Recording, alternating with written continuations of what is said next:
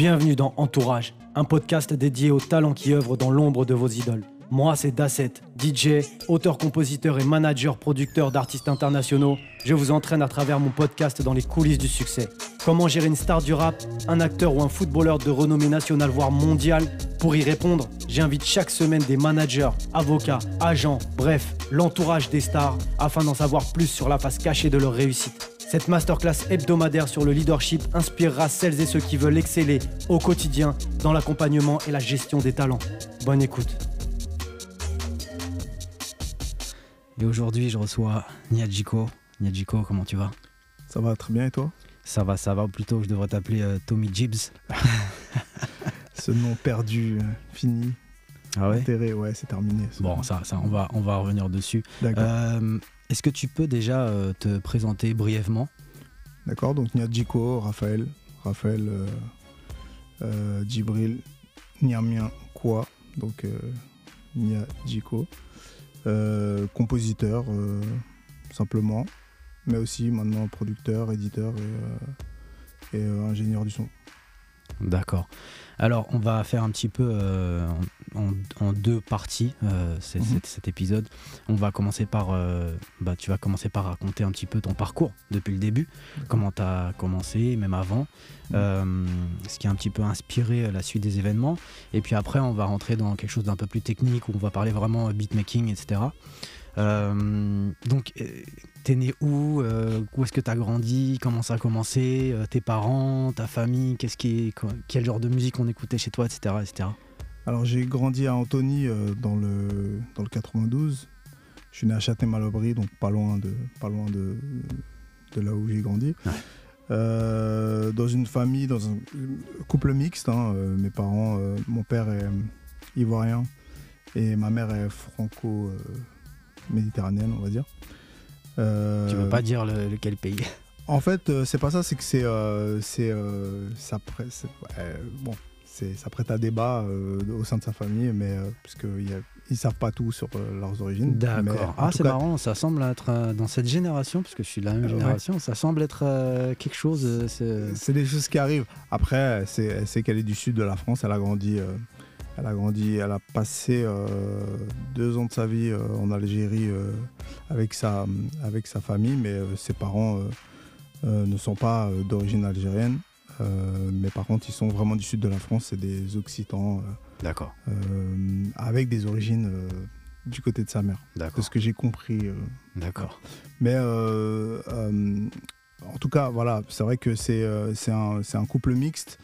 Je suis, le dernier à arriver. Il y avait, j'avais déjà une grande sœur et un grand frère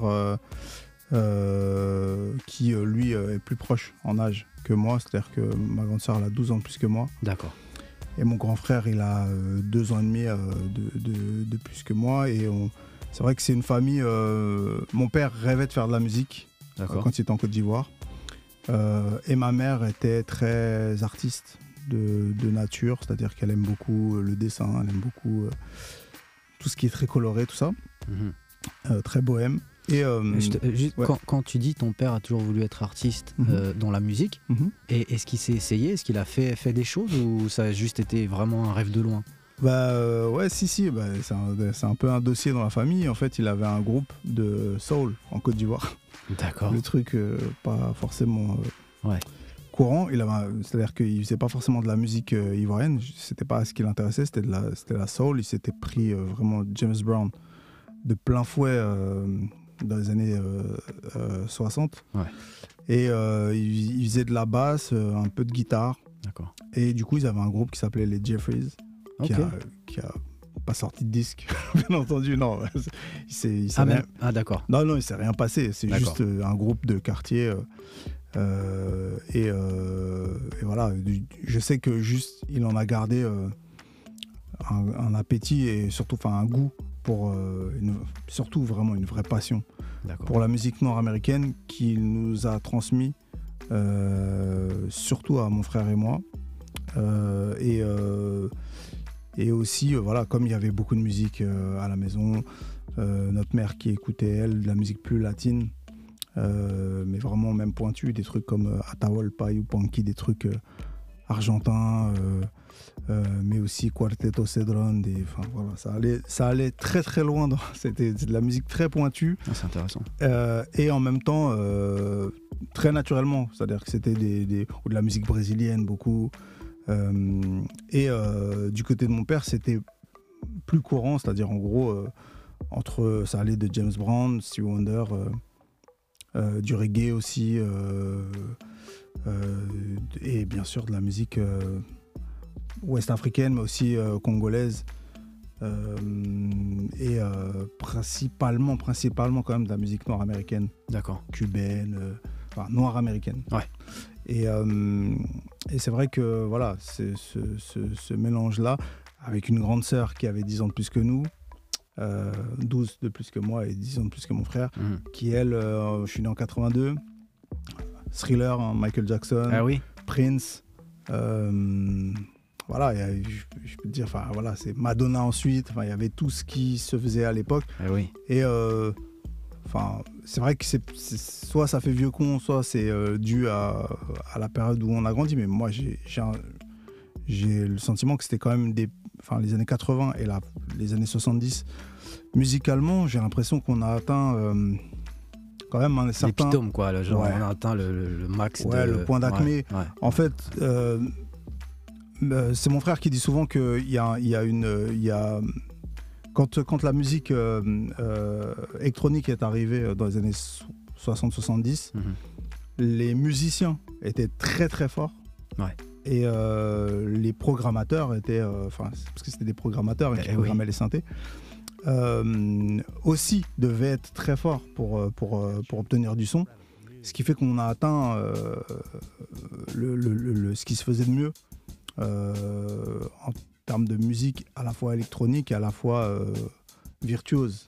Ah oui. Un mec comme Herbie Hancock qui, qui joue sur un synthé, c'est pas moi qui joue sur un synthé, c'est pas le même niveau forcément, tu vois. C'est un grand jazzman euh, qui s'essaye. C'est la formation aussi qui, qui, qui, arrive en amont de, de, ce que, de ce dont découlent après les projets. Herbie Hancock, c'est une dinguerie. Voilà. Et comme tu dis euh, très justement, ouais, bien sûr, bien sûr, et comme tu dis très justement, les programmateurs derrière, était bon. voilà. C'était autre chose, quoi. Donc euh, c'est vrai que ça, ça, on a, on a coutume de dire que oui, la période dans laquelle j'ai grandi, c'est la meilleure, tout ça. Euh, bah, je crois que dans notre cas, dans le cas de, de, ceux qui, qui, ont grandi dans les années 80, les mecs, euh, je crois qu'on a raison. Là, vraiment, on a. Et puis surtout, c'est une période hyper inspirante. Euh, à tous les niveaux. C'est-à-dire que tout était. C'est la, c'est, la période des gros blockbusters américains. Hmm. Euh, c'est la période de. de, de, enfin, voilà quoi. Les, 80-90, c'est. 80-90. Tout ce qui se fait aujourd'hui, c'est ça qui est le plus fou, tu vois. Parce que aujourd'hui, les petits jeunes, ils nous, ils nous voient un peu comme des, des mhm. darons. Ouais. Mais puis on passe un peu pour genre. Euh, Ce qu'on est. Mais, mais, mais, mais la vérité, c'est quoi? C'est que les URH que tu portes, elles sont sorties quand? Les Air Force que tu portes, elles sont sorties quand? Mais tu vois ce que je veux te dire? Le film qui sort là, c'est c'est le 5 ou le 6 de quel, quel film qui est sorti D'abord, le 1 est sorti en 80. Ah oui. Et on Les années 80-90, c'était. En créativité, il y a eu une explosion créative. Il y a eu tellement de choses. Il y a eu l'arrivée des jeux vidéo. Internet. Internet. Moi, tout ça, c'est des choses qui m'ont totalement euh, structuré. C'est-à-dire que euh, l'arrivée de la Japanimation, hmm. sans, sans, euh, sans, sans, sans, que ce soit clairement de la Japanimation. Euh, c'était juste le club Dorothée, tu vois. Eh oui. Mais Dragon Ball. Ken le survivant. Ken le survivant, Cobra, Albator, toutes ces, toutes ces choses-là. Les musiques qui vont avec, eh oui. les musiques de jeux vidéo, voilà. Euh, Koji Kondo. Euh, c'est la Super Nintendo, la Mega Drive, la Neo Geo. Les... Voilà. Oh Donc là, on est dans l'évocation, de, dans le hockey boomer euh, quart d'heure. Mais c'est, moi, en tout cas, je le, je, aujourd'hui, je, je, trouve des choses qui m'inspirent beaucoup. Hmm. les mangas d'aujourd'hui m'inspirent beaucoup. Les, certains films euh, pour, voilà, pour pas être hyper original, mais un film comme Avatar, hmm. euh, le travail de James Cameron, bon, encore un gars qui vient de. Voilà, qui a, qui a, qui a émergé dans les années 80. Mais Eh oui. en tout cas, voilà, je, je reste, euh, je reste inspiré par plein de choses qui arrivent. Et même la musique d'aujourd'hui, euh, attention, hein, tout ce qui se fait, euh, euh, de la drill au jersey, euh, euh, voilà, il y, a- y y toujours des choses euh, hyper intéressantes et j'aime tout. Hmm. Mais c'est vrai que euh, dans le contexte dans lequel euh, j'ai grandi, euh, au sein de ma famille, en tant que cadet, dans une famille qui écoutait beaucoup, beaucoup de musique. Mm. euh, et puis même, il y a un truc assez spécial aussi dans la manière dont j'ai grandi à l'époque. C'est que, on- étant donné que c'est un couple mixte, mes parents, et que, comment dire, il n'y a pas de culture qui préside euh, dans ma famille. Il n'y a pas... euh, Ouais, on n'est pas plus euh, Ouais. africain, Alors- qu'on est plus français, qu'on est plus. on est un petit peu plus africain d'un certain point de vue D'accord. et un petit peu plus français d'un autre. C'est- C'est c'est assez. C'est. Malheureux. En fait, on est. Moi, c'est comme ça que j'ai vécu le métissage. C'est qu'un métis, un métis ou un. ou- voilà quoi, la, la- la double culture, c'est pas un mélange du tout. C'est euh, plusieurs choses euh, à fond. Je Mm. suis. Voilà, 100% euh, plusieurs choses. Mais et ce qui fait que ça frotte un peu des fois. D'accord. Mais du coup, le- la seule religion, la seule culture, euh, le seul euh, en- en moment de grâce, le seul truc sur lequel on était tous d'accord dans la maison, c'était la musique. C'était le seul truc, euh, euh, c'était le seul truc qui était peut-être plus important que, euh, bon, peut-être pas jusque là, mais si, c'était plus important que la politesse, presque. C'était plus important que, euh, voilà, on mettait de la musique et euh, on, était une famille harmonieuse. Mm. Sans musique, euh, il y, a des- il y a des sujets qu'on n'apporte pas forcément. On n'est pas, voilà, c'est pas, c'est pas évident. Et puis c'est, c'est, en plus on était dans un, dans un quartier qui n'était pas forcément difficile. C'était, enfin, un, une cité Mhm. assez calme, mais euh, en le disant, je, enfin voilà quoi, je, je- je repense aussi au fait que même si c'était une cité assez calme, tout ce qu'une cité peut vivre, euh, on, on l'a vécu, enfin On on l'a l'avait vécu, vécu, quoi. ouais. c'est-à-dire euh, des morts, des, euh, de la, comment dire, de ce que, ce que, ce que les médias appellent de la délinquance, Ouais. euh, des drames, euh, beaucoup de, je sais pas, de bagarres, beaucoup de rivalités. Euh, donc euh, voilà, c'était quand même un quartier, euh, c'était un quartier de banlieue Mhm. où j'ai grandi. Et euh, en plus de ça, comme c'est euh, des villes euh, avec des grands ensembles, Mhm. bah, on finit tous par traîner ensemble dans les, dans les, dans, dans les quartiers où il y a le plus de jeunes.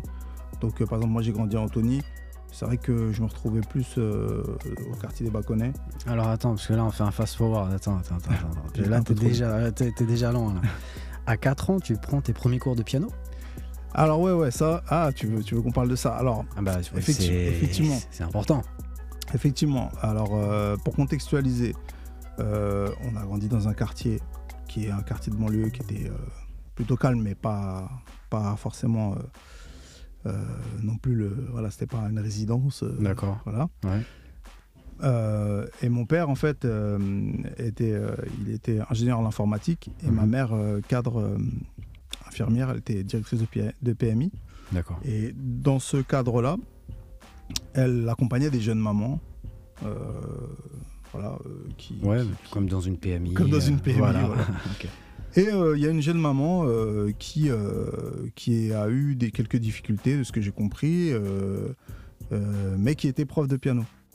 Et euh, à ce moment-là, euh, mon père, toujours aussi euh, passionné de musique, il avait euh, acheté deux guitares euh, euh, dans des brocantes. Il avait chopé un espèce d'orgue, euh, euh, une espèce d'orgue électronique, euh, un truc hyper rare qu'il avait trouvé pareil dans.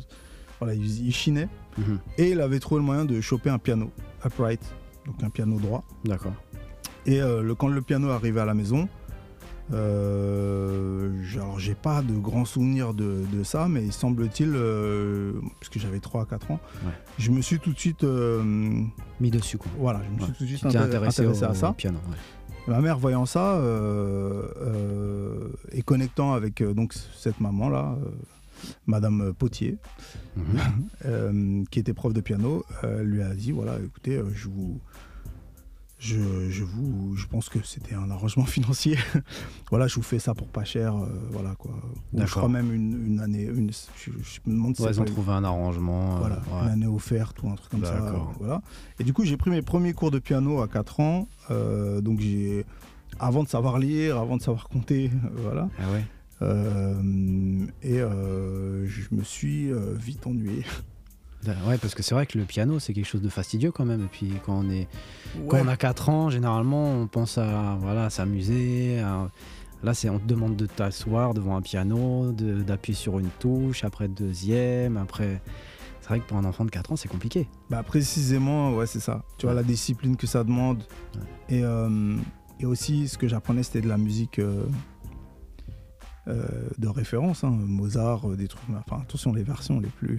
Oh, Bien sûr. les plus faciles à jouer euh, des, euh, des, des, euh, œuvres de Mozart mais, euh, et d'au- et d'autres, hein, bien sûr.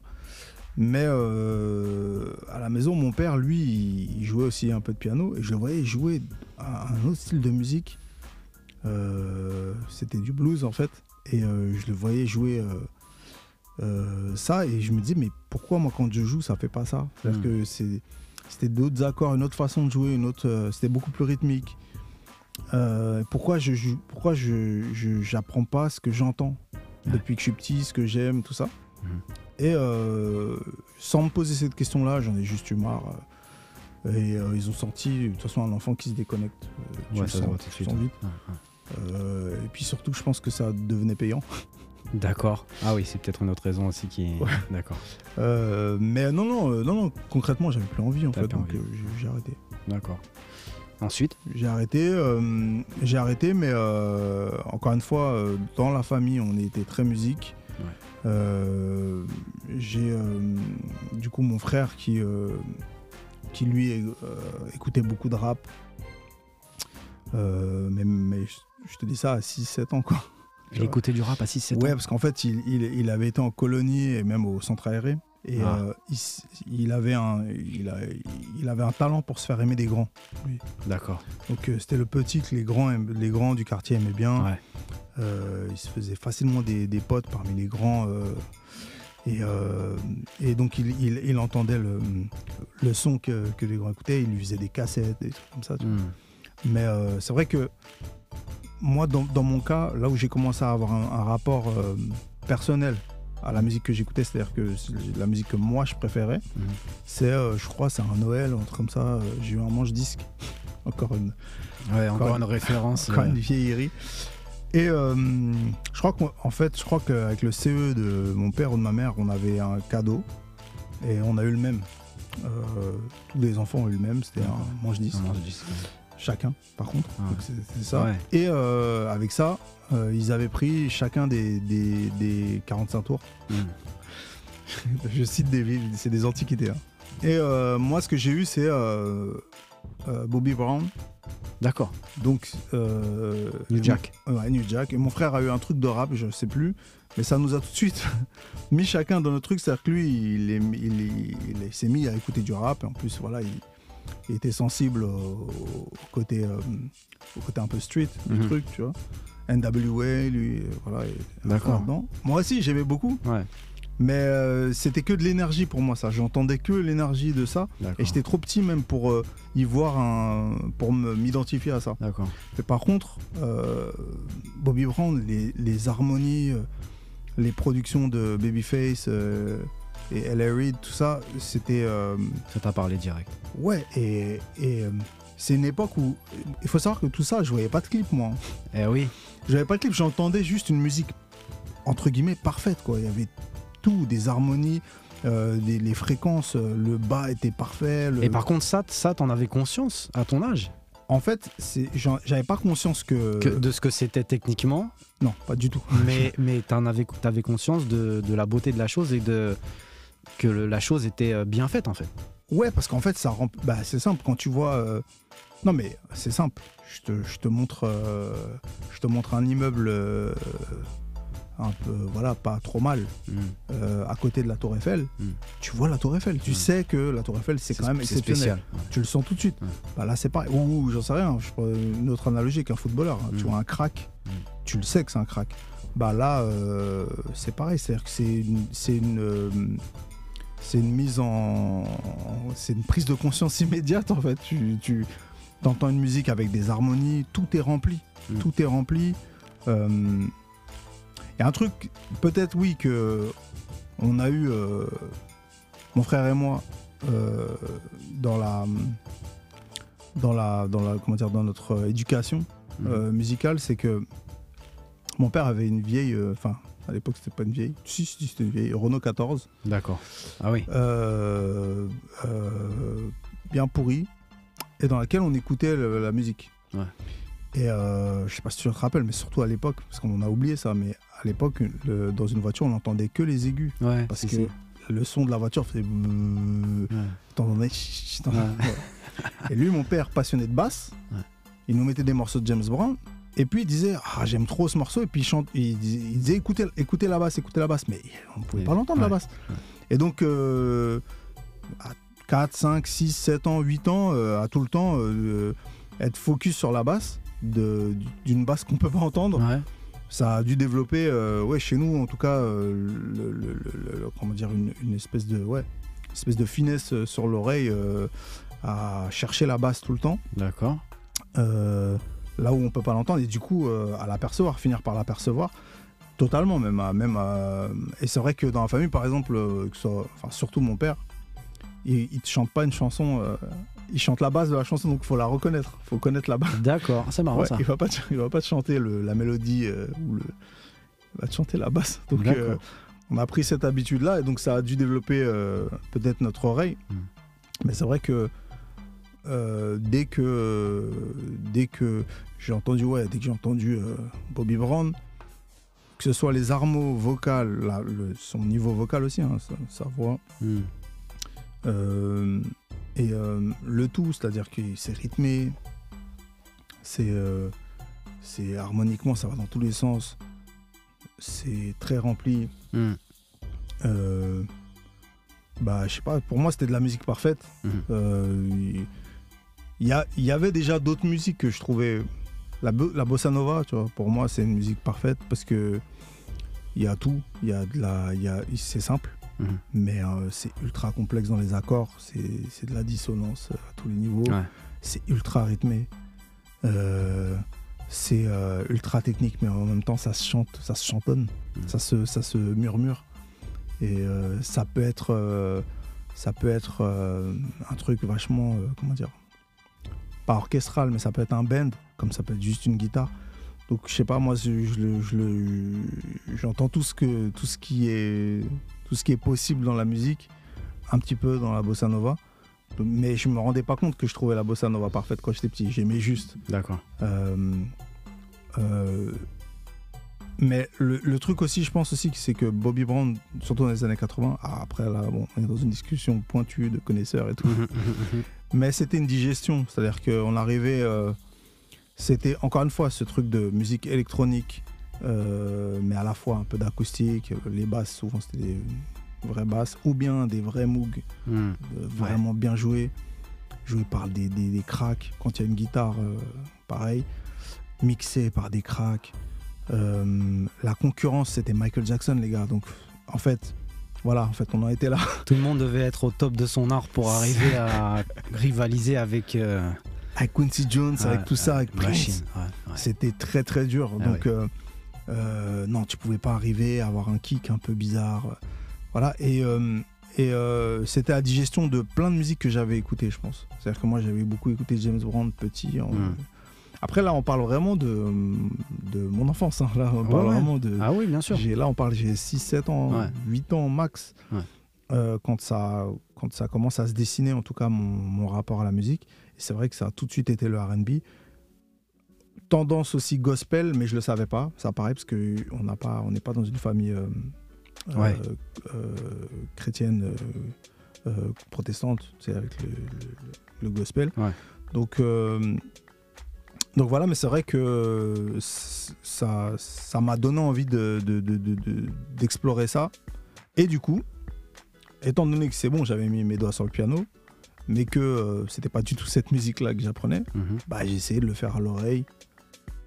Donc tu reprends le, piano de toi-même sans, encore. Euh, non, j'ai jamais arrêté en fait. Ah, d'accord, En fait, j'ai arrêté les cours de piano, mais par contre, je, me mettais toujours au piano à essayer de refaire ce que j'entendais soit au top 50, soit.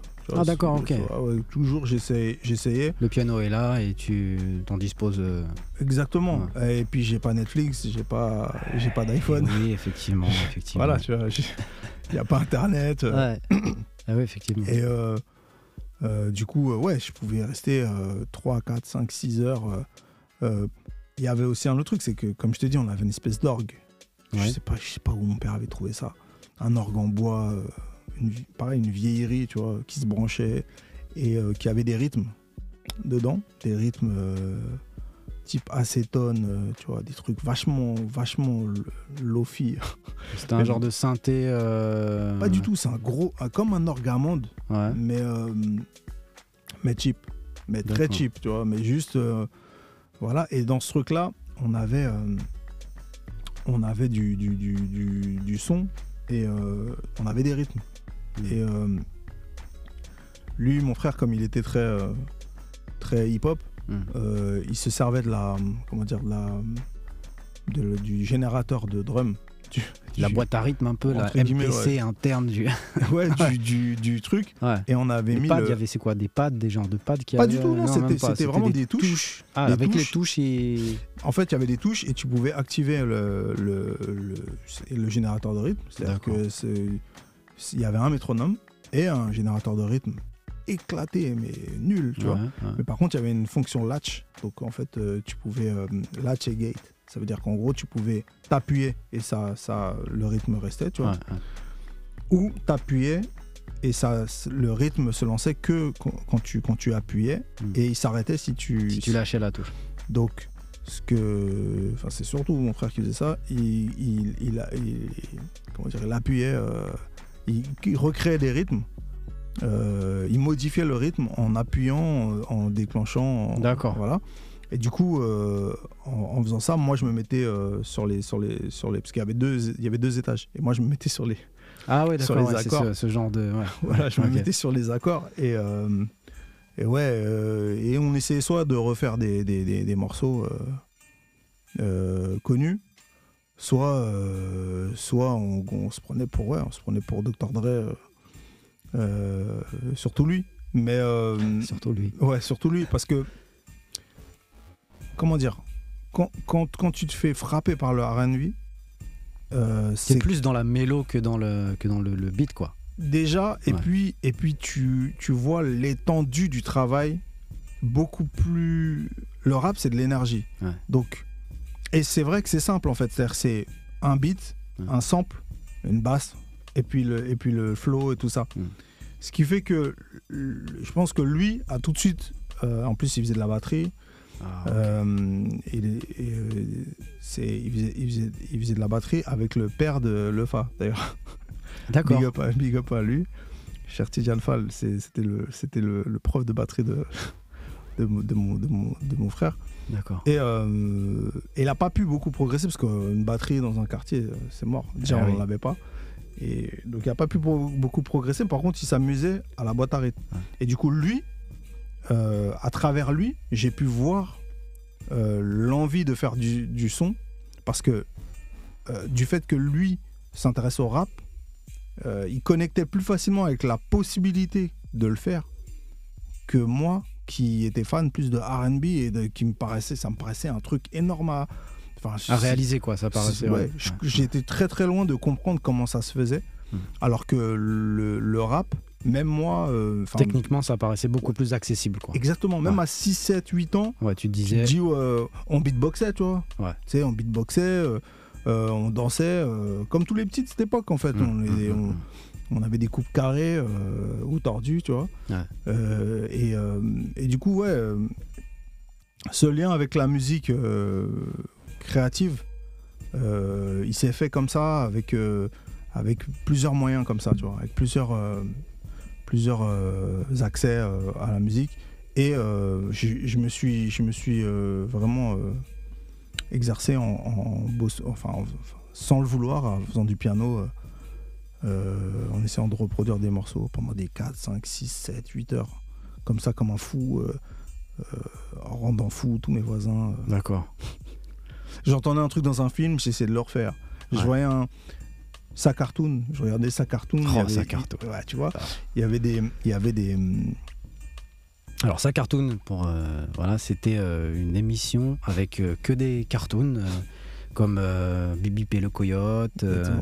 Et il y avait euh, Bugs Bunny euh, voilà tous les euh, tous les classiques euh, MGM etc là de l'époque et euh, ça dure c'était sur Canal non? C'était sur, Cana- sur sur Canal, Canal, en clair. en clair ouais c'était en clair et c'était je crois le dimanche euh, soir Il y en avait un tous les soirs, peut-être. il y en avait un épisode comme ça tous les soirs vers 19h. ouais Comme ça en accès. Ouais, c'est après, c'est des années après, ils avaient, ils avaient essayé de le sortir, mais c'était un soir par semaine et tout. je ok. Si, Ah, si, mais c'est sur une chaîne câblée et tout. Euh, parce que j'étais grand fan de, de sa cartonne aussi, hein. normal. Mais ouais, ouais, donc euh, voilà, c'était pour la petite parenthèse, pour expliquer un petit peu le contexte, euh, si on a des auditeurs euh, plus jeunes qui, qui écoutent. voilà, parce qu'à à l'époque, on était fan de cartoon, voilà. Ouais, mais et il y a aussi, enfin, il faut savoir que les Looney Tunes, donc le- les, les- les cartoons de cette époque-là, c'était des dessins animés créés pour exploiter le catalogue éditorial de la Warner. Mhm. Donc en gros, c'était de la musique mis en image, Ouais. avec des personnages euh, drôles. Donc pareil, ça, ça contribue grave à créer une culture musicale parce que euh, c'était euh, des fois, c'était des reprises de Franz Liszt, la- la- le, le- il y avait- ou, de, ou de Paganini, il y avait vraiment des trucs fous. Et en fait, tu te les mangeais en regardant Bugs Bunny, ou, en- en- ou, tu vois. ou- Je crois que ça, c'est le nom que j'ai vu le plus, Franz Liszt. Je crois qu'il est sur tous les épisodes de, de- Non, de parce que tous les cartoons. Parce que Franz Liszt, ouais, c'est- trop, mais tu vois. Euh, et, euh, et du coup, tu, tu, tu, tu, tu te manges ça, Mm. tu, en regardant un dessin animé, et à force, ça crée ta culture, Ah ouais. euh, une culture musicale qui est de plus en plus diverse. Et euh, ça m'a poussé à, Enfin, en fait, ça m'a maintenu dans la musique sans me former. Et le fait de voir mon père régulièrement jouer un petit peu du piano, Mm.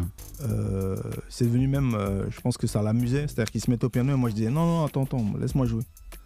Et du coup, je pense qu'il faisait ça exprès pour que je me mette à jouer. Pour te motiver un peu dans le. Et j'ai fini par m'y remettre, euh, peut-être 3-4 ans plus tard. C'est à l'âge de 10 ans, ça, c'est ça? Exactement. Ouais. 9-10 ans, comme ça. Et euh, euh, il y avait une association qui s'appelait euh, l'APV, l'association du Parvis de la Vendée à Massy, Mhm. où pareil, ma mère, comme euh, elle travaillait dans, dans les trucs sociaux, elle connaissait un petit peu. D'accord. Et qui permettait de prendre des cours de piano payés intégralement par la CAF. Donc c'est vraiment. Ah, non, ça va. ouais, Toi, t'as fait tous tes cours de piano à l'œil, en gros, euh, depuis que t'es. pas Enfin, tu- Ouais, pas tout. Pas tout à l'œil parce Ouais. qu'il y avait une partie, je crois, euh, Oui. qu'on devait, qu'on devait payer Bien quand sûr, même. bien sûr. Donc c'était pas tout à l'œil non plus, hein, mais euh, c'était moins cher. Et, euh, et là-bas, j'ai rencontré un mec qui s'appelait Edouard. C'était un prof de piano, il avait quoi, la vingtaine, tu vois. D'accord. Et euh, en fait, il s'appelle Edouard Abino. Aujourd'hui, c'est un- c'est un- il fait toujours du jazz. C'est un grand jazzman euh, au piano et à l'harmonica. Mhm. Mais à l'époque, c'était un jeune. D'accord. Et, euh, et du coup, ouais, lui, il m'a mis, il m'a mis au blues tout de suite. En fait, il avait tout de suite un jeu. Il était, c'était un passionné. hein. Il aimait beaucoup euh, Thelonious Monk, euh, Keith Jarrett, tu vois, des trucs comme ça. Mm. Et, euh, et euh, j'ai appris avec lui une façon de jouer que que tu peux reconnaître euh, chez chez chez lui si tu le vois jouer tu, tu, tu me vois enfin tu, tu ouais, vois jouer t'entends l'influence de. Ouais, tu vois le maître et le, tu vois, tu, vois tout de suite d'où ça vient, tu vois l'arbre d'origine.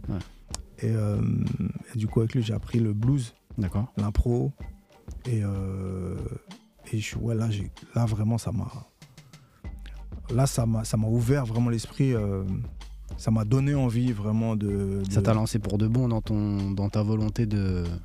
euh, en tout cas, ça m'a lancé pour de bon dans ma volonté de continuer à faire de la Exactement. musique. Pas forcément à vouloir en faire ma vie. Non, mais au moins de vouloir continuer et persévérer là-dedans, quoi. clairement. Ouais. Ça m'a, ça m'a, ça a cultivé la passion, Mm. vraiment.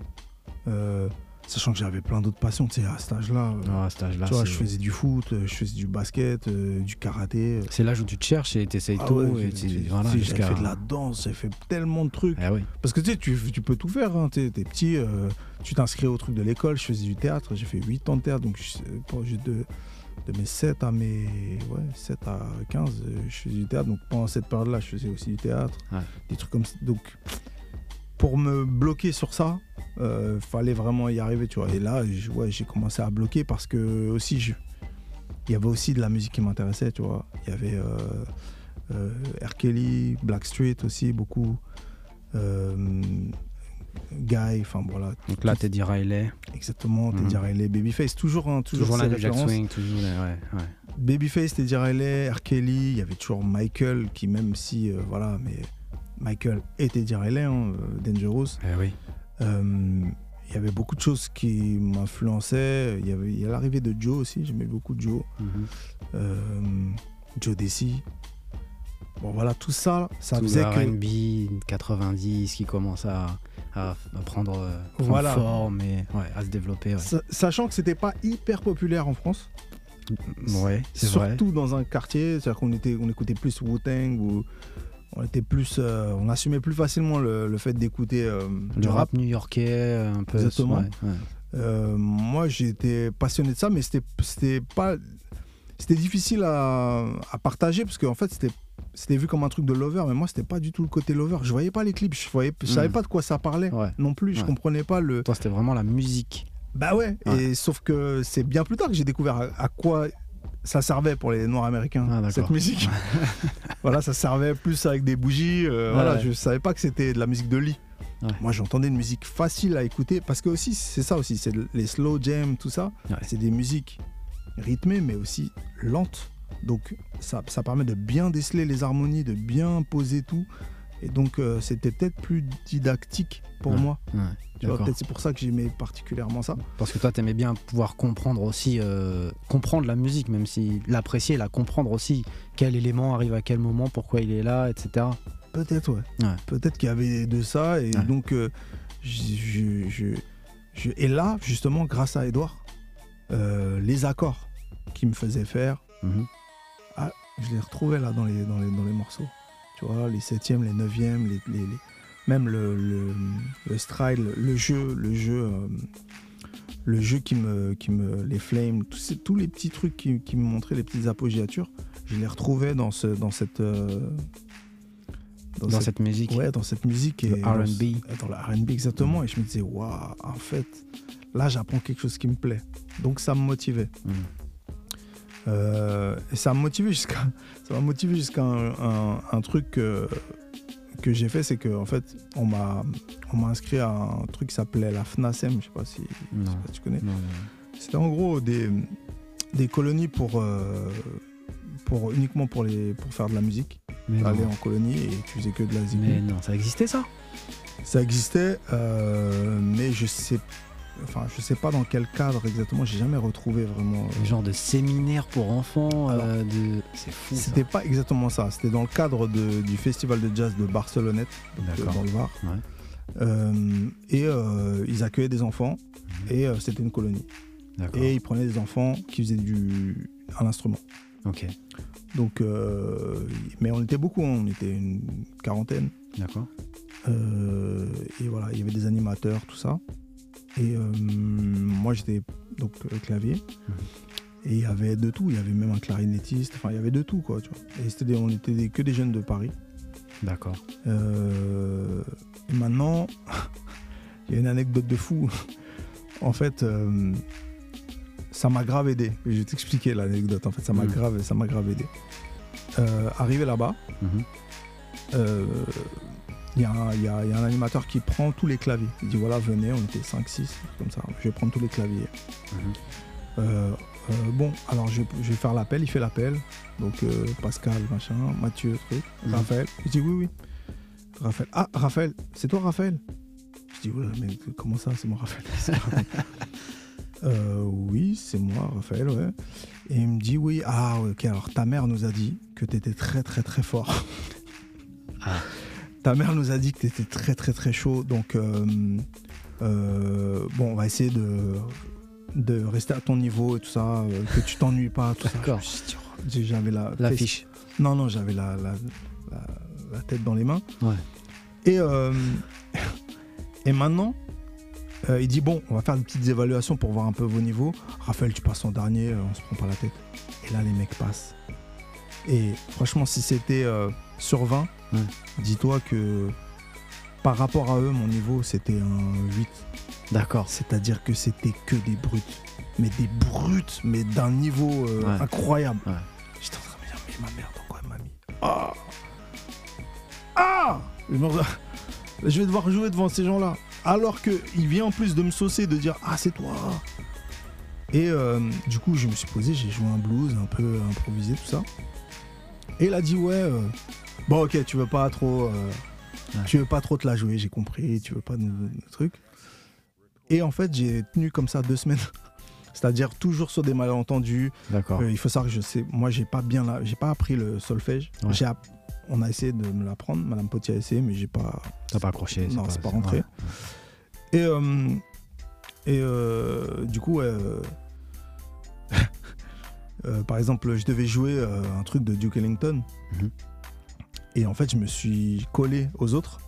Je leur ai dit non, mais jouez-le pour voir comment vous faites et tout ça. Et en fait, à l'oreille, j'ai suivi. j'ai le- suivi. ouais. Ensuite, je l'ai bossé dans mon coin, ce qui fait que je pouvais le, le présenter après. Mais en fait, cette expérience-là m'a grave aidé parce que cette, cette année-là, là, j'ai arrêté le piano. Parce qu'en fait, j'ai vu qui j'étais. Euh, J'avais l'habitude, je, je rencontrais pas de, de- de gens vraiment forts Hmm. au piano et je savais pas si j'étais fort ou pas. Ouais, ok.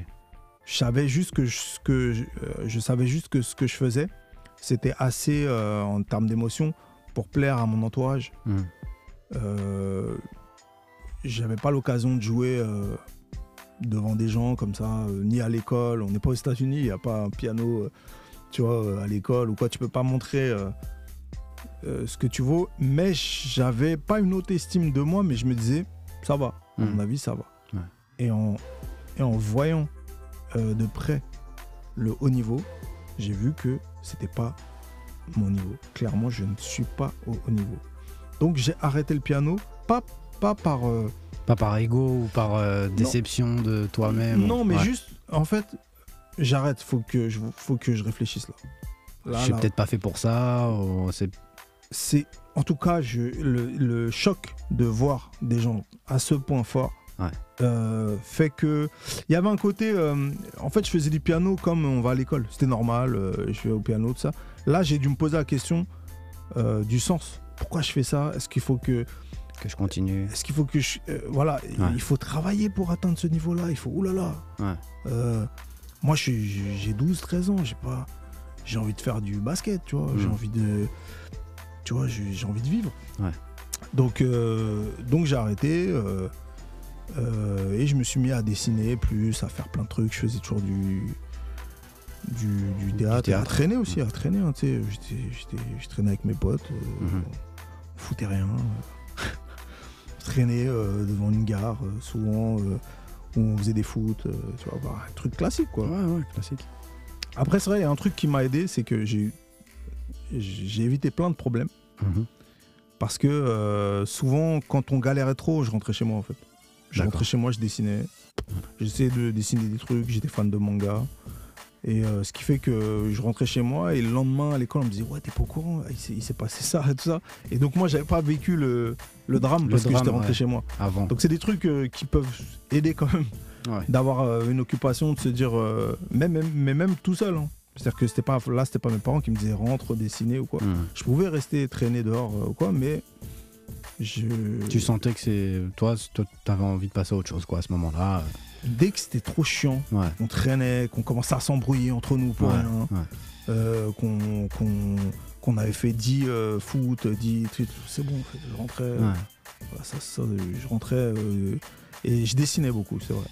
Mais C'est un bon message pour le- les, les plus jeunes qui écoutent certainement pas ce, ce podcast, parce qu'il y a 14 ans. euh, voilà, mais, mais en tout cas, voilà, c'est vrai que c'est c'est un bon message, quoi. Bah, en tout cas, euh, ouais, euh, Laisse pas traîner ton fils. Ça, Ouais, c'est plus pour, pour de euh, vrai, en En fait. vrai. pour de vrai, et traîne pas non plus, tu vois. Ouais, ouais. Au bout d'une heure, euh, ou deux, t'es dehors, t'as fait le tour du truc. L'étape d'après, c'est venez, on crame une voiture. C'est vraiment ça. Mm. C'est-à-dire que, en tout cas, moi, je me rappelle que c'était ça, en fait. On était là. Et les gars, venez, on crame une voiture. Ok, je rentre chez moi. Mm. Qu'est-ce que je vais cramer une voiture? Qu'est-ce que tu me racontes? Cramer une voiture, pourquoi, en fait? Mm. Je vais aller cramer une voiture, mais pourquoi? Quel Mm. intérêt? Qu'est-ce que j'y gagne? Qu'est-ce que Mm, mm. c'est nul en fait. Je rentre chez moi. Euh, et aussi, il y avait la console de jeu. Il y avait plein de trucs qui faisaient, qui, qui faisaient que mais non, mais mais euh, je, vais, je, vais, pas aller jusque là. je vais pas, enfin, je vais pas rentrer dans certaines conneries. Euh, même si j'en ai fait, mais voilà, des petites euh, comme tout le monde, tu vois. Et euh, dans cette séquence un peu dessin, un peu, euh, un peu euh, galère, tu vois, sport aussi, tu vois, je faisais le- la boxe, taille, euh, voilà, de- cette séquence-là.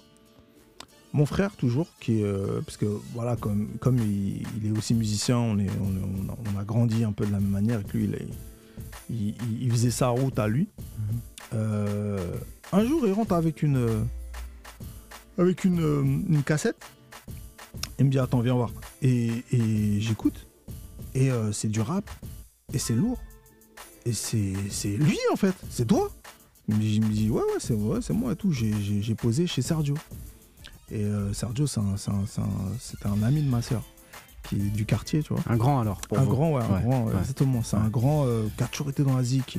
On le voyait se promener avec des tam-tams dans le quartier. Euh, il se posait dans les squares et mettait des. Il, il faisait taper tout le monde sur le tam-tam, tout ça. Tu vois, c'était vraiment quelqu'un qui ramenait cette ambiance musique dans le quartier. D'accord. Et en fait, il dit Ouais, Sergio, il a du matos et tout. Faut, faut t'ailles voir, tout ça. Et, euh, et euh, du coup, je suis passé le voir. Euh, effectivement, ouais, et là, je découvre le. Pour la première fois, j'ai 14 ans. Et je découvre pour la première fois le matos euh, pro de l'époque pour faire de la musique qui, qui était rien par rapport à aujourd'hui. Alors là, c'était un Atari ST, Mhm. c'est-à-dire qu'il ne générait pas d'audio. C'était seulement une, c'était seulement une machine capable de lire du MIDI. Donc, euh, je sais pas comment dire, des messages MIDI. Mhm. Et il pilotait des, des, des, des, des- expandeurs qui, eux, généraient du son. Et euh, et il y avait un clavier maître. Et il avait aussi un, un sampler, un AKS 2000. Donc voilà, il y avait, il y avait euh, la base pour faire du son de l'époque. Il C'est marrant, il n'y a pas il a d'équivalent aujourd'hui de. Euh, pour, Parce que finalement, euh, on a ça dans les ordinateurs. Enfin, tout a été euh, mis dans les dos maintenant. Il y a Ah plus ouais, de. non, c'est ouais, euh, tu- ah, que- marrant comme machine, ça d'ailleurs. C'est une machine qui lit que les, que les signaux MIDI. ah, bah, en fait, euh, Tu rentres ton signal MIDI avec le clavier maître. Et après, il lit l'expandeur, c'est ça? Il, il- il- exactement. Ok, d'accord. Exactement, Ouais. mais en fait, euh, les ordinateurs le faisaient bien. Il y avait l'Amiga qui faisait ça, il y avait le l'Atari ST, Mhm. mais euh, il y avait des séquenceurs qui faisaient ça, c'est-à-dire des séquenceurs Roland. En Jamaïque, ils ont beaucoup ça. euh, les, les reggaeman, ils aiment beaucoup ça. Le séquenceur euh, classique, c'est un séquenceur qui euh, fait ce que, ce que l'ordi faisait. Mhm. Et l'ordi, dessus, il y avait un logiciel qui s'appelait Cubase, qui était le. Mais Cubase 1, hein, vraiment, ce qui était en noir et blanc, avec des petits carrés, tout ça. Qui existe, enfin, pas, pas le même, Et qui pas la même version, voilà. mais qui aujourd'hui existe encore, quoi. Cubase. Et euh, ouais, big up à mon gars Black Dog qui est sur Cubase, le seul homme sur Terre Ah, faire ouais, à faire sur Cubase. c'est marrant. hein, Sur c'est Cubase. complètement dépassé. hein. Et, euh, et, euh, et il me dit ouais bah regarde là euh, là en gros tu vois c'est ton c'est t'as 16 pistes sur chaque piste tu peux mettre un instrument différent à la partir de la piste 10 parce que c'était limité à la générale MIDI donc c'était une c'était une norme de l'époque à partir de la piste 10 pas avant pas après tu peux mettre des drums D'accord. c'est ça, c'est très compliqué. C'était très compliqué. La piste 10, c'était pour les drums. Et, euh, euh, et pour les drums, il y a ce truc-là, là. C'est un sampler. Et je dis, ok, t'as as samplé quoi et tout? Il me montre. Euh, et il me dit, vas-y, amuse-toi. Et donc, il me laisse un- une après-midi comme ça, euh, chez lui. C'était quoi le sampler, tu te rappelles Euh, Je t'ai dit, c'était Akai, Akai S9, S2000. Ah, d'accord. AKS Bah, 2000. Jusqu'à aujourd'hui. ouais, ouais. Euh, c'était AKS 2000, ce qui- ce- d'ailleurs qui a servi de base pour la MPC 2000, hein, qui est connue quand même. Ouais. Euh, ce qui est une MPC 2000, c'est juste un AKS 2000 avec des pads euh, et un séquenceur à l'intérieur. Exactement. Euh, et là, du coup, c'est ma première approche avec euh, la construction vraiment de- du- du- du- d'un son. Et j'avais déjà composé des, des, des- des musiques. hein, euh, à 8-9 ans, j'avais déjà fait des, des, des- des- comment dire, des, partir de zéro et avoir une mélodie, avoir un- une belle harmonie et, et que ce soit une chanson possible, mais Mhm. c'était pas clair, c'était au piano, j'imaginais pas. tu vois, c'était pas. Là, on n'a pas mis un nom dessus, mais en gros, c'est là où tu découvres ton premier home studio, en fait. Exactement, c'était Ouais. un home studio, C'était un home euh, qu'il avait chez lui. Ouais. Euh, c'était l'arrivée du home studio. Il n'y avait pas de home studio avant. D'accord. Euh, c'est- c'était en 95 ou 96. Avant ça, il n'y avait pas de home studio. un studio, c'était forcément un- du matériel pro, c'était cher, tout ça. Lui, il s'était pris la tête, il avait tout économisé. Et il, a, il avait acheté ça dans, dans le quartier. hein. C'était de- dans, dans- dans- Ah ouais, c'était, euh, ouais, chez lui, direct. 3 rue Auguste Renoir, euh, au quartier vraiment. Et, euh, et, et voilà, et donc c'est Sergio du coup qui m'a qui m'a qui m'a permis de, de faire ça. Et même Sergio, ce qu'il a fait aussi, c'est que un an ou ou deux ans après, quand je suis en seconde, il m'a prêté carrément son matos parce qu'il il partait en Espagne euh, euh, dans sa famille. Euh, parce qu'il avait des problèmes de santé et il m'a laissé son matos pendant, pendant peut-être un mois ou deux. Et je me rappelle le jour où il m'a donné son matos, je suis rentré du lycée, il était 17h, je me suis mis dessus. Euh, quand j'ai levé les yeux, il était 7h du mat. Ah ouais. Et je devais aller au. devais- C'est-à-dire que je me suis pas rendu compte de la- J'ai fait que du son toute la nuit. Je rentrais à midi, je faisais du son. Euh, c'était, c'était incroyable. Là, ça y C'était- est, c'était la, C'était énorme. la révélation. Ça y est. Ah non, non, c'était Ouais. c'était dingue. Mais, euh, mais euh, je, je je j'en parle un peu. euh, Enfin, je tiens vraiment à en parler parce que Sergio, il nous a quittés depuis. C'était quelqu'un qui avait des, des- quand même des petits, des petits soucis. Et donc, je tiens à. Voilà, quoi. Va lui donner, donner ses fleurs, quoi. Voilà, c'est important. C'est important, c'est très très important. et du coup, voilà, ce qui s'est passé entre temps, c'est bon, brièvement. Euh, je me suis essayé au rap, euh, on n'en parlera pas trop parce que. enfin, on l'a- on l'a tout- tous On un peu en fait. tant que rappeur, quoi. ouais, en tant que rappeur, ouais, je me suis ouais. essayé au rap en Ouais. tant que rappeur, on avait un crew. euh, Ça s'appelait comment le croc on avait plusieurs crews. euh, Il y avait un, c'était 9-2 South Pole Crew. D'accord. Et on avait un autre, j'ai un autre groupe qui s'appelait Dioxide. Ok. avec mon gars Philly, Philly Sissoko, qui était euh, putain de rappeur, mais qu'on a eu marre, je pense. Il est passé à autre chose. Exactement. Et euh, on avait quoi d'autre? Ouais, il y avait plusieurs, euh, plusieurs équipes. En fait, à ce moment-là, je copiais un peu mon frère. Parce que lui, il avait, il avait son groupe de rap, il, il était sérieux dans son truc, il était organisé. Donc c'était euh, plus parce que lui le faisait que je me disais, euh, bah je peux le faire quoi. Mais du coup, j'ai essayé de faire plus des prods rap d'ailleurs. D'accord. Et c'est et c'était pas forcément une bonne idée parce que je- ce que je faisais c'était euh, j'essayais de, de, de- de- enfin je, je cherchais pas à faire ce que je je, je, composais naturellement. Je, je me disais le R&B ça doit être trop compliqué à faire euh, tout ça et je le faisais pas vraiment. Et surtout à l'époque je me voyais pas faire du son à vie enfin je- Ouais, c'était pour le kiff, t'étais là, Ouais. tu voilà. Ah, vraiment je me voyais plus faire du dessin tu vois. Et puis, Et puis, faut dire, excuse-moi, je te coupe, Mhm. mais il faut dire qu'à l'époque aussi, il n'y avait pas ce même engouement qu'il y a aujourd'hui pour, euh, pour la production musicale. Complètement. Tu vois, euh, euh, on lisait, encore une fois, je te dis, c'est un peu une tradition, c'est un peu une religion familiale. On lisait, moi je lisais les livrets, tu vois, je, je- je peux- je pouvais te citer déjà à l'époque les noms des gens qui étaient derrière, même si je savais pas ce qu'ils faisaient, tu vois. Greg Fillingens, qui c'est En fait, aujourd'hui, je sais, oui, c'est un clavier, c'est le, le clavier de Toto, clavier sur Thriller, tout ça. Mais à l'époque, c'était un nom, mais c'était important pour moi parce qu'il était, c'était, c'était euh, Starfall c'était les saintes, c'était les saintes écritures pour nous à l'époque. Mhm. C'est-à-dire que c'était, ce qui était important, c'était ça. Donc Ouais. je lisais, fallait que je trouve quelque chose. euh, parce qu'attention, il y a un autre truc, c'est qu'aujourd'hui la musique elle est beaucoup plus facile à consommer, beaucoup plus accessible et euh, beaucoup plus régulière. Un artiste sort un album tous les un an, deux ans. Ouais. Bah, à l'époque, Maximum deux ans. ouais. Ouais. À l'époque, Thriller, on avait, on avait un disque, on avait le livret, c'était tout ce qu'on avait. Ouais. On n'avait pas accès à la vie de l'artiste, on n'avait pas accès. Tout ce qui se disait sur l'artiste, c'était des ragots, c'était des trucs. Donc, tout ce que je pouvais avoir de musical, c'était là, c'était dans le disque.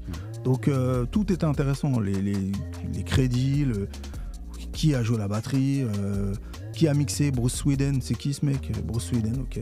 Et donc, euh, tous ces noms-là, euh, c'est vrai que c'est des noms que je connaissais déjà. Je savais qu'il y avait, il y avait un, un truc dans la musique, mais je me voyais pas là-dedans. Hmm. Je je sais pas, j'étais plus intéressé par le dessin, par tout ce qui était créatif, les histoires aussi, comme je faisais du théâtre. D'accord. Euh, mais attention, hein, je te dis ça, je faisais du dessin, je rentrais chez moi à dessiner, tu vas croire que je dessine bien. Je dessine pas de fou, D'accord. c'est ça aussi la vérité. Ok. C'est, je pense que c'est pour ça aussi que j'ai fini par faire Du son, parce que du son, parce que ouais, j'étais passionné de manga, tout ça. Ouais. Mais en fait, c'était parce que j'étais passionné de manga, donc je croyais que je pouvais le faire. Mais En vrai, non, quand t'as un talent dans quelque chose, t'as un talent dans quelque chose. Là, Ah oui. euh, c'était pas, non, C'était pas ça. C'était pas concluant. Ouais, ouais, ouais. Et du coup, euh, euh, je me retrouve au lycée. Et au lycée, je rencontre une fille qui, euh, parce que encore une fois, c'était pas courant. Des gens qui connaissaient la même musique que moi, qui, qui pouvaient parler Timbaland, tout ça, Eh oui. le genre de gens de, de derrière. Eh oui. Et cette fille-là, elle me dit Ouais, euh, je t'ai vu euh, avec un disque. Est-ce que tu pourrais me le prêter? C'était un disque de Alia. Mhm. Euh, ouais, je lui prête ça. Et puis elle, elle, elle- elle va aux États-Unis, elle revient, elle, elle me ramène des mixtapes remplis de dingueries. Tout ça, elle me dit Ouais, j'ai ça, si tu veux, tout ça. Euh, moi, j'avais un album de Timbaland, D'accord. Tim's Bio. Ah ok. Je, lui- file.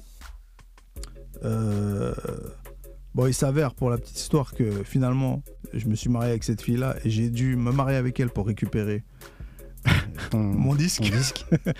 dix ans après. D'accord. À ce point-là. Euh, donc, euh, donc voilà, mais en échangeant avec cette fille-là, en fait, je me rends compte que ce que j'aime faire, la musique que j'aime, Mhm. c'est. En fait, j'ai aucune raison de ne pas le faire, en fait. Enfin, de, de, de me brider à faire, à faire ce, qui, ce qui paraît plus simple ou ce qui paraît plus accessible. Ça, c'est en écoutant Timbaland que tu, tu découvres ça? C'est plus en échangeant avec elle, en, en- parce qu'elle... elle, elle- Dans là, une culture de. de- Exactement. Ouais. C'est la première personne que je rencontre qui a cette culture-là, avec qui je peux échanger facilement là-dessus. Euh, cette culture noire américaine, musicale, tout ça.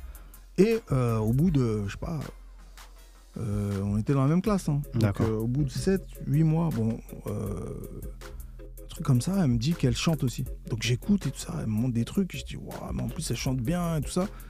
Et du coup, l'idée de, de, de- de- En fait, l'idée se crée dans ma tête de Ah, c'est possible de produire quelqu'un qui chante de RB. Produire au sens américain, c'est-à-dire euh, euh, composer. Mhm.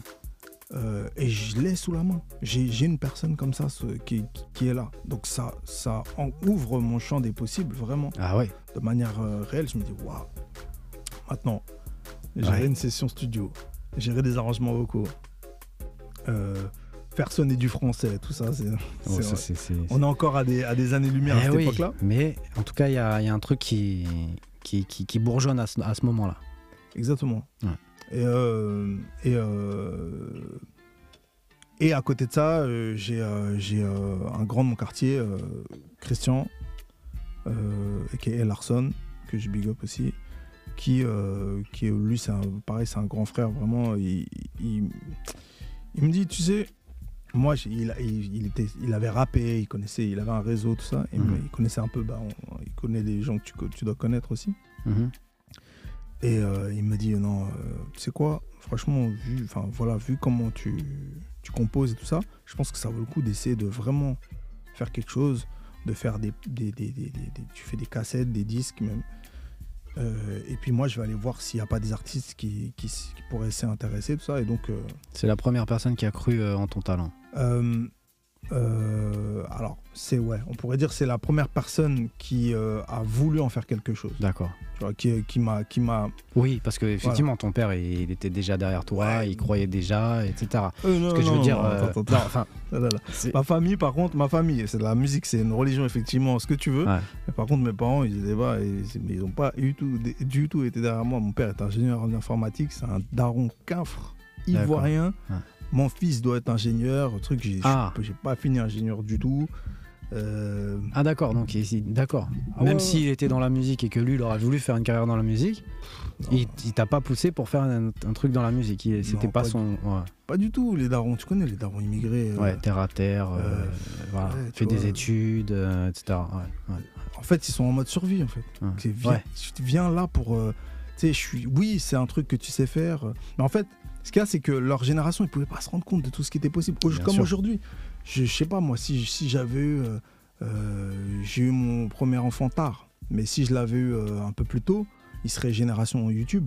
Ouais. Et moi, j'aurais jamais compris. Attends, ah, tu peux faire de l'argent, tu peux. En faisant des vidéos. Youtubeur, ouais. tout ça, ok, tu vois. Et alors, eux, ils sont complètement perdus, les, les- grands-parents. Ils sont perdus. Mais donc euh, voilà, ouais, non, mon daron, euh, petite parenthèse, non, non, non, j'ai pas été soutenu du tout pour, euh, par ma famille D'accord, ou truc pour, euh, pour, euh, pour faire ça. d'accord. J'ai réussi quand même à, à le convaincre, Mhm. Mon père et ma mère, j'ai réussi à les convaincre, mais c'est pas. ils m'ont aidé, tu vois, à, m- à m- à- comment dire? Ils m'ont aidé dans la. On va dire qu'ils t'ont soutenu dans, dans, tout, euh, dans tout ce processus de. Ils n'ont pas rejeté mon ambition. Ouais, voilà, c'est ça. Euh, ils n'ont pas fait que rejeter mon ambition. Ouais. Mais ils l'ont rejeté quand même, tu vois. C'est pour ça que je te dis, c'est- délicat, je peux pas te dire ouais euh, non non j'ai été soutenu stage même stage dad non pas du tout c'est pas du tout mon cas Ouais.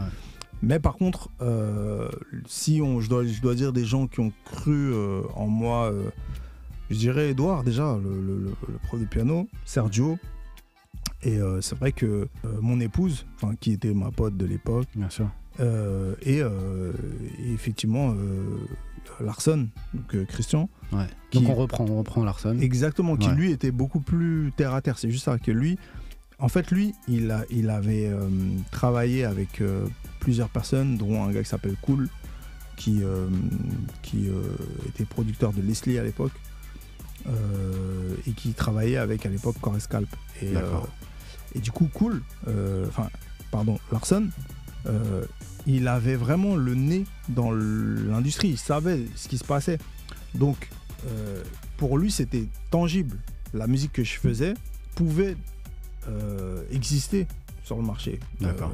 Ça valait le coup d'essayer. Euh, là où moi, j'étais que dans, mon, dans ma bulle. quoi. J'étais dans, des rêves- j'étais dans des rêves. Ok. J'étais pas. euh, Et puis surtout, moi, le marché français, moi, je l'ai jamais vraiment regardé. Ouais. Comme tout le monde. Je- je- j'ai- J'écoutais la musique américaine. Ah oui, oui, bien sûr. Le ouais. marché français, euh, Ouais, ouais. euh, oui, tu vois, ouais, ok. Je- j'ai même pas, je savais même, je savais même pas ce qui sortait vraiment. C'est, c'est Larson qui m'a, qui m'a intéressé vraiment. Au marché français. Voilà, à mon entourage, à voir, D'accord. à voir, euh, à voir euh, ce qu'il y avait autour de moi, Hmm. quels artistes étaient disponibles. On a écouté, euh, euh, il y avait, enfin, à l'époque où, où je commençais, donc j'avais 17-18 ans, les artistes euh, qui fonctionnaient, c'était Matthew Stone, Wallen, en tout cas dans, dans, dans le RB, quoi. Ah ouais, bien sûr. Après, le R&B en France, on va en parler un petit peu, mais on va en parler. on si va en parler. On va en parler. Je pense que ça vaut le coup d'en parler vu que tu es très R&B. Totalement. Je pense que tu es bien je- placé pour euh, parler du sujet. Ouais. je- on peut en parler sans problème. Mais euh, en gros, voilà, euh, j'ai- commencé à, à essayer de placer, en gros, tout simplement, dans Ouais. le RB. Mhm. Et puis, les plans qui tombaient plus facilement, c'était les plans Peura. Euh, il y avait tout simplement plus de demandes. Ouais. Il y a plus d'artistes euh, Peura. Ah oui. Et le RB, c'était euh, c'était un espèce de truc de maison de disque. On pourra en reparler aussi de l'industrie du disque en France, mais voilà. il- On va en parler aussi, bien sûr. c'était un truc un peu complexe, euh, l'arrivée du RB, l'importation. De toute façon, toute importation en France. Mm. La France, c'est un pays avec une culture très forte. C'est une ancienne première puissance mondiale. Dès que tu veux importer un truc en France, Mhm. Il y a de la résistance. Il y a de la friction. il faut que ça devienne français avant. Ouais, C'est l'assimilation. Ouais, c'est ça. Il Faut faut, que ça- franciser avant de. avant d'entrer. Ouais. Euh, et euh, donc le RB a subi un petit peu ce truc-là, tu vois. Donc bon, on pourra en parler plus tard, mais euh, pour continuer un peu mes aventures, euh, en plein dans, cette, dans, cette, dans ce- début de, de tentative, j'ai mon bac. Et je rêve de, de- des États-Unis, donc je- j'essaie de, de, de faire Berkeley. Donc je, je contacte euh, School of Music, ouais, à Boston. exactement Berkeley, euh, Berkeley College of Music. Ouais. Et en fait, euh, les, les, les évaluations se font euh, à Paris, à la- l'American School. Mhm, Donc Marcel Semba, non, c'est à, Boulogne. mhm. Et donc, euh, le premier contact, c'est ça. C'est donc, tu dois aller faire des évaluations. Je fais mes évaluations. Ils me disent, OK, très bien, c'est bon. Sachant que je pense qu'ils sont pas très regardants sur le, sur le niveau. Parce que de toute façon, là-bas, tu vas tout, tu vas tout revoir. Ah Le niveau, c'est uniquement si tu dois avoir une bourse. Et la bourse, c'est pour les brutes, euh, les petits japonais de 12 ans Ah, ok. qui savent jouer du Rachmaninoff alors qu'ils ont, euh, ils ont des mains de- d'enfants de, 12 ans. Et euh, mais ça, je ne savais pas. J'y vais à fond, ah, content, truc. Euh, c'est un pied vers, vers un rêve un peu là, pour le coup. Et on commence à. Commence à euh, le- comment on appelle ça là La correspondance? Parce qu'à l'époque, il n'y avait pas. Il y avait déjà Internet, mais bon, c'était pas trop par mail, c'était pas trop. C'était plus par courrier. par courrier. Et, Eh donc, ouais. c'est long parce qu'en fait, t'envoies et ils te répondent. et, ça, euh, met une semaine, voilà. une semaine et demie, deux semaines à. Ouais, ouais. et tu- t'y crois, tu reçois des photos du campus, euh, une, invitation à aller visiter. euh, bon, j'ai pas été, mais voilà. Et euh, c'est à la toute fin, c'est la dernière lettre, le tarot. Et le tarot, c'est un tarot. C'est 60 000 dollars par an. ouais. Presque l'équi- l'équivalent aujourd'hui de 60 000 euros par an. Exactement, l'équivalent Ah oui. de 60 000 euros. Euh, donc, euh, Non. voilà. Donc non. Donc euh, non, en fait, Ouais. tout simplement. Ouais. Euh, dans la même période, je découvre que j'ai une maladie chronique de l'intestin qui me limite pas mal, qui m'handicape même pas mal. Pendant 4-5 ans, je me retrouve euh, vraiment euh, handicapé. Euh, jusqu'à faire des hospitalisations, tout ça. D'accord. Donc lourd. C'est voilà, c'est une maladie euh, intestinale, euh, c'est la maladie de Crohn. Et du coup, c'est très très douloureux, très Mhm. désagréable. Et même très, je sais pas comment dire, c'est fatigant quoi, tu vois, ça, ça te fatigue, ça, ça te, ça t'arrête. Mhm. En fait, non, tu veux faire un truc, euh, non, t'as Ouais. mal au ventre, euh, Fini. Voilà. Ouais. tu vas, tu vas t'allonger. Mhm. Et euh, mais à 20 ans, tu vois, à 20 ans, Ah, c'est tôt, hein. Tu vois, en jeune. plein hein. lancement, Ah ouais. Ah ouais. Sale. le jour du lancement, tu vois, Ouais. en plein lancement, pas, on t'arrête. Ok. Donc je m'arrête euh, pas, en fait non, je m'arrête pas, je continue, mais euh, ah, tu vois, pas super. Euh, par le biais d'amis, euh, je rencontrouille, euh, tu vois, des gens, deux trois, deux, trois personnes. Il y a toujours Larson qui, qui se péta. Je rencontre un gars qui s'appelle M Fasol, avec qui je fais des sessions un peu plus, un peu plus. c'est un mec qui fait de la soul, D'accord. des, des sessions un petit peu plus lourdes où voilà, on peut travailler Mhm. on essaye de, de, de, de travailler aussi avec Adja, cette fameuse amie qui, qui, qui, euh, Qui deviendra. voilà, dont j'ai le témoignage euh, au doigt de, Ouais, ouais, je vois. Je vois. de ce qui est, de ce Ouais, qui est bien devenu notre relation. Ouais. Et, euh, et euh, on, essaye des, on essaye des trucs. euh, on- je rencontre aussi euh, une artiste qui s'appelle Arwa Imani, euh, qui a 15 ans à l'époque. Donc, euh, je la- je- par le biais d'Emfaçon, on la met en studio. On essaie de faire des choses, quoi. Mhm.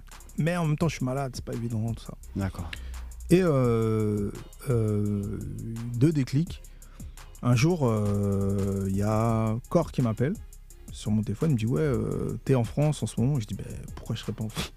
Parce que en fait, eux, ils voyageaient tout le temps. Donc, Ah, donc euh, pour eux, c'est la norme. Ouais, t'es Ouais. en France? Bah ouais, je suis en France en fait. Qu'est-ce Ouais. Ouais. Euh, Il me dit Ouais, faut qu'on te, faut qu'on te voit. et il me donne un rendez-vous dans un mois, un truc comme ça, tu vois. Je dis Ok, bon, vas-y, on y va. Et euh, j'arrive euh, avec Larson, toujours. Je tombe sur euh, lui, Scalp. Et on se connaissait, on s'appelait de temps en temps. Je leur envoyais des sons par le biais de Larson, toujours. D'accord.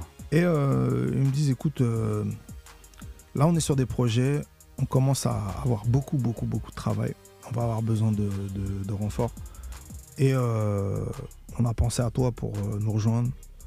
Ils n'avaient pas encore de signature, ils n'avaient encore personne. Donc euh, je, je suppose que j'étais l'une des premières personnes. Enfin, je sais, j'ai su par la suite qu'il y en avait plein. En fait, ils étaient plusieurs euh, personnes. Ouais.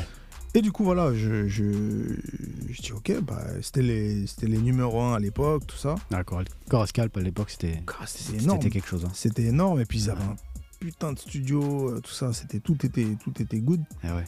Et du coup, euh, je dis, bah. Et puis en plus, tu vois, quand tu sors de l'hôpital et tout ça, je te jure, je, me, j'étais, je me disais, ouais, euh, en fait, euh, j'ai souffert un temps et là maintenant, ça va, ça va, ça va avancer. Ça s'est arrangé un petit peu ta, ta maladie entre temps Entre temps, il y a des hauts et des bas, c'est une maladie Ouais. chiante euh, dans tous les sens du terme. Maintenant, en réalité, on vit avec. Ok. Très parce que c'est une maladie qui se guérit pas. Voilà. Ouais. Mais on vit, on vit avec. Franchement, euh, je préfère ça que n'importe. Enfin, qu'au- qu'autre chose, ouais. En fait, je Ouais. préfère ça parce que je le connais. Ouais. Maintenant, euh, il y a peut-être des maladies qui ont l'air moins chiantes. Et Mm. voilà, tu vois. Mais Mm. objectivement, euh, on fait avec, franchement. Mm. Mais ça va. Et, et du coup, ouais, quand Scalp, euh, bah, je dis oui tout de suite. Ouais, Je J'imagine. ouais. je, vais, je vais dire non à- au numéro 1, non. Je, vais, je dis oui tout de suite. Parce que surtout, je- moi je suis assez team player, je me dis, ça peut donner quelque chose. Je vais rentrer dans, dans les- dans- dans- dans l'équipe, je vais travailler, je vais, je vais proposer ce que j'ai à proposer. Mais à l'époque, toi, t'as rien sorti encore ou t'as déjà sorti des projets? À l'époque, j'avais rien fait. Du T'avais rien fait. Ça veut dire qu'en fait, ils se basent sur ce que Larson leur a fait écouter, en fait. Et sur ce qu'on est. Alors je leur envoyais des sons et Ouais. il leur envoyait des sons. Exactement, ouais, c'est ça. Ouais. Exactement. Et Sur le- Larson, c'est ton manager. On peut dire que c'est ton manager de l'époque. Ah oui, fait. non, c'était Ouais, mon manager, totalement. ouais. Ah ouais, Ouais. non, bien sûr. C'était euh, c'était Larson qui, qui, qui nous avait mis en contact. C'était Mm. lui. euh, il, on avait aussi un binôme euh, avec un autre compo que lui aussi manageait, D'accord. que, que Larson manageait. Et on avait établi plein de contacts. C'est-à-dire que j'avais fait écouter mes sons. J'avais j'étais plein de fois en studio avec Larson, euh, à Leslie, à Willie Denze à l'époque, euh, D'accord. à Kelia. Plein de gens avaient entendu. Mais j'avais jamais eu vraiment de, De placement. de, euh, ouais, de placement, de ok. réponse, jamais. Euh, euh, mais euh, par contre, eux, ils étaient sérieux, quoi. Ils m'ont dit non, non, non. On, voilà, on sent un truc. Avec toi, on sent un, son, un truc quinri. Tu vois. Et à l'époque, quinri, c'était à la fois un gros mot et à la fois euh, une- un compliment. Ouais. C'est-à-dire Mm. que quinri, ça veut dire euh, mec dans la lune. En vrai, hein, Mm. euh, parce qu'en réalité, ça, on est en France. Donc, quand t'es un quinri, en fait, t'es juste un, Ouais. voilà, c'est juste un naïf. Ouais. Mais, euh, mais je pense que je l'ai pris comme un, comme un truc encourageant, justement. Je me suis dit, voilà, ils, ils cherchent un truc chez moi en particulier, bah, je vais essayer de le faire, je vais essayer de leur donner. C'était avant ou après Showbiz? C'était, euh, Tu te, tu te souviens peut-être pas je pense que c'était après Showbiz. Après c'était Showbiz. après Showbiz parce que euh, euh, c'était vers la période euh, Amine. D'accord. Ils avaient, ils avaient un artiste qui s'appelait Amine, mais Mm. surtout, ils étaient dans une période où ils faisaient beaucoup d'allers-retours aux États-Unis parce qu'il y avait effectivement le, le- le- le- le projet avec euh, Tony Parker, mais qui donnait lieu. En fait, ça, ça devait donner quelque chose de beaucoup plus grand. En fait, ils devaient, je crois, récupérer. Mais c'est euh, c'est eux qui t'en parleraient mieux. Ils devaient récupérer, je crois, le, la, la version française de Sosodef, donc le label de, Germaine de Dupri. Jermaine Dupri. Ouais. Euh, je crois que c'est ça. Il me semble que, en tout cas, c'est ce Ils devaient ouvrir genre une branche en France de Sosodef. Exactement. Ça aurait été fou. C'était eux qui devaient le gérer. incroyable. Euh, sauf que aux États-Unis, euh, Jermaine Dupri gérait tout EMI, tout, tout l'urbain d'EMI D'accord. de l'é- de l'époque, toute le- Mhm. le- la partie urbaine de EMI. Et euh, du coup, ça devait devenir plus ça. C'est-à-dire, en gros, je sais pas si c'était EMI ou Virgin à l'époque, parce que c'est. Ouais, C'est Virgin et EMI, après ils ont, ils Les- ont les labels mergé ont les bougé, deux. Ouais, ouais. ouais, ouais. Et euh, c'était ce que Corma avait expliqué. Et, euh, et euh, du coup, ouais, moi, je- en tout cas, moi, j'avais, j'avais, quoi qu'il arrive, c'était une opportunité énorme. Ah oui. Et là, Larson, il me regarde, c'est pour ça encore un- toujours un grand respect pour lui. Mhm. Il me regarde, il me dit Regarde, ça fait 4-5 ans, tu vois, t'es malade, tu fais tes trucs, mais on se, bagarre. Euh, euh, je préfère te laisser avec eux. Et, euh, et ça y est, t'es placé, t'es quelque part, tu vois. Si t'as besoin de moi, je serai toujours là. Mais je veux pas rester, je veux pas rester là en poids, tu vois. Donc il m'a dit, lui il sentait que Qu'il avait atteint le maximum de ce qu'il pouvait faire pour toi? Je, je l'ai même pas senti comme ça, je l'ai plus senti en mode j'ai l'impression que tu, tu vas avoir besoin de, de, de penser qu'à toi. J'ai l'impression, il me, l'a présenté presque comme ça, c'est-à-dire vas-y tout seul, Euh, euh, parce que Larson, c'est pas juste un manager, c'est vraiment un grand. C'est la famille en fait, c'est Mhm. vraiment. C'est un euh, grand ref un peu, C'est un, euh, grand frère, c'est le grand de mon grand frère, c'est Ouais. euh, c'est euh, lui et JB, euh, c'est des, des frères euh, de, très proches, tu vois, c'est Mhm. c'est de la famille très proche. Jusqu'à aujourd'hui Jusqu'à aujourd'hui, c'est des- c'est voilà. Et euh, même si bon, forcément, euh, tu vois, y a le- la vie, la- tu vois, fait que tu vois moins les gens, surtout avec, Bien avec sûr, les, bien sûr. les emplois du temps. Eh oui. Mais non, lui, vraiment, il- comme il me présentait le truc, c'était vraiment euh, gros. T'as vu, là où, là où t'es, là, Mm. parce que je vais être, je vais pas, c'est pas que je vais être un point mort, c'est que tu n'auras pas besoin de moi. Là, ça te place quelque part. Après, maintenant, c'est à toi de faire, tu vois. Donc, euh, il y avait un côté très, euh, je sais pas, très, très, euh, très sage, tu vois, dans D'accord. son- dans son truc. Parce Ouais. qu'un manager, en vrai, il doit prendre un pourcentage, il doit Ouais. prendre tout ça. Eh oui. Lui, il m'a rien demandé. Il m'a juste dit, gros, en fait, on a travaillé tout ça. On est, on- ça t'a amené quelque part. Je suis content. Euh, et euh, je préfère te laisser là, là, avec eux. D'accord. Et comment tu le prends ça? Je le prends. Tu je te le- dis que c'est il a raison, c'est ou tu dis bon euh, c'est dommage de me lâcher maintenant parce qu'on j'ai l'impression que tu me fais bien avancer. Euh, non, non, je le prends bien parce que euh, on avait aussi, tu vois, on avait aussi nos désaccords au sens où, au sens où lui, il voulait que, que je m'adapte au marché. D'accord. Et, euh, Et toi c'était Moi, je, moi, je, mais, c'est ma- ma- mais il avait raison. C'est Ouais. juste que moi, j'étais, j'étais, j'étais pas prêt. Ouais. Donc, je pense que ce qui, je l'ai, je l'ai bien pris parce que je me suis dit, ouais, bah, il a, il a, il me lâche pas. C'était pas, il me lâchait. Le, Ouais, il a dit je suis là quoi qu'il arrive. exactement. Ouais, ouais, Deux jours sûr, après, on était, on était, on était ensemble. Ah ouais, bien Euh, sûr, bien sûr. On, on mangeait ensemble régulièrement, on se voyait. Mais c'est juste que, euh, Vol de il- tes propres ailes. Vol- Si t'as besoin, euh, je suis à côté. En fait, je pense aussi que ce qu'il ce voulait faire, c'était. Ça le bloquait aussi, d'être manager d'un petit qui connaît, dont il a une responsabilité parce que bah, c'est vraiment la famille, c'est vraiment Mhm. un truc. Et que lui, il avait des ambitions. Et il a fait de la prod, après, il a fait de la production, euh, du produit des émissions, il a fait des trucs. Et que faire ça, c'était peut-être pas un truc. euh, euh, Une vocation d'une vie quoi. Et voilà. Ouais, d'accord. ça allait le, ça allait le, ça allait pour moi. Enfin, je pense que ça, Ça va le allait ralentir peut-être dans ses ambitions Voilà. à lui. Ouais, ok. voilà. Mm. Ça allait devenir que le manager d'un. Ouais, tu ok. vois. ouais. c'est pas un truc de fou Mm. euh, à la longue, tu vois. C'est pas. Et du coup, euh, je commence à travailler chez, euh, chez ouais. Donc euh, à Artop Record, D'accord. Artop, euh, Artop Music, je crois. Ouais. Mhm. Je rencontre Belek, euh, je rencontre Momo, donc Belek, super fort déjà à l'époque. Core et puis Scalp, hein, Scalp qui, qui, qui gérait tout, en tout cas musicalement, je le voyais un peu tout faire. Core, il vient souvent avec des gens, des, des gens comme Omar Sy. Euh, voilà, enfin, c'est. Le, binôme, c'est ça. C'est corps, il est connecté, et Scalp, il fait plus la musique, ou est-ce qu'il vraiment, ils faisaient tous, tous les deux de la musique? Comment c'était quoi un petit peu l'équilibre? Bah, moi, je peux te dire que ce que j'ai vu, j'ai vu que Scalp faire de la musique. D'accord. mais j'ai vu Core euh, j'ai vu Core euh, faire de la musique différemment c'est-à-dire faire de la réal D'accord. c'est-à-dire que je l'ai pas vu mettre ses mains sur le clavier D'accord. Mais je l'ai vu euh, ouais je l'ai vu diriger des trucs C'est un de- DJ Khaled un peu. C'est, il dirige le. je pense après je l'ai pas vu assez par contre c'est vrai que par contre c'est vrai qu'à cette époque-là j'aurais pas beaucoup Core je l'ai pas vu beaucoup. D'accord. Euh, et euh, en plus surtout deux trois mois après ça split Ah d'accord. D'un coup, je vois plus Scalp du tout au studio. Je vois Core des fois. Je vois Vincent, le lingé, qui je passe un big up, qui je bosse toujours des fois, D'accord. Qui a mixé euh, Jaja par exemple. De Enfin, c'est un gars, c'est un gros ingé très fort. Mhm. Pardon. Et euh, donc, euh, donc euh, ouais, c'est assez, assez bizarre. Et toi, t'es au milieu des deux comme ça Parce que du coup, t'avais plus une relation avec l'un qu'avec l'autre ouais, j'avais plus construit avec Scalp parce que le côté musical. Ouais. Et le côté spirituel aussi, c'est vrai que il s'avère que c'était pendant le ramadan, donc on priait ensemble. Ça, m'a, ça, ça nous a rapprochés, tu vois, D'accord. euh, Scalp et moi. Et euh, la, la manière dont ça s'est passé a fait que j'ai plus suivi Scalp, tu vois. Ok. Je me suis, je me suis senti plus à l'aise euh, avec Scalp. Et, et du coup, en gros, en gros, ce qui s'est passé, c'est que les deux splittaient.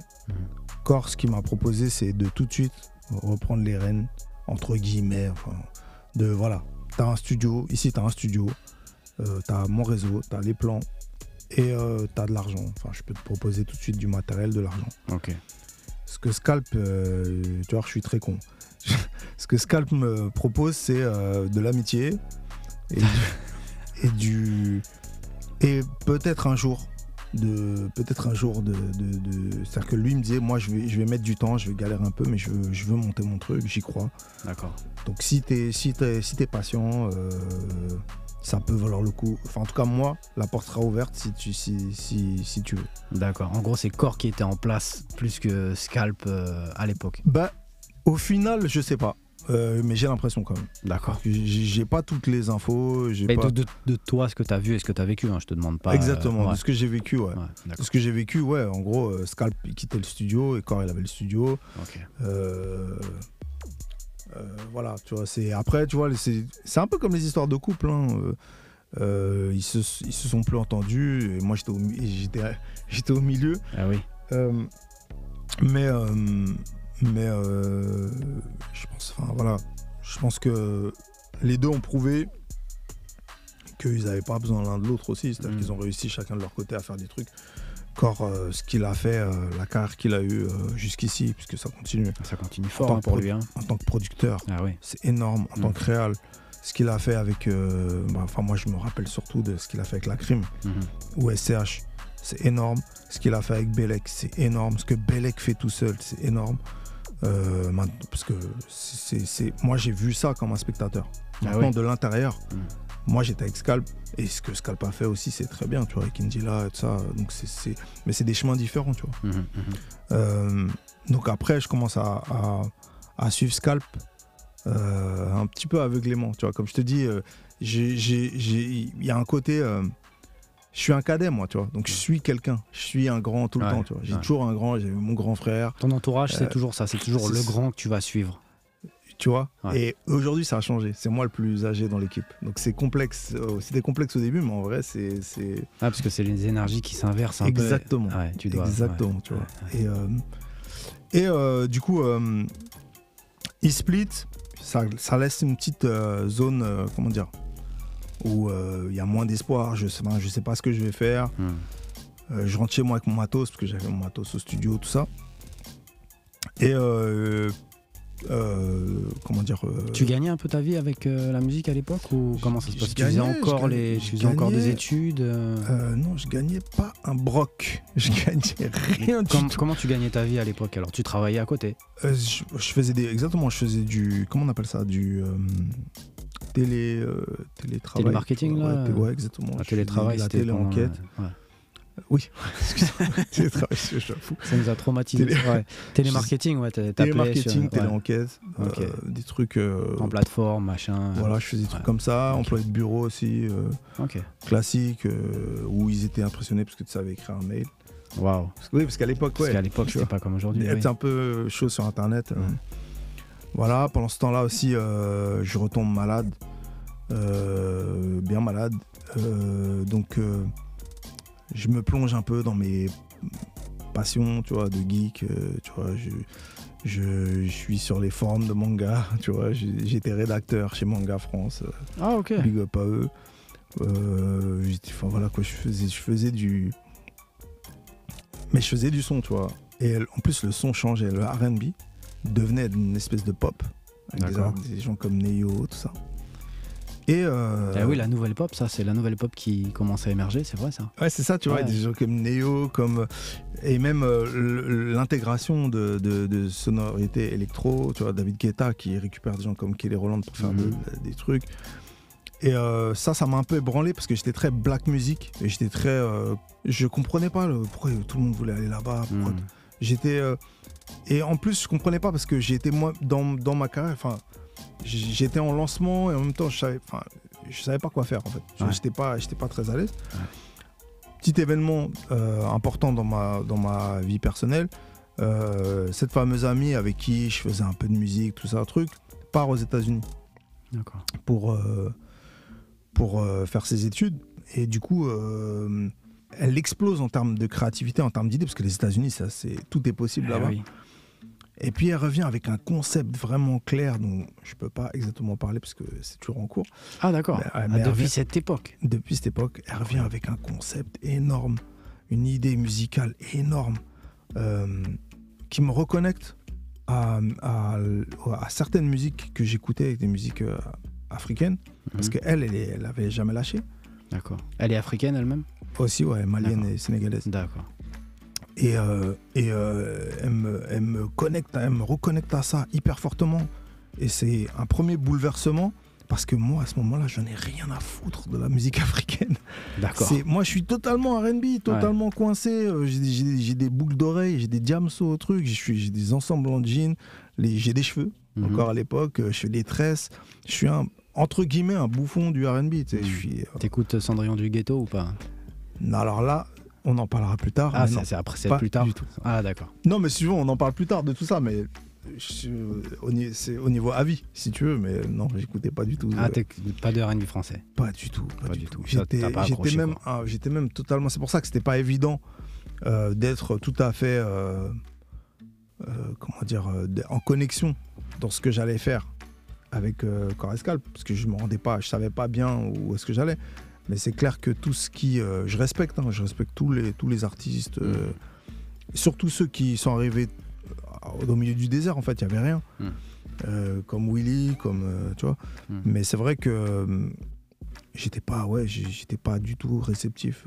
D'accord. c'est ça, ça, ça m'en touchait une sans faire bouger. C'est-à-dire que vraiment, je savais, je- ça me, j'entendais pas du R&B, voilà, tout simplement. Il y a certains artistes, Wallen, je Ouais. pouvais entendre euh, les prods de Sully B. Wax, Sully, ouais. tout ça. Mhm.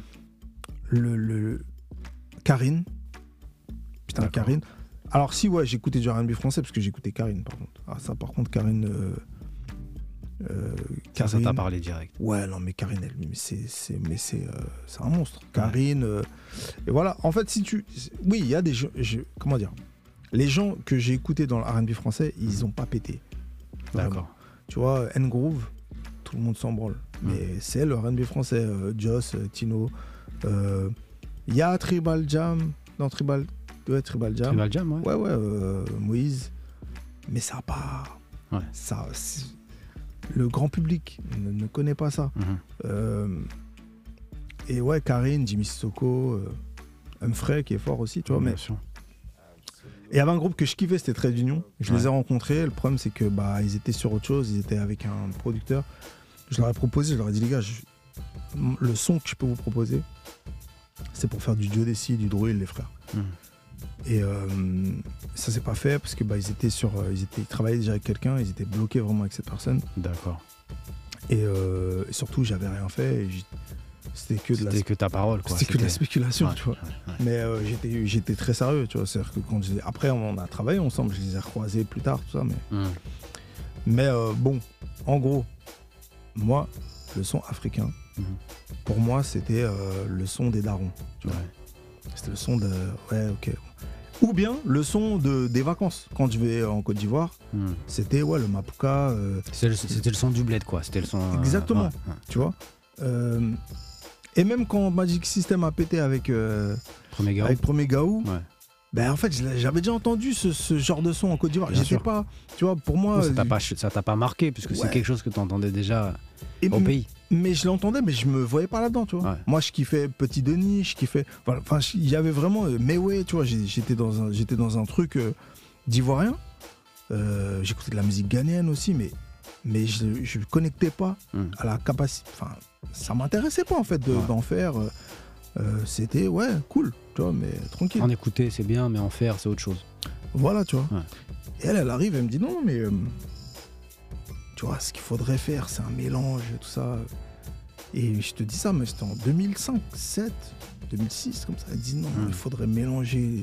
C'est dommage, on est en France, on a tous ces doubles cultures, euh, ces trucs, tout ça, truc.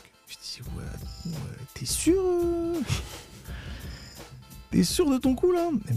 Et en fait, je pense que c'est aussi, elle était aux États-Unis, elle voyait ça de loin. Et ouais. Donc elle voyait le. le, le, le- le- Elle a capté, le truc un peu arrivé, elle a, elle a vu la big picture un peu. Ouais, elle voyait Ouais. la big picture. Ouais. Et, euh, et du coup, euh, elle rentre des États-Unis.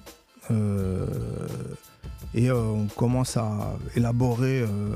Enfin, j'essaie de, j'essaie de la suivre en fait dans son idée. D'accord. Et euh, avec ça, vraiment, vraiment, je reconnecte. Euh, et je pense que ça commence à teinter euh, un petit peu ma musique. Mhm. Mais encore une fois, à ce moment-là, les morceaux qui, que, que je place ou que je truc, ça reste du Peura, c'est du Sefiu, c'est du, des trucs comme ça.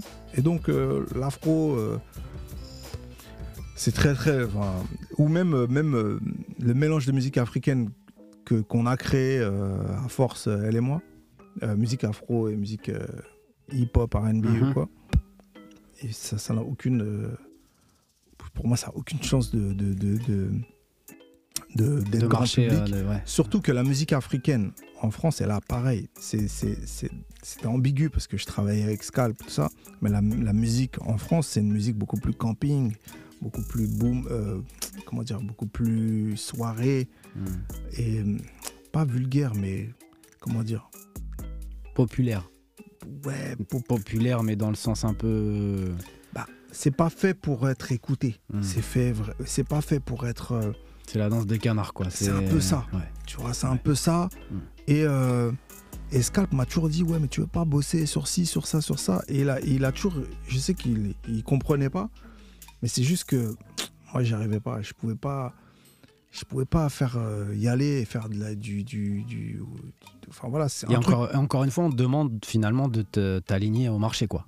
Encore une fois, tu vois. Ouais, ouais. Et euh, bon, une fois qu'elle est rentrée, elle m'a mis, elle mis ça en tête, elle, m'a mis, elle a planté cette graine en- euh, vraiment de, de, de, de musique africaine, euh, tout ça. Ouais. En plus, là vraiment, ça on s'est rapprochés.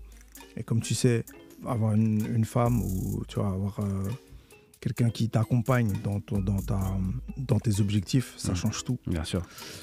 Et euh, du coup, là, j'ai quelqu'un qui m'épaule, vraiment. Mm. Tu vois, on se marie, elle finit ses études, je touche pas un rond. Pour l'instant, je, suis, je reste un mec qui. Ah, là, c'est intéressant parce que tu as placé sur Sefiu, tu as placé sur, euh, sur, sur plein d'artistes finalement. Mhm. Tu touches Walou. On peut en parler. si On va en parler après de toute façon. pas de parce que voilà, c'est, mais c'est bien, c'est bien qu'on. Voilà, mettez un pinpoint là-dessus, on en reparle après, J'ai placé sur. Ouais, j'ai placé sur Sefiu, j'ai placé sur. euh, à cette période-là. ouais. ouais, c'est, euh, mes premiers placements, c'est ça. euh, Soprano, j'ai placé sur Kerry James. C'était des grosses têtes à l'époque. Des hein. grosses têtes. hein. Ouais. Je touche pas un broc. D'accord. Et, euh, et euh, comment dire, elle, est- elle vient ici, elle finit ses études. Des études moins intéressantes que ce qu'elle avait prévu aux États-Unis, mais voilà, elle s'est mise avec un vaurien en France, euh, elle va pas rester aux États-Unis. Ok. allez hop, allez, elle rentre, elle, rentre, euh, elle retourne ici. euh. Bah après, on mange bien en France, voilà, tu vois. Ouais, c'est sûr. On je part aux. États-Unis, ouais. Hmm. Elle finit ses études, elle cherche du, du, à travailler selon ses études, elle commence à taffer selon ses études, donc elle travaille à l'ONU, tout ça. D'accord. Elle assume nos vies, euh, elle assume notre vie.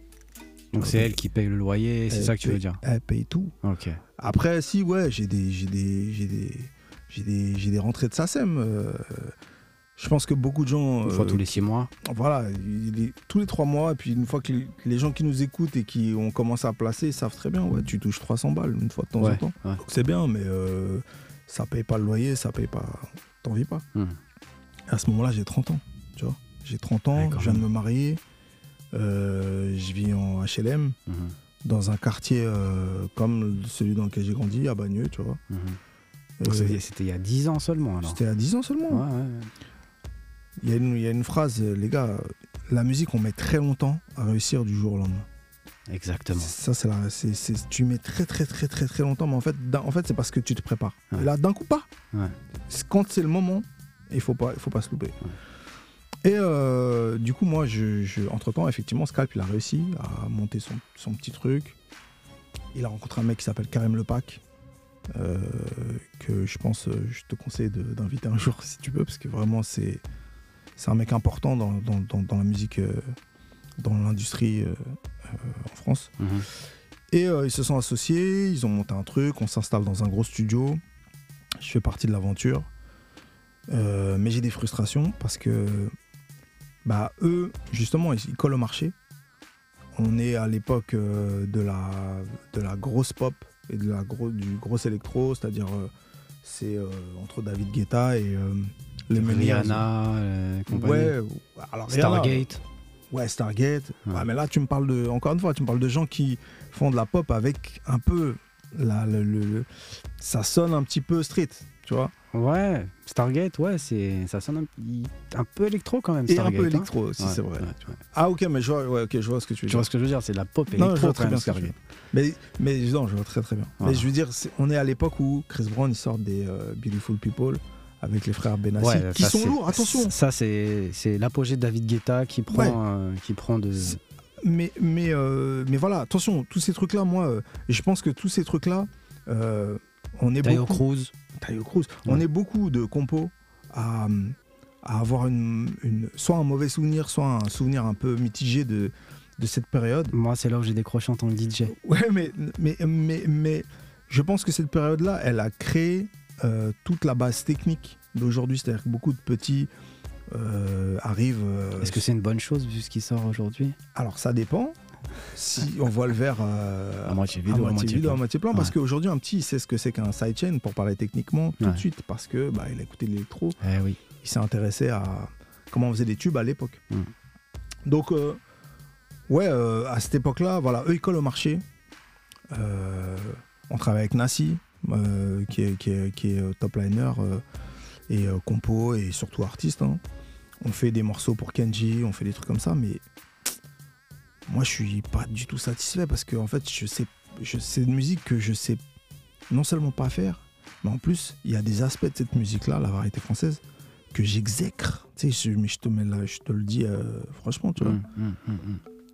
C'est, euh, je me rappelle une fois avoir dit à Karim, là, gros, c'est comme si tu me demandais d'embrasser un mec, de faire cette musique. À ce point Ça me dégoûte parce que ben, c'est pas moi, tout simplement. Ouais. Tu vois? Comme, euh, comme, euh, Ou comme l'inverse, comme un gay, il peut pas embrasser une fille, tu vois.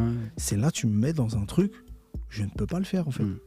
Euh, et c'est comme si tu me demandais d'embrasser un mec et que tu me disais, non, mais il est beau quand même. Mais oui, mais si je suis pas. Tu ce que je veux dire, si c'est pas, si c'est pas, Si c'est pas mon truc. voilà, si c'est pas mon truc, je peux, je peux pas y aller, tu vois. Ou voilà, tu vois. Et, et pourtant, j'ai pas le choix parce que j'ai ma femme qui paye tout. Ouais. Et des fois, grâce à ce que je fais, ça ramène des choses qui fait que bah, je commence à construire mon économie autour de ça. Mm. Mais ce que je me dégoûte, je peux pas me regarder dans la glace en fait. Je suis, je suis, c'est, comme je te dis, la musique c'était le seul truc qui ressemblait à une religion avant que je me convertisse à l'islam ouais, dans ma famille. Le lien qu'on avait avec la musique, le lien que c'est, trop en fait. Donc euh, c'était insupportable en fait euh, cette période-là où et même aujourd'hui, tu me parles de, de- du marché d'aujourd'hui. Euh,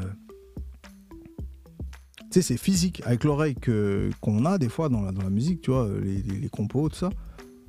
Un truc qui sonne pas, c'est physiquement désagréable. C'est comme euh, un truc- une porte qui grince, Mm. tu vois. Il y a, moi, il y a plein de trucs du, du- du marché et des trucs qui fonctionnent, mais aussi des trucs qui fonctionnent pas, heureusement, Mhm. Qui me provoquent des, euh, ouais, des, presque des boutons, tu vois, mais vraiment, parce que c'est physique, en fait. Je, je pourrais pas te... Ah, le dire autrement, très- tu vois. ah, je comprends, je comprends très bien. Après, est-ce que ça va se transcrire aux auditeurs Bon, On verra. Mais on va essayer de. Voilà, ça, ça, ça va s'adresser vraiment plus aux, aux beatmakers, aux compositeurs, aux, aux producteurs, etc. Je pense cet épisode. Ça va être magnifique. Ouais, J'espère, en tout cas, Bien que, sûr. voilà, qu'on peut, on peut communier, tu vois, mais voilà, tu vois, j'étais, j'étais dans cette équipe. Euh, et puis surtout, euh, je pense que le problème que, que j'ai, que j'ai rencontré, c'est que j'étais dans l'équipe d'un beatmaker, Mm. c'est-à-dire d'un, compo. Et du coup, les gens, et puis surtout, c'était quand même quelqu'un d'important, tu vois, euh, surtout à, à cette époque-là, Scalp. Et euh, il, a, il réussissait euh, beaucoup de choses. Mm. Et du coup, les gens venaient pour lui. Et lui, se bossait. Lui, il travaillait. Pour, il travaillait à son succès, tu vois. Mhm. Et euh, malgré toute la bonne volonté, ou pas d'ailleurs, euh, qu'il peut avoir essayé de, de, de mettre sur moi, ou sur les autres compos, parce qu'il y, a y a eu plusieurs autres compos, tu vois, que je salue, hein, tu vois, MKL, Joey, Johan et Rami, on est plusieurs à, avoir, à être passés euh, par chez Scalp. Mais il y avait toujours un bug, parce que, bah, en fait, c'est Scalp euh, en premier, c'est normal. tu Tu es vois. dans l'ombre de Scalp, en gros. T'es dans l'ombre, et, euh, et en plus, moi, j'étais dans l'ombre du- d'une certaine manière. Je sais pas comment te dire ça. J'étais dans l'ombre euh, encore plus fort parce que la musique qu'on me demandait de faire, je pouvais pas être fort Ah ouais, dedans. ok. ouais. Je pouvais pas, c'était pas possible que j'assure. Mm. Et euh, et ça s'arrêtait pas, tu sais, mais c'était c'était vraiment euh, c'était vraiment euh, difficile. Et en plus, il y avait des rivalités entre compos, pas que entre pas pas particulièrement avec Scalp, mais avec d'autres compos. Tu vois, tu arrives les il y a il y a, il y a un artiste qui arrive, Ouais. euh, il va vers le compo le plus Qui lui colle le plus, quoi. pas forcément, mais Même le pas. plus le plus le plus fort en studio. Celui qui quand tu vas en studio euh, euh, waouh, euh, le son est bon, tout ça. Mais maintenant, quand tu rentres chez toi, est-ce que le son que tu écoutes, il est, il, est, il est aussi bon que, que la séance que tu as passée? C'est-à-dire qu'il y, a le- il y a le côté psychologique de le- du moment que tu passes avec la personne en studio, Mhm. le spectacle du studio, D'accord. Et il y a le, le, Le résultat. le résultat. Ouais. Et ça, euh, c'est un autre aspect hyper compliqué pour les beatmakers. C'est-à-dire que tu es là, tu avec un artiste, ça se passe bien. Mais est-ce que tu as assuré? Est-ce que tu. On, sait- on, on, on- on- on l'apprend ça. On se dit, ah ok. Euh, faut être fort, tu vois, pour se dire, je suis en studio, le son est fort. Je suis avec, euh, je sais pas moi, Yana Kamura. Tout le monde bouge la tête. Et avoir le- la lucidité de se dire, ouais, mais non, c'est pas. pas Le morceau, il est pas. Ouais. on n'y est pas. tu Ouais, vois ouais. Et euh, ne pas être comme un fou le lendemain, dire à tout le monde ouais, voilà, j'étais avec un tel, Mhm. tu vois, et Pas tomber dans ce piège. pas tomber dans ce piège. Et Ouais. ça, pareil, c'était pas très bien géré euh, dans, dans les conditions dans lesquelles on était, Mhm. Euh, mais ça m'a permis de rencontrer plein de gens hyper importants dans ma carrière. Je pense à Nazim, big up à lui. Je pense à Amir, le, le- le chanteur Amir, hein, qui, est, qui est devenu un ami, tu vois. Mhm. Euh, je pense à, à la section d'assaut et euh, tout particulièrement Barakadama, que D'accord. rencontré pendant cette période-là. Yes. Et euh, il y a eu un, un petit moment où il y a eu moins d'activité avec l'équipe et euh, où euh, on est parti vivre au Sénégal euh, avec, mon épouse. Ouais. Et euh, cette année-là, il y avait moins d'activités et moins de trucs. Et euh, il y avait. euh, la musique changeait en fait. C'est-à-dire qu'il y a un, Bruno Mars qui sort un album qui s'appelle euh, 24K, Ouais, qui 24 est un ouais. album RB pur. À côté de ça, il y a Mr. Easy qui sort son Leg Over. Il y a. Je sais pas, il y a- il y a un- il y a- il se passe un truc Ouais. différent dans la musique. Et c'est beaucoup afro, c'est beaucoup RB. Et euh, je suis là au Sénégal. Et euh, mon épouse, elle me dit, mais, mais en fait, là, c'est pour toi. hein. Là, c'est maintenant. Mhm. Elle me dit, c'est- un train, c'est maintenant. Et euh, en sollicitant un peu l'équipe dans laquelle j'ai, je vois que ils sont sur autre chose. Ils sont en train de produire des trucs de, de de, de machin, tout ça. Et là, je me suis dit, oulala, là, là, si je loupe ce, ce truc-là. Et puis surtout, j'ai l'idée. Mhm. Je ressens, je, je, je vois le mélange, j'entends ce mélange-là. Mhm. Il faut mélanger clairement le RB et l'afro, mais de manière vraiment claire, être à l'aise avec ça, Mhm. ou bien le faire et y aller à fond. Et euh, du coup, de là-bas, je commence à, à proder, euh, à faire, à assumer, à faire des prods RB dans mon coin. À, RB qui est un gros mot, hein, en 2016-2017, c'est un gros mot. Même si Bruno Mars a sorti un. Mhm. C'est aux États-Unis, c'est autre chose. Ouais, c'est autre chose, c'est un autre monde. Et euh, du coup, j'écoute euh, Leg Over, j'écoute euh, tout ce qui sort à l'époque avec Les avait- Starboy, les. Ouais, non, Ouais. là, c'était avant même. Il y, avait, il y avait Don Jazzy, il y avait un morceau qui s'appelait Up to, Something- Up to Something. Up to Something, c'est Don Jazzy. Il y avait quoi? Il y avait plein, plein de morceaux afro qui sortaient. J'étais- comme un fou, j'écoutais Mhm. tout. Et en même temps, j'écoutais euh, Du RB. 24K. 24. Mais euh, le R&B, et il y avait une espèce de RB un peu émo. Tu vois, il y avait des, des- des gens comme euh, le mec de One Direction, là, comment il s'appelle? Euh, Zayn, Zayn Malik. Ouais, Zayn Malik. Il y ouais. avait le- le- le- l'arrivée de plein de trucs comme ça, RB, mais c'était, c'était feutré, c'était doux. Mhm. Même Justin Bieber, il avait, il avait Il déjà. avait un peu, ouais. Mais c'était feutré, c'était pas clair. C'était non, mais vous inquiétez pas. C'est... En fait, c'était vous inquiétez pas, c'est pas du RB. Hein. C'était Ouais. un peu ça, tu vois. Et euh, non, là, moi, j'ai commencé à bosser ça dans mon coin. Et puis, en sollicitant, je te dis, mon équipe, je voyais qu'on n'était pas, on pas en phase. Donc, je me suis dit, là, il va falloir que je me démerde, en fait. Il va falloir que je fasse mes trucs dans mon coin. Mais je savais pas trop comment faire. Hmm. Et là, j'ai euh, Barak qui m'appelle et qui me dit, euh, gros, euh, faut qu'on bosse ensemble, faut qu'on fasse des trucs ensemble. Moi là, je suis en train de faire des, des EP, je, je suis en train, de- je travaillais déjà avec lui, mais tu vois, là, il voulait qu'on avance vraiment ensemble. Donc on se voit, on fait du son, il me présente des nouveaux compos, il me présente Izili, je rencontre euh, voilà des gens comme ça. Et puis euh, il- on, a, on, a, on arrive quand même à un point où je vois que lui, il est un peu frustré parce que c'est quand même un rappeur, tu vois. Là, je avec moi, il va, il, fait du, il fait, il le tire vers des trucs un peu lover. Mais c'est un kiffeur de RB. Hein. mais c'est un gros kiffeur de R&B. Barak, c'est un gros Ah kiffeur non, de Barak, c'est un kiffeur de R&B, Eh ouais. c'est quand même un rappeur. C'est-à-dire en tant Ah oui. qu'artiste, il peut pas forcément s'exprimer sur ce que je vais proposer. C'est pas agréable forcément. Ou, ou est-ce qu'il peut incarner ça Tu vois? Ouais. On se posait la question. Ouais. Puis on en arrive au point où vraiment, euh, un jour, il me dit, tu sais, gros, toi, tu as besoin d'un gars qui, qui va porter ta musique. Et, euh, et euh, toi, tu, portes, tu, tu, tu, tu lui donneras vraiment une- un véhicule. Parce Mm. que il te faut, il te faut euh, on pensait à l'analogie, euh, il y avait MHD et DSK, tu vois, DSK on the beat, Mhm. tu vois, parce qu'ils ont, alors, comment ils ont créé l'afro trap, Ouais. c'était, un nouveau truc, tu vois. Ouais. Et il me disait, ouais, il te faut ça en fait. Et, euh, et un jour, il m'appelle, il me dit, je crois que j'ai ça, je crois que j'ai ce mec-là. Il me dit, ouais, j'ai demandé un petit fit là, je t'envoie une vidéo, dis-moi ce que t'en penses. Et il m'envoie une vidéo de Tyke. Il avait, il, avait- il était, il était, c'était une vidéo face téléphone, tu vois. Et il chante, j'entends la voix, je dis oulala, oulala, d'accord, d'accord, d'accord. Ok, c'est là-bas. Effectivement, là, tu viens de toucher le. Ouais. On, on y est. Maintenant, rencontrons-le et voyons. On le rencontre. Et euh, ouais, tout on a fait tout de suite euh, deux sons. euh, C'est immédiat en fait. Le... Pas forcément parce que là.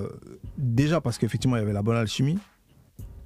Euh, mais aussi parce que moi, j'avais de la frustration depuis longtemps. J'avais besoin de, De relâcher la de pression. relâcher de- un ouais, truc, ouais. c'est clair. Ouais. Mais aussi parce que lui est extrêmement efficace en studio, c'est-à-dire qu'il va, il va très vite.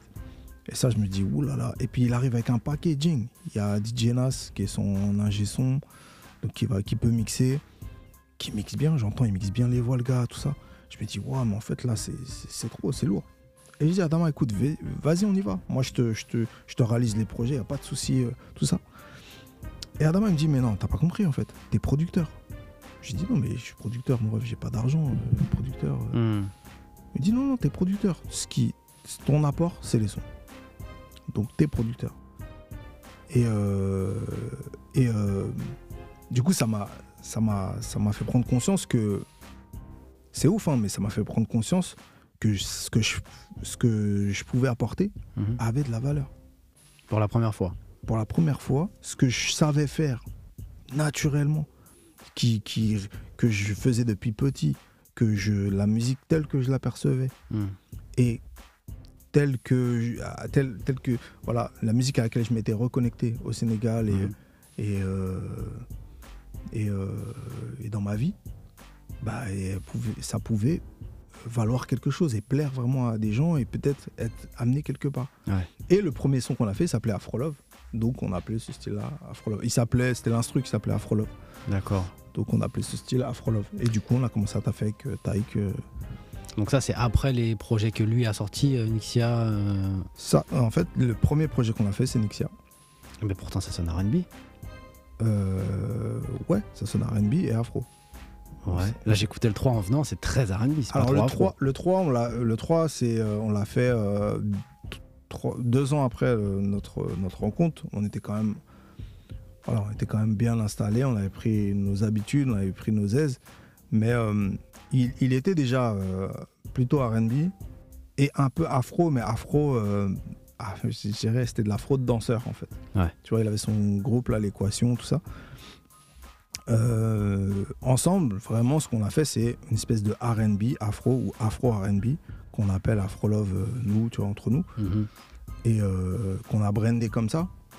Mais euh, c'est vrai que sur, sur Nixia 3, il y a un peu plus de RB aussi, parce qu'il y a l'arrivée de Black Do, qui lui était beau- beaucoup plus RB même que, Compositeur, que d'afro. Un, un compo, c'est lui qui a composé Dodo, c'est lui qui a composé Moi je prouve, qui est sur Nixia 3. D'accord. Euh, et lui, il avait surtout une identité RB au début. Mhm. Il a commencé à avoir cette, une identité afro par la suite. Mais là, il, vit- il avait surtout une identité euh, RB et afro-caribéenne, on va dire un, un peu, tu vois. Mhm. Et euh, sur Nixia 3, moi, j'étais pas dispo parce que j'étais en train de travailler sur l'album de Daju, D'accord. euh, euh, Poison ou Antidote. ok. Euh, et donc, j'ai fait que deux morceaux sur euh, Nixia 3, même si en fait, il devait y en avoir peut-être un peu plus, je crois, 5 ou 6. Mais euh, ce qu'ils avaient fait avec euh, Black Do et, euh, et, et les sons qui étaient déjà là, en Mhm. place, Mhm. c'était tellement bien, tellement cohérent qu'on a gardé cette architecture et que on a juste ajouté deux sons, euh, euh, dont un, un feat avec Nov que, que j'ai fait, qui s'appelle Mine.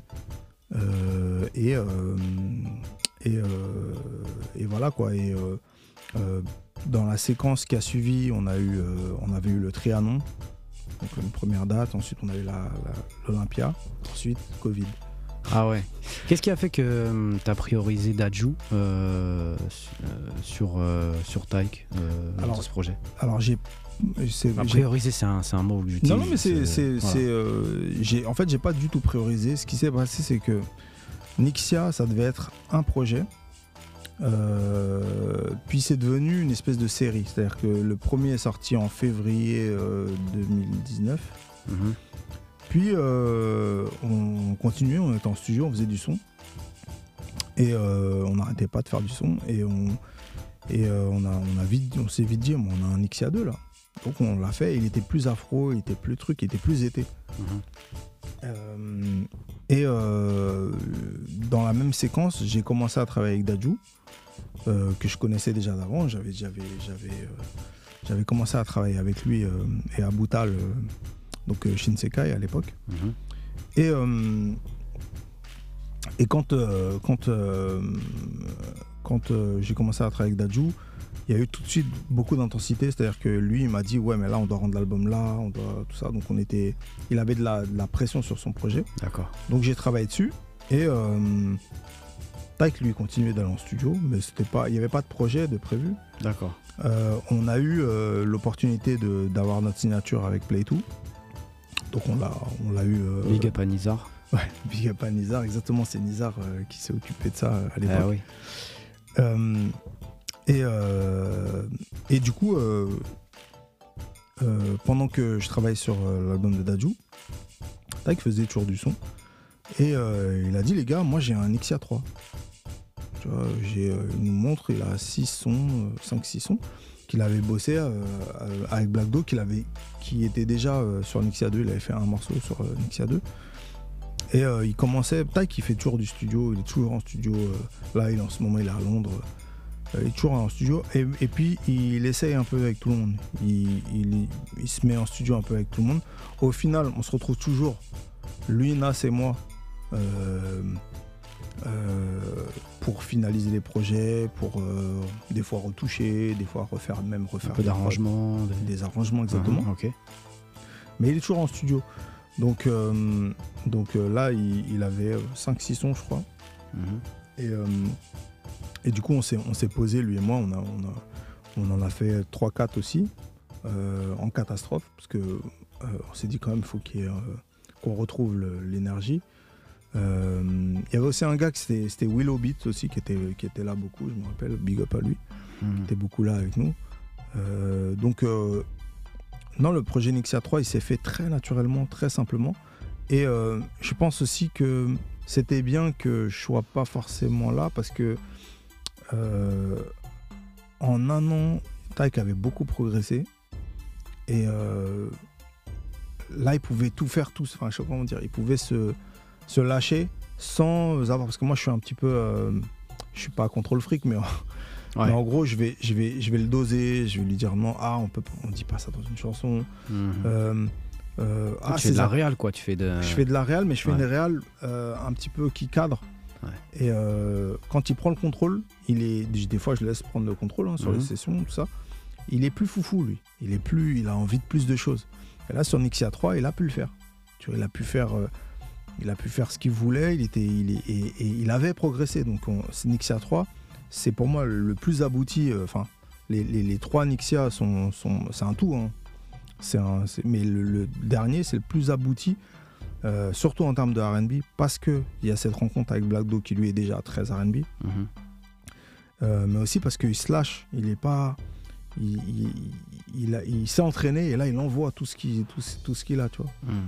Euh, mais euh, ensuite, on s'est retrouvé vite en studio et on a fait N'y pense plus. Et du coup, on a, on a, on a, comment dire, on a recadré euh, la direction artistique. N'y pense plus. Donc il y a un tournant dans la carrière de Taïk. Donc là, on- je pense qu'on est arrivé au, au bout un petit peu de, Mhm. de- de ton parcours. Ouais, c'était bien long. Mais Voilà. après, j'ai Non, mais- 40 ans, donc. euh, Eh oui, eh oui, eff- effectivement. Et puis avec voilà, c'est important. On est passé à, à travers plein de plein d'étapes importantes quand même qui ont marqué euh, ta, ta vie et ta carrière. Euh, et là, on arrive au côté euh, plus euh, technique, Ouais. voilà, plus stratégie, etc., etc. Et on arrive au R&B. Ouais. Donc ça va être le, le premier sujet un petit peu de, Bah, de- parlons, de- de- ouais. voilà. sujet. Euh, donc Tyke, très fort en R&B, hein, Mhm. euh, voilà. Mais bon, il, il a, il a quand même assis son nom, etc. dans, dans, dans le R&B, mais c'est pas là où, où finalement il a explosé. Mhm. Là où il a explosé, c'est vraiment avec l'Afro Love. Mhm, ouais. Est-ce que euh, c'est parce qu'il s'est mis à l'Afro Est-ce qu'il s'il avait continué dans le R&B, tu penses qu'il aurait eu aujourd'hui le statut qu'il a à l'international? Ou est-ce que c'est parce qu'il s'est mis dans l'Afro Love et qu'il a développé, que vous avez développé en France, euh, finalement? Et, et c'est marrant parce que toute ta vie, tu as essayé de pas coller au marché, Mhm. mais là, Exactement. là, vous collez au marché. Toute ma vie, j'ai- essayé de pas coller au marché, j'ai essayé d'être euh, en dehors du mur, comme on dit. Enfin, Ouais. Il y, a, y a un militaire là qui, qui a écrit un bouquin qui s'appelle, je sais plus, la vraie, la vraie, je sais plus quoi, la vraie liberté, je sais pas quoi. Mmh, mmh. Et ça parle du fait que si tu acceptes la discipline, bah t'es plus libre. Pourquoi? Parce que bah tu vas avoir plein de couilles dans la vie, plein de problèmes. Mais si tu es discipliné, tu les géreras facilement et tu seras libre. Mm. Alors que si t'es pas discipliné, si tu, si tu veux trop faire, euh, en, en faire qu'à ta tête, ces problèmes-là, ils vont, ils vont s'alourdir, ils vont être beaucoup plus durs et tu seras pas libre. De toute façon, tu, tu vas devoir t'adapter à ces problèmes. Et euh, moi, je suis totalement le gars qui. euh, je suis très bohème, très truc. Euh, je- voilà. Je, je suis pas. Je suis plus le genre de gars qui se, qui s'adapte au désordre que, que, que le gars qui se dit Oh putain, il y a du désordre, faut que je mette les choses en ordre et après je vais avancer. D'accord. Collé au marché pendant très longtemps, j'ai été même persuadé que j'étais euh, presque. euh, genre euh, en mission, tu vois. D'accord. J'étais en mission, ouais, faut pas coller au marché. faut Ok, ouais, ouais. Et en vrai, si. En fait, c'est pas qu'il faut pas coller au marché, c'est qu'il faut accepter les règles. Et après les détourner. euh, En fait, mieux tu connais les règles, plus tu sais par quel chemin passer pour. euh, quels, quels sont les raccourcis, quels sont les à trucs. tu tes fins. Mais ça veut pas dire que tu suis bêtement les règles, ça Ouais. veut dire que tu les maîtrises. Mhm. Là, moi, je pense, euh, pour te répondre clairement à la question juste avant, parce que c'était, c'était- là, je suis rentré dans une digression. Non, Tyke, RB pur, jamais de la vie, euh, même il pète en France. Mm. même en France, personne ne l'aurait calculé. Pourquoi? Parce que le RB n'est pas une musique française. C'est- le RB, c'est. En fait, encore une fois, j'ai pas envie de rentrer dans un grand couloir, dans une grande digression, tout ça, mais t'es quand même obligé un peu de l'expliquer. Le RB, en fait, c'est un terme qui a été trouvé pour remplacer le terme Negro euh, music, euh, Negro music. Mhm. Ça veut dire qu'en gros, ou La musique de noir. la musique de noir aux États-Unis. Ouais. Parce qu'avant, la musique euh, de noir, dont le jazz, n'im- n'importe quelle musique Mhm. était appelée euh, musique noire. Mhm. On a trouvé ce terme, rhythm and blues, donc rhythm and blues, et euh, c'est devenu la musique noire américaine. Il faut savoir que le hip-hop, Mhm. le rap, c'est du R&B. Le, le, En fait, ce qu'on appelle nous en France Ouais. l'urbain, Ouais. c'est le R&B. c'est souvent le R&B. C'est souvent le R&B. En tout cas, ça fait non. L'urbain fait partie du R&B. Ouais. Et euh, parce que le R&B, ça fait partie de l'urbain aussi. il y a un R&B urbain, Ouais. mais euh, le rap fait partie. C'est-à-dire en gros, des musiques noires américaines, c'est le R&B, c'est tout. Ouais. Le jazz, c'est du R&B. La soul, c'est du R&B. Donc pas forcément l'urbain. Le, la le funk, c'est du R&B. La, je sais pas, la disco, c'est du R&B. ok. Euh, aux États-Unis, c'est ça la réalité. Et, euh, et du coup, moi, c'est, c'est cette, cette, euh, comment dire, cette, euh, cette terminologie, je la prenais au sérieux. Tu vois. D'accord. Mais non, attends, t'es en France, mec, qu'est-ce que tu racontes en fait Tu vois Mm. Un pays, pays du yéyé, si tu veux, on peut en parler aussi, la- le marketing yéyé. Euh, ça demande aussi un peu d'histoire. Euh, en France, on n'importe pas un truc tel qu'il est. En France, on le francise. On- Comme on disait tout à on l'heure. parlait tout à l'heure. Ouais. Donc, il y a une chanson qui s'appelle euh, J'attendrai de, de- de Claude François, hein, Mhm. qui est en fait I Be There des, des, des Four Tops. Et il y a euh, un catalogue de peut-être, je sais pas moi, 150, 200 chansons en France qui sont des succès, Mhm. qui en fait sont des chansons euh, noires américaines, souvent, Ce sont de reprises en fait. qui ont été chantées en français. Ouais.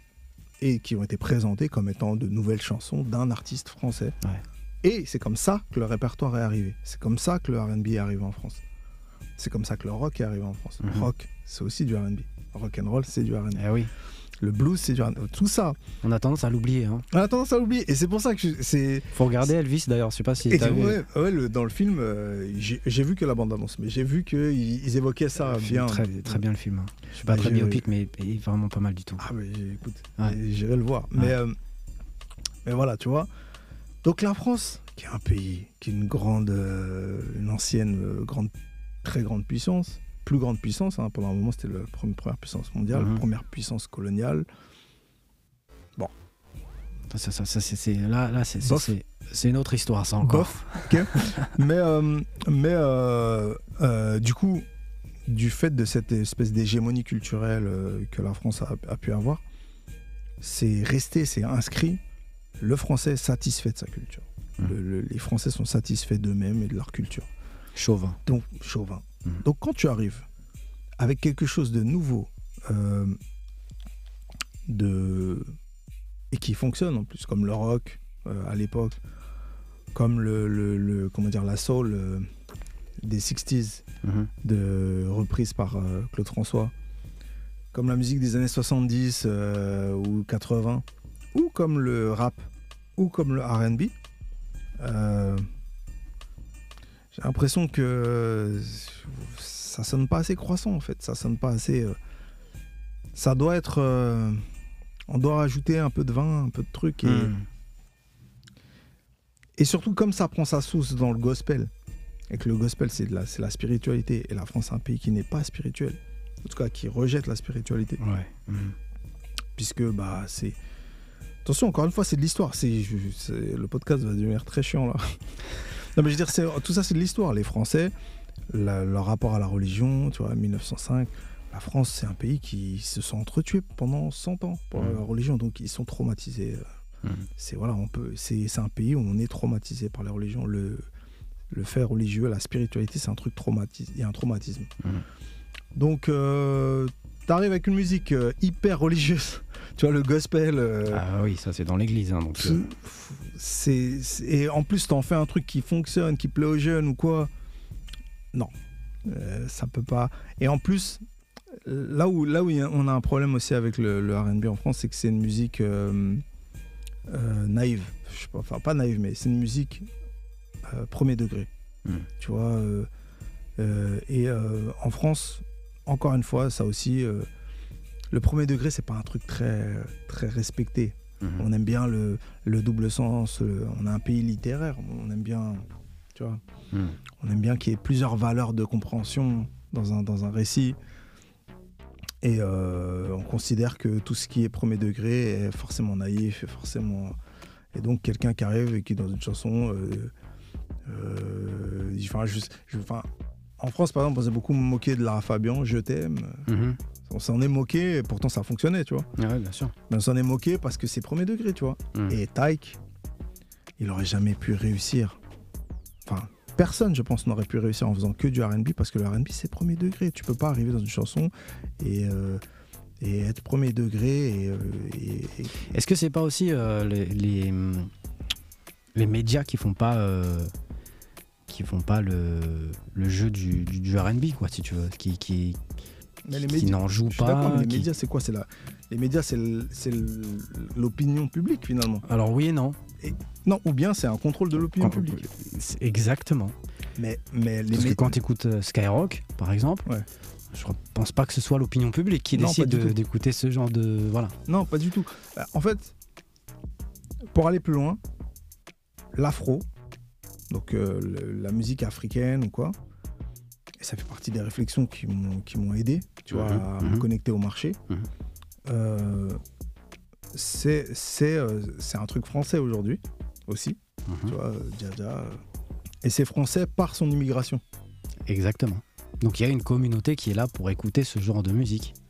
Une exactement, il y a une communauté qui est là pour écouter. Non, je dirais il y a une communauté qui est là pour relayer ce genre de musique. Ouais. Et ensuite, là, il y a un public Mhm. euh, qui est divers. Que des- Pour avoir le succès de Jaja ou le succès de, de... qu'on a eu avec N'y pense plus ou Le Temps, qui sont des- de, l'afro, et pas de l'afro, euh, encore une fois, pas de l'afro camping, mais de l'afro, euh, pour le coup, euh, avec une, entre, entre guillemets, une espèce d'ambition musicale Mhm. autre que juste faire danser, tu vois. Après, je pense que les gens y vont parce que voilà, il y a un kick droit, Ouais. c'est Eh oui, c'est facile à danser écouter, aussi, tu vois. Ouais. Mais euh, il y a une autre ambition derrière. euh, et cette ambition, elle est comprise aussi parce que c'est un public large, tu vois. C'est Mm. pas que. c'est- ça, ça s'adresse à un public large au final. Mhm. Et euh, si l'afro est en train de péter à ce point dans le monde entier, avec les artistes nigérians, avec. euh, voilà quoi, Wizkid, Rema, Burna Boy, euh, et Rasta Artems, tout ça, c'est pas, pas un hasard. C'est que Mm. concrètement, c'est euh, euh, une musique qui devient une espèce de pop et peut toucher tout le monde. Et nous, en France, on a la chance d'avoir la possibilité d'avoir ça parce qu'on a une immigration africaine qui peut porter ça. Euh, et même, étant donné qu'en France, on mélange tout facilement, tu vois, une fois, que, comment dire, entre nous, en tout cas, le, comment dire, le, hors des, hors des, hors des, des médias et du mainstream et tout ça, Mhm. on mélange, on mélange facilement les choses. Mhm. Bah, tu vas avoir n'importe qui euh, qui va pouvoir faire de l'afro, tu vas avoir n'importe qui qui va pouvoir faire du, du, ce mélange de RB, de rap qu'il y a aujourd'hui avec Chakola, avec Hamza, qui revient, tu vois. euh, euh, et euh, aussi, un autre truc qui permet ça, c'est les réseaux, tu vois. le- avec les réseaux, il n'y a plus de niche.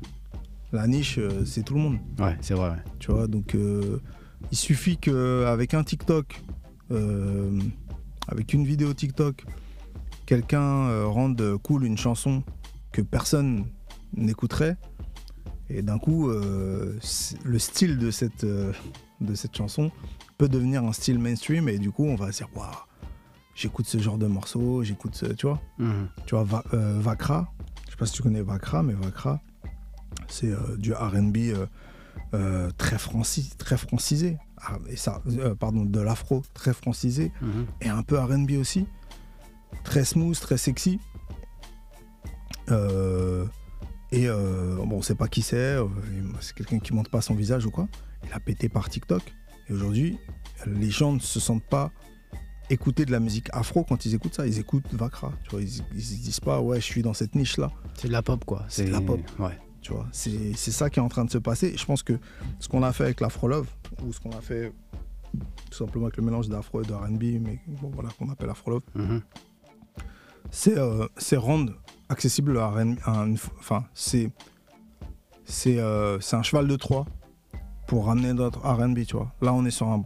Là, on est en train, là où je te parle, on est en train de rendre un projet qui sort le 14 février, qui s'appelle euh, Room 96, Ah oui. Ah ouais, et qui est un projet principalement RB, tu vois.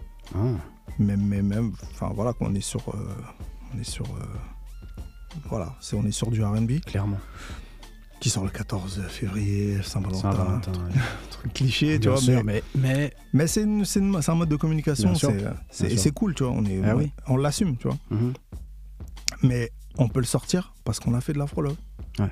Et si demain Ty qui veut faire un album uniquement R&B il veut aller encore plus loin faire un- vraiment un album R&B ce sera possible parce que il a rassuré les gens il a dit hey, vous inquiétez pas c'est pas vraiment du R&B à la Mhm. base je fais de l'afro love Mhm.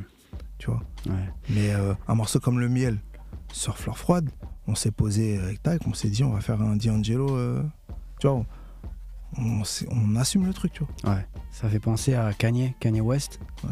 Qui, qui a aussi dit euh, que pour euh, prendre le dessus sur l'in- sur l'industrie, il faut d'abord euh, jouer les règles de l'industrie, comme ce qu'il a fait au début avec son collège dropout, Mhm. et samples, etc. Arrive avec un truc frais, mais qui colle un, un petit peu à ce qui se fait, etc. Pour après arriver avec des trucs beaucoup plus radicaux, avec tous ces albums qui sont arrivés après et qui, qui, qui, qui n'auraient jamais eu autant d'impact s'il était arrivé directement avec ça, quoi. Bah, clairement, Kanye West, c'est un génie. Ouais. Sur euh, 808 euh, and, And euh, Heartbreaks, Heartbreak, yeah. c'est un génie parce que, sur ça, parce qu'avant ça, à la base, il faisait des trucs euh, soul samplés. Ouais, c'est ça. Si euh, il arrive tout de suite avec ça, bah on voit pas la différence. Mm. Donc là on, se, là, on se dit, ah, il sait faire ça. tu Mm. vois. Et ensuite, maintenant, il fait des trucs de mode. Et ensuite, maintenant, il pète un câble, il dit n'importe quoi. Bon, ça, c'est autre chose. Mais le, le, le- la, son- Mais artistiquement, voilà, artistiquement, c'est, un génie. Donc, Ouais. et, et, et ce génie-là, il l'a, il l'a amené.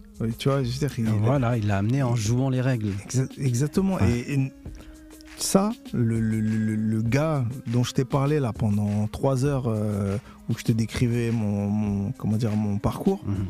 ce, ce gars-là, ce petit con-là, là, il savait pas que justement, il pouvait peut-être mettre une douille en suivant le, le mouvement Mhm. et ensuite en le prenant à contre-pied euh, au bon moment, tu vois. Mhm. Et je l'ai- j'ai- j'ai- j'ai- je- on l'a fait malgré nous.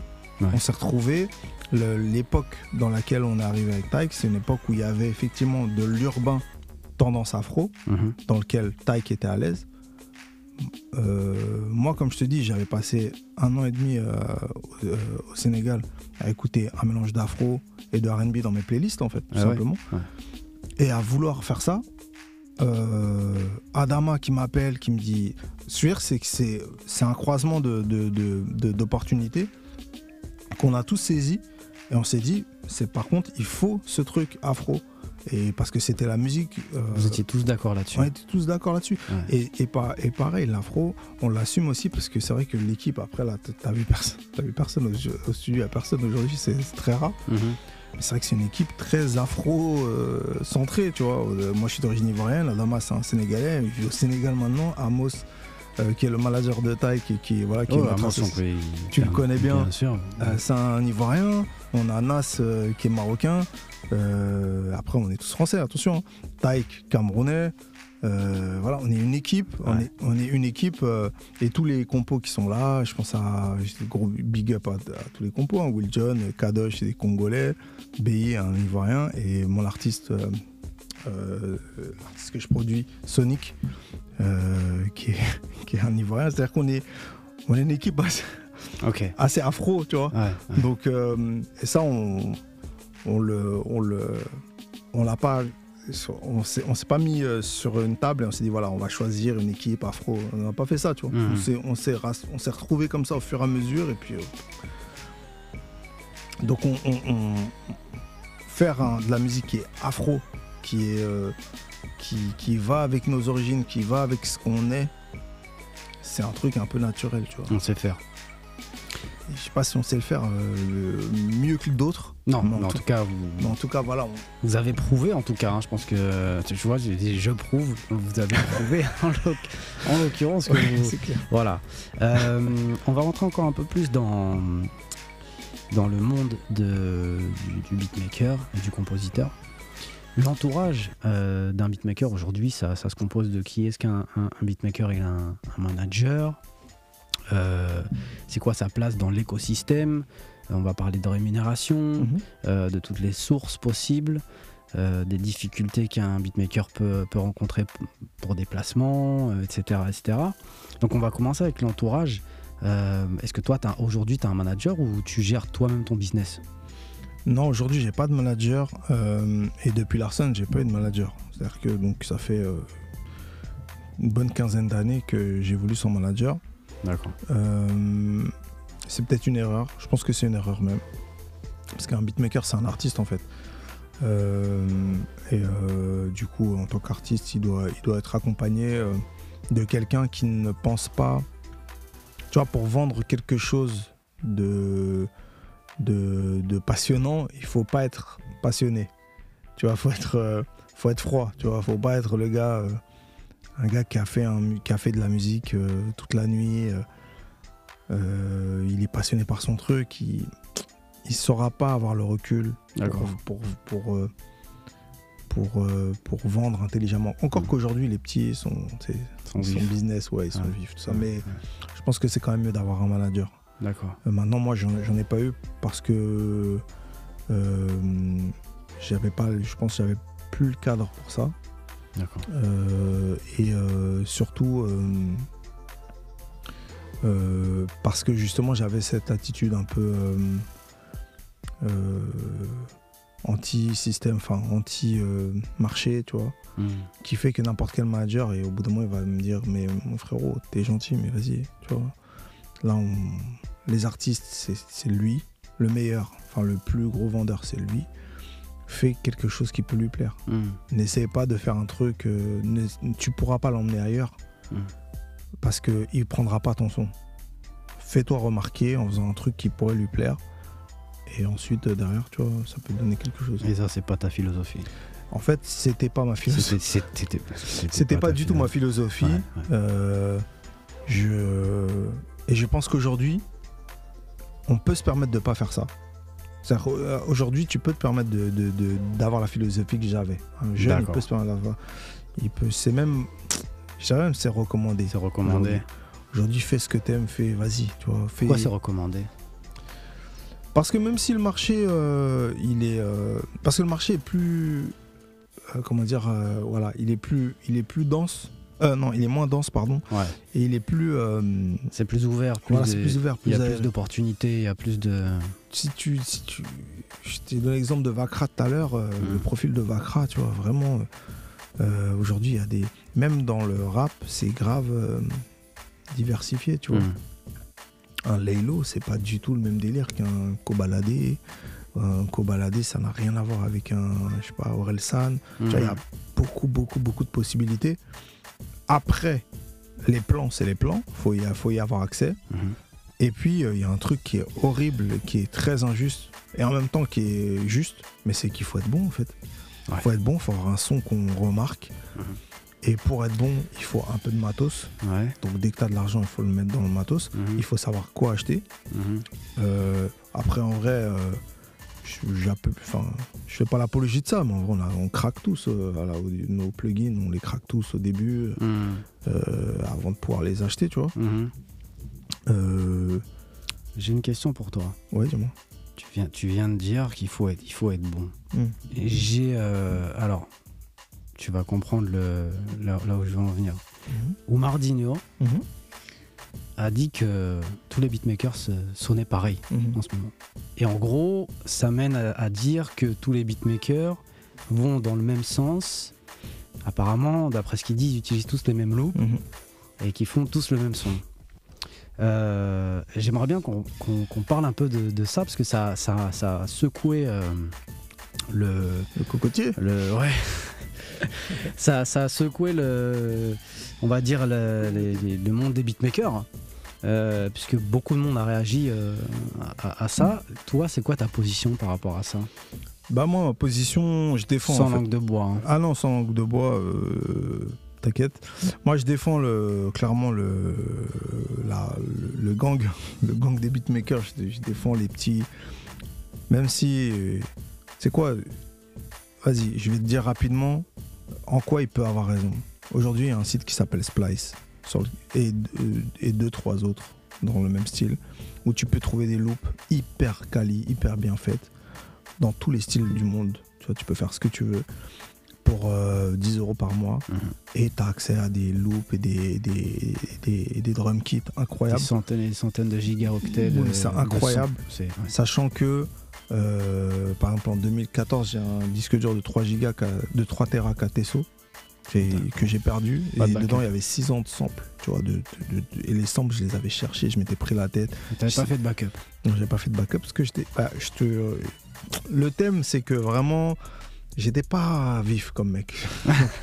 J'espère que tu as compris quand même que même si je, même si, euh, voilà, j'étais pas très vif. Même si t'es arrivé, t'as- Non, non, non, vraiment, ok, vraiment. D'accord. J'ai mérité de galérer, je te le dis. tu vois, et euh, et euh, Et j'ai perdu 6 ans de sample. C'est-à-dire 6 ans de sample, ça veut pas dire que j'ai tout samplé moi, mais c'est des trucs, il y en a vraiment que j'ai samplé moi. C'est des, des drum kits que j'ai trouvé ici, d'autres que j'ai payés, des trucs que j'ai trouvé sur des forums. Tout ça, c'était de la recherche avant, tu vois. Mhm, mhm. Aujourd'hui, tu vois, sur Splice, tu veux faire euh, De sais la pas, love. tu- euh, de l'afro-love, tu tapes afro, Ouais. plus loin love. Tu vas avoir des boucles de guitare Mm. qui vont ressembler un peu euh, effectivement à ce qu'on fait tous, Mm. tu vois, euh, truc. Et euh, tu les assembles et t'as un, t'as un morceau. Donc ça, c'est vrai. Un morceau très propre. Et un morceau propre, tu Ouais. vois. Mixé et tout. hein. Ouais. T'as même pas à mixer. Le gars ne sait même pas comment il, comment, comment, comment il faudrait faire pour faire sonner ça si on n'avait pas accès à ce genre de loop. Ouais. Mais il, il peut le faire. Donc, ouais, il y a ce. Ça, c'est un débat qu'on peut avoir. Euh, euh, très honnêtement, je pense que les, les, les, les, meilleurs beatmakers et ceux qui fonctionnent le mieux, euh, sans citer Emile, mais tu vois, que ce soit, je sais pas moi, ceux qui réussissent, quoi, Boumidjal, Zekpi, Nardet avec Gazo, tous, tous ces gens-là, Biggie Joe, MKL, oui, ils peuvent aller une fois sur Splice chercher une boucle de Charlet ou un truc comme ça, mais finalement, les mecs, ils, ils- ils- ils savent tous bosser, tu vois. Mhm. Tu vois, je vois Black Do, Black Do, oui, euh, euh, il je le vois même pas trop. Il a Splice, je le vois pas aller sur Splice chercher des trucs. Moi, j'ai Splice euh, et j'ai. j'ai avoir fait une pub. Et, et ouais, je peux aller chercher un truc spécifique, tu vois, je sais pas. mais c'est vrai que c'est pas le gros de mon son. Mhm. Et donc, les mecs de premier plan, euh, ils peuvent pas vraiment bosser que avec ce genre de truc parce qu'au bout d'un moment, il y a un outil qui s'appelle Shazam. Ouais. Et si tu Shazam euh, des fois certains morceaux, ben, t'as, t'as- t'as- t'as l- un morceau qui existe déjà ou un truc comme ça. Qui Donc, sort à la place de ton morceau. exactement, Ouais. tu vois. Donc c'est ça, ça, ça, ça a ses limites, ça. Mhm. Donc ça, c'est pour la partie où on peut lui donner, euh, je peux comprendre d'où il parle, on va Mhm. dire. Maintenant, maintenant, puisque tu, tu me demandes de parler de langue de bois, moi je pense qu'il dit n'importe quoi, tout simplement. Que il dit n'importe quoi. Après, oui, il dit oui, certains, tu vois. À part certains, euh, c'est toujours les mêmes boucles. Donc euh, moi je pense que les certains, ils sont très très nombreux et je pense que la majorité, Mhm. je pense que le métier de beatmaker et tous les métiers techniques en France, ils sont sous-évalués Mhm. mais vraiment. Euh, Aujourd'hui, un beatmaker, euh, il arrive sur un projet urbain, on va lui dire écoute, on a 500 euros. Ça, c'est déjà. Quand il- si le mec est pas connu, c'est déjà bien. Déjà, c'est une folie. C'est 500 déjà euros. une folie. On Bien a sûr. 500 euros par prod. C'est une dinguerie. Bien sûr. Sinon, c'est 200 balles. Ou sinon, c'est. euh, on va pas en parler. Tu vois Si le mec n'en parle pas, euh, truc, euh, ah ouais, ouais, non, t'inquiète, ouais, on a de l'argent, ouais, Mhm. t'inquiète. ok Mhm. Donc, il y a beaucoup Ou des fois, c'est euh, on te met sur le projet, ça va donner de l'exposition. Et... Des fois, c'est ça. Alors, celle-ci, je pense qu'elle elle commence à être moins répandue. Ah que- ouais Ouais, cette douille-là, elle est trop. c'est trop, en fait. Ouais. C'est trop. On s'en parle trop entre, entre beatmakers Ouais, pour que, ouais, pour que ça passe encore. Mais par contre, moi, je sais que je tourne pas en dessous de 1000, 1005 euh, par prod Mhm. pour les petits projets. Pour les gros projets, je peux t'allumer. Si c'est une maison de disques, ouais, je peux, je peux allumer. C'est- Mhm. normal, en fait. C'est- C'est- on tu- parle on peut parler chiffres? Le plus gros. mm, euh, le, le plus, gros, mais le plus gros c'était une sanction. Alors je peux, je, le- je le dis, c'est, je suis pas du tout, moi je suis quelqu'un de facile à travailler puisque Ah. euh, même sur des projets de maison de disques, je vais essayer de voir ce qu'il y a en prod exé pour demander, pour demander mon cachet. C'est-à-dire que si les gars me disent oui, euh, non mais euh, Ah, tu bases ton, Un- ton cachet sur, la, un sur petit- le un budget petit de peu quand même parce que je suis producteur exécutif sur Tag donc je vois Tu, je tu comprends le. Ouais, ouais. Ouais. Et euh, mais, mais non, mais tout simplement parce que j'ai pas envie de rendre le projet chiant, de Mm. d'arriver, de dire ah ouais c'est relou, on a une prod d'un tel, mais il faut le payer cher, euh, tout ça. Mhm. Parce que je connais aussi le comment ils réfléchissent dans le marché français. Mais c'est pas normal, attention. Je l'accepte, mais c'est pas normal. Explique-nous. Alors concrètement, euh, le max que je vais demander sur un sur un projet de maison de disque ou quoi, ça va tourner entre euh, ouais euh, 2005 et 3005 Mhm. pour un projet de maison de disque. C'est Ce, qui est pas, ce qui est pas énorme. hein. ce qui est pas énorme. Mm. Par contre, c'est vrai que j'ai déjà, fait un pro- j'ai déjà fait une sanction où j'ai demandé 8000 euros par prod. Mhm. Donc là, oui, là, on parle, on parle de budget à l'américaine. Qu'est-ce que qu'est-ce que tu appelles une sanction? C'était en fait sanction, c'est que euh, euh, il y a du, il y a du, il y a de l'argent sur le projet. Mhm. Je, de- je demande 2500 euros euh, pour deux morceaux. On me Par morceau ou? Par morceau. Ouais. Par morceau. Euh, on me répond pas. Je relance l'équipe. Euh, on me répond pas. Je finis par avoir le, le- le- le mec de le directeur euh, finan- financier. Il me dit ah non mais il faut que tu revoies avec euh, la chef de projet. La chef de projet a changé. Je finis par avoir la chef de projet. Tout ça sur un an. sur un an Sur un an, un an et demi ou quoi D'accord. comme ça. Puis ils me disent bon bah envoie une facture. Je, je leur ai, je en fait, je leur ai dit tout simplement, je c'est pas possible que ce soit le même montant. Et euh, ils m'ont dit ok, tu veux combien? Je leur ai dit 8000 euros. Mais en fait, en vrai, je me disais au moins c'est une base de négociation. Ça Ouais. se trouve, ils vont me dire, euh, ils vont me dire, mais non, mais 8000 euros par prod, t'es fou. Ouais. Et euh, ils m'ont dit non, mais euh, RIB, machin. Je me suis dit, bon, bah, si ça passe, je top. Et voilà. Mais je l'ai fait qu'une seule fois. Et, euh, et pourquoi, en fait, pourquoi je pense que 8000 euros, ou allez, vas-y. 8000 euros, c'est pour une prod euh, qui pourrait être un single en France. Mhm. Parce qu'on n'est pas sur un marché anglo-saxon non plus. Bien. Quand Timbaland dit oui, moi je demande 500 000 euros par prod, Mm. c'est Timbaland. Ouais, c'est international. Timbaland, c'est international. Ah ouais. Euh, il a fait ses preuves, il a 20 ans de tube, Ah tout oui. ça. Donc faut pas qu'on se fasse avoir Bien par sûr. cette vidéo là où il dit truc tout ça. Ouais. Les gars, vous, vous savez pas vous défendre, tout ça. Par contre, c'est vrai qu'en France, on n'est pas au niveau anglo-saxon, mais on est complètement, euh, À la ramasse. mais on est complètement à côté de la plaque sur la Mhm. réalité d'un projet. Mhm. Moi, je pense que. Et je tire pas sur les. Sur les... Attention, parce que j'aime j'aime pas le côté les beatmakers contre les prods, contre les maisons de disques, contre tout ça. On est tous, C'est une équipe en réalité. on est tous une équipe. Sauf que euh, il y a de la, il y a des déséquilibres et puis il y a aussi un peu d'amateurisme. Il y a des équipes qui arrivent et euh, ils voient de l'argent et ils le prennent pour eux en fait, c'est tout, c'est normal. Mhm. Et euh, aujourd'hui, voilà, dis-toi quand t'es beatmaker, là je m'adresse plus aux beatmakers. Quand t'es beatmaker, dis-toi que ton, ton son, il, il- il est, il est validé dans un projet qui a été signé aux alentours de ouais, 200, 300, 400, 500 000 euros. Euh, effectivement, euh, tu vas pas toucher que 500 000 euros, c'est clair, on n'est on pas là-bas. Bien sûr. truc.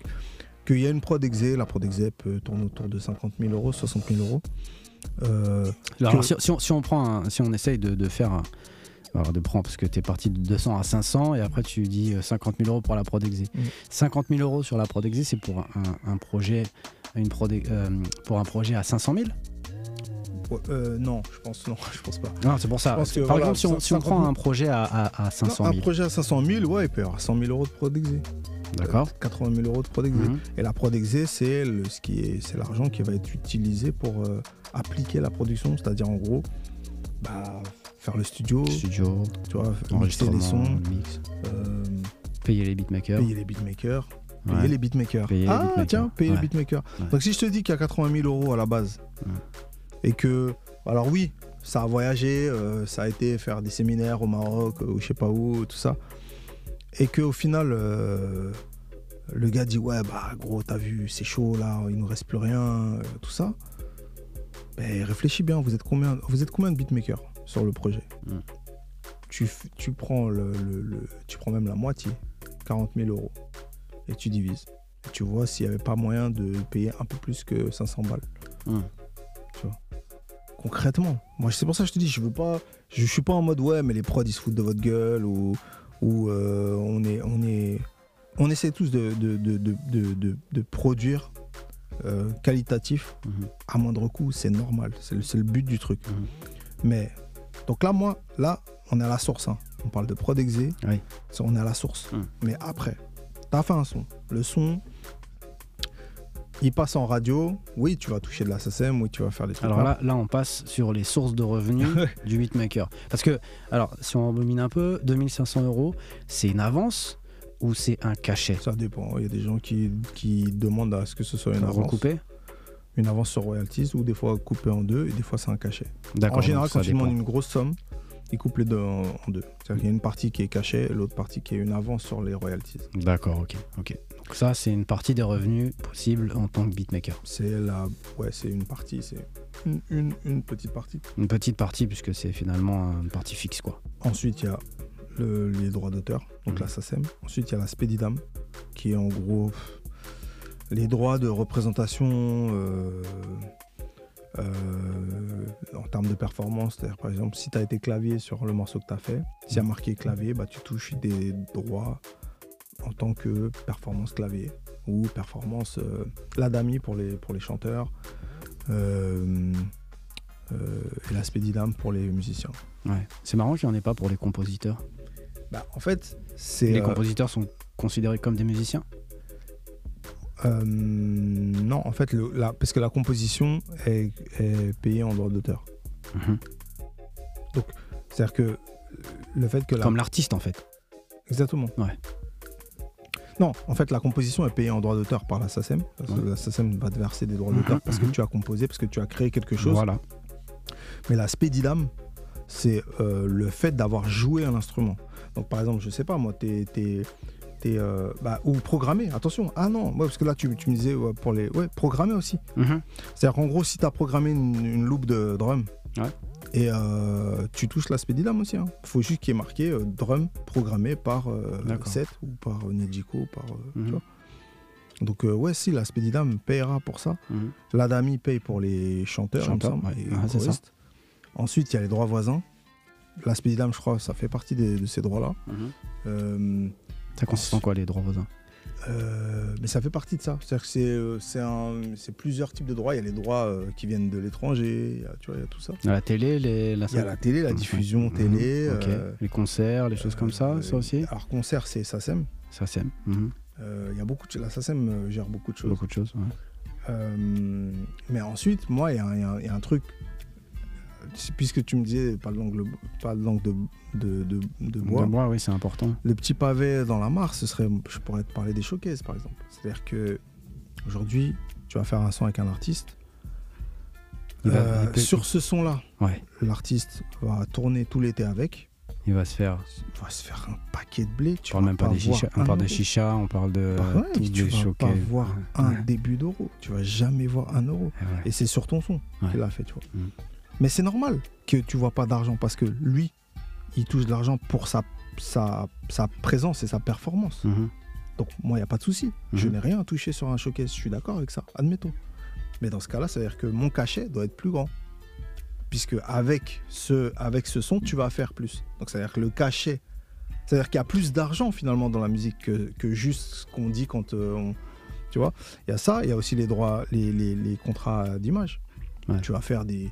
Grâce à ça, tu, ça va te rapporter de l'argent en tant que, je sais rien moi, égérie de je sais pas quoi ou, ou truc, grâce au son que, que, que, que le petit compo va, va faire. Mhm.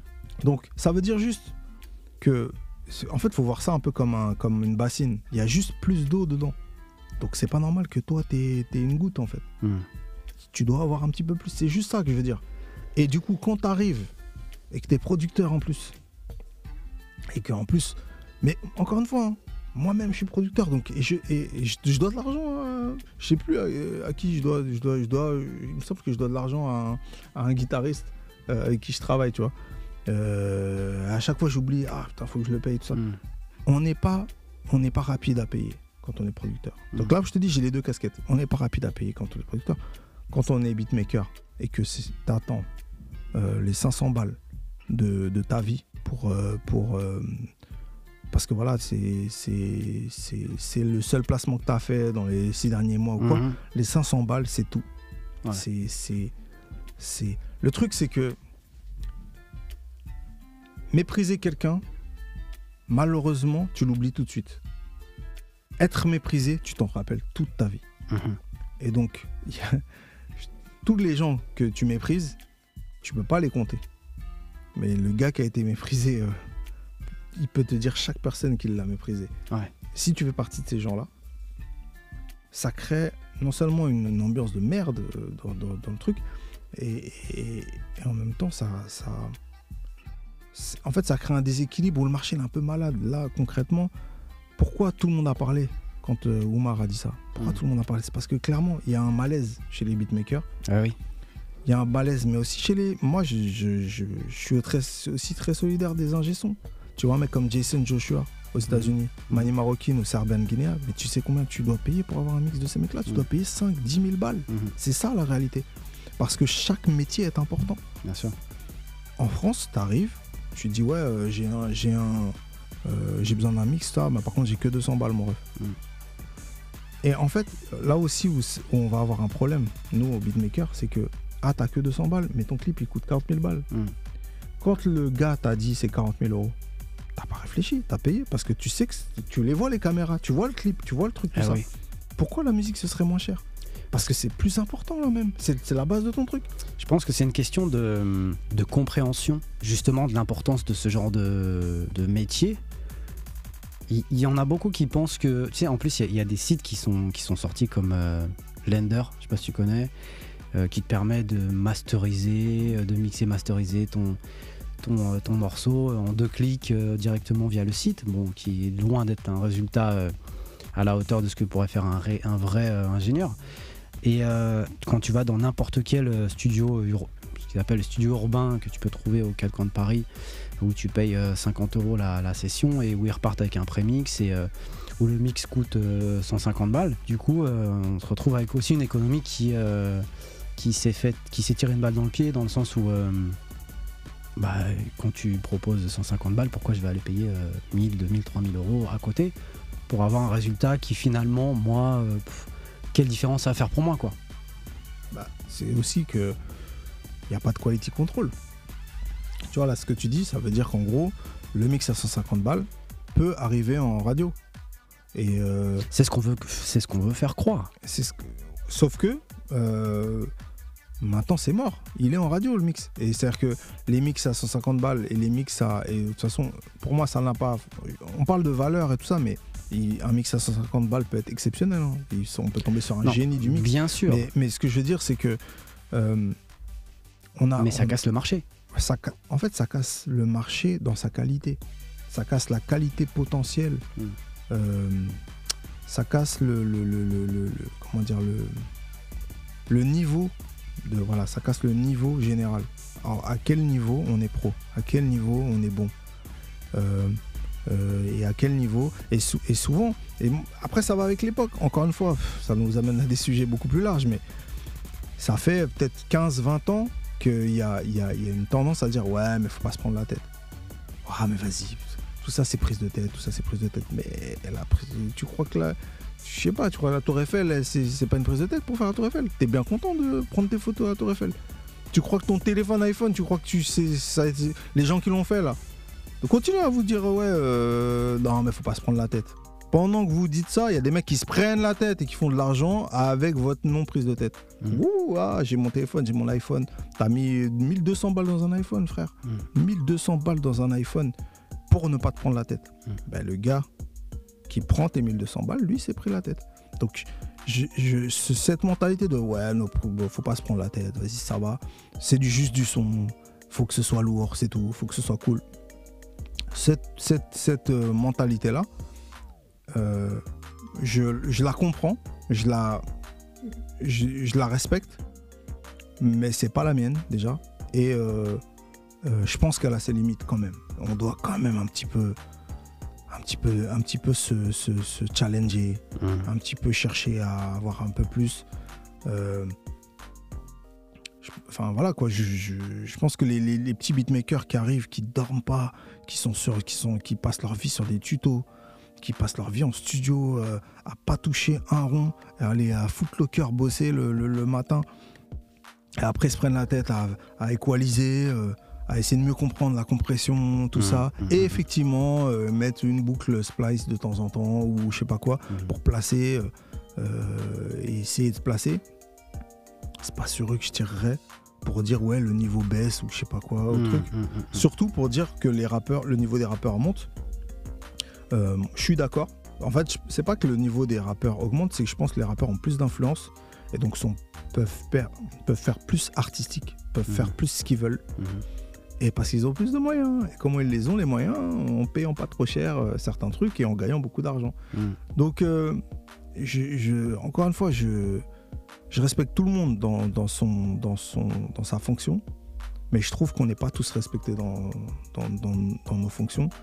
Euh, je, je tiens encore vraiment à revenir dessus. Les ingé sont pas assez payés, c'est pas normal. Et le, le- le mix n'est pas respecté. Le- la, comment dire, l'étape mix. euh, c'est simple, dès qu'un mec est très fort en mix, on le sent dans un, dans un projet. Hmm.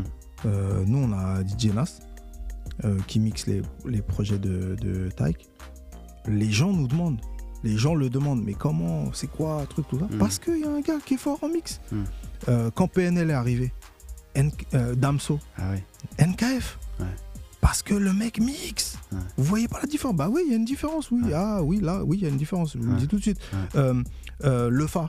Les gens demandent, mais waouh, les voix de Le Fa, tout ça. Bah ouais, il y a un gars qui s'appelle MKL qui, a un- qui se prend la tête et qui mixe fort le truc, tu vois. Et en plus, euh, qui compose.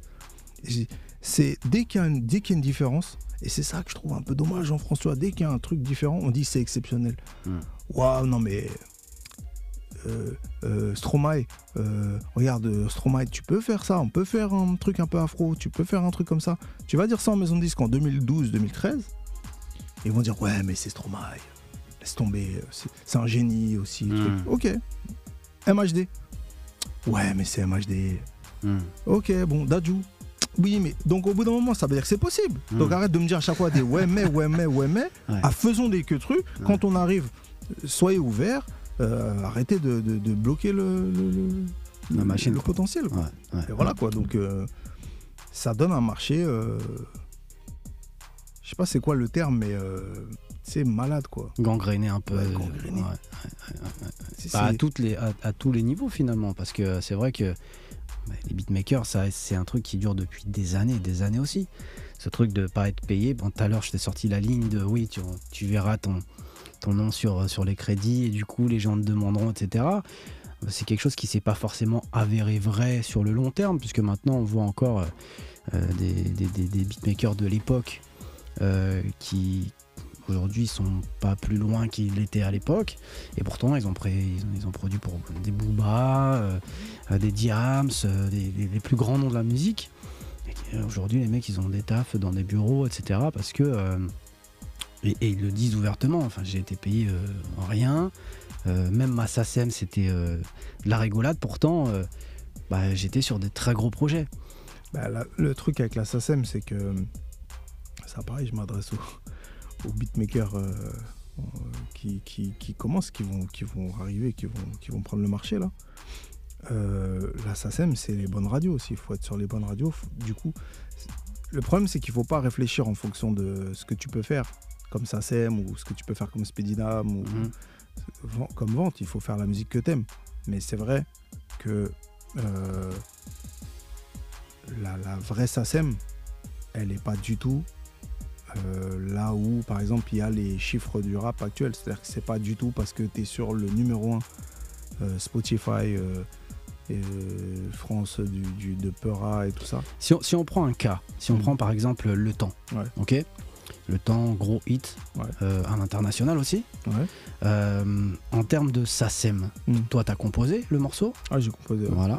Euh, ça, représente, ça représente quoi en termes de, de- de revenus SACEM en France et à l'international?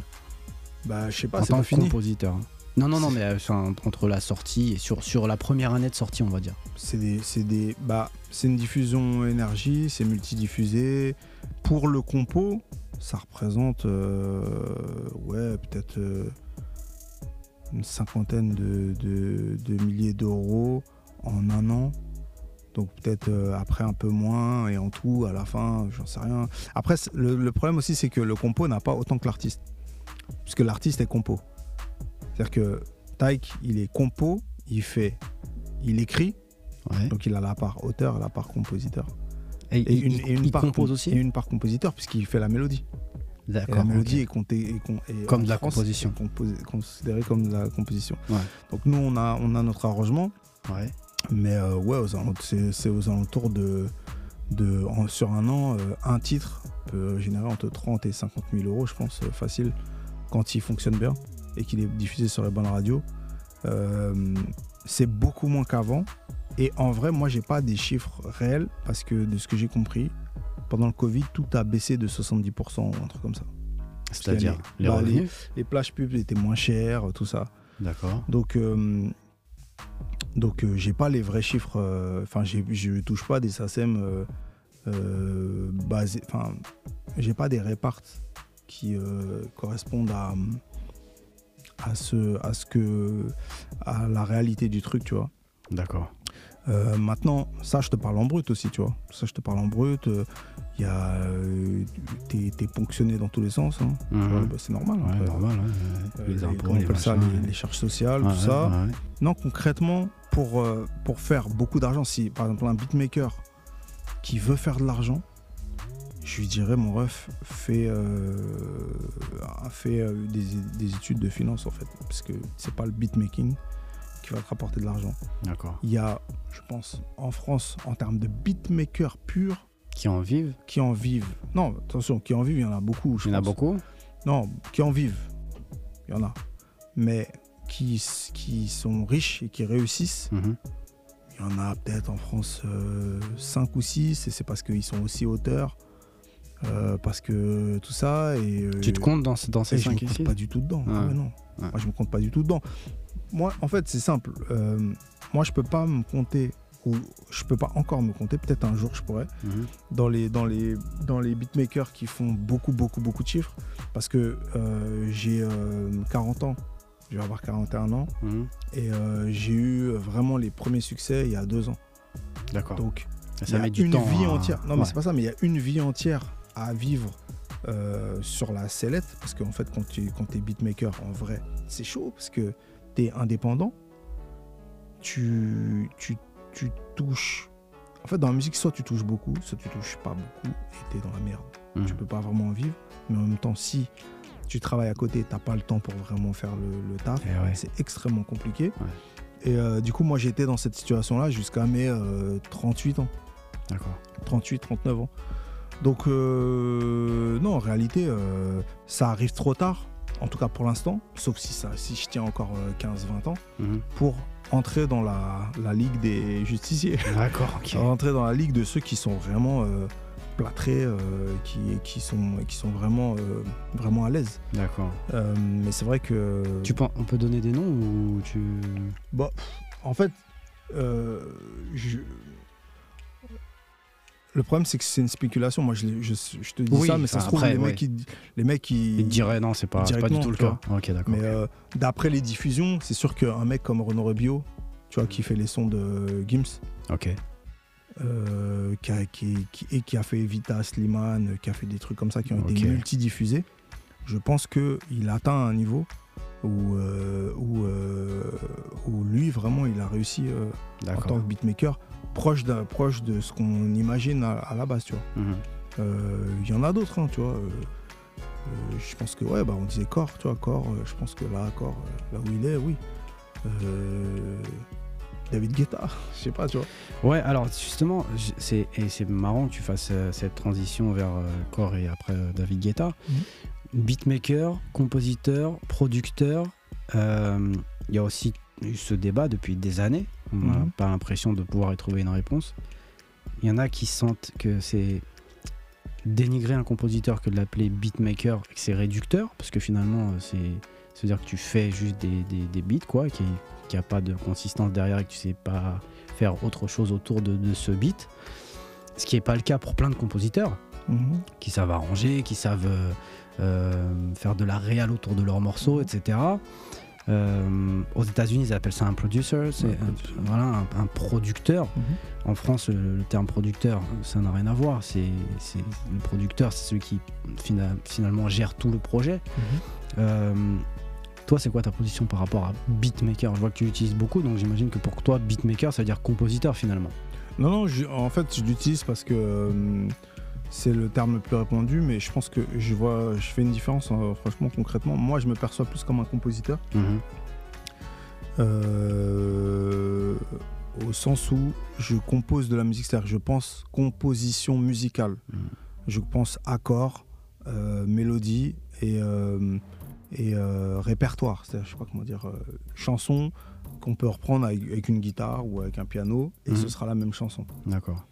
Euh, je pense que le beatmaker a une approche plus moderne et plus efficace surtout. Plus simpliste Plus efficace, je dirais.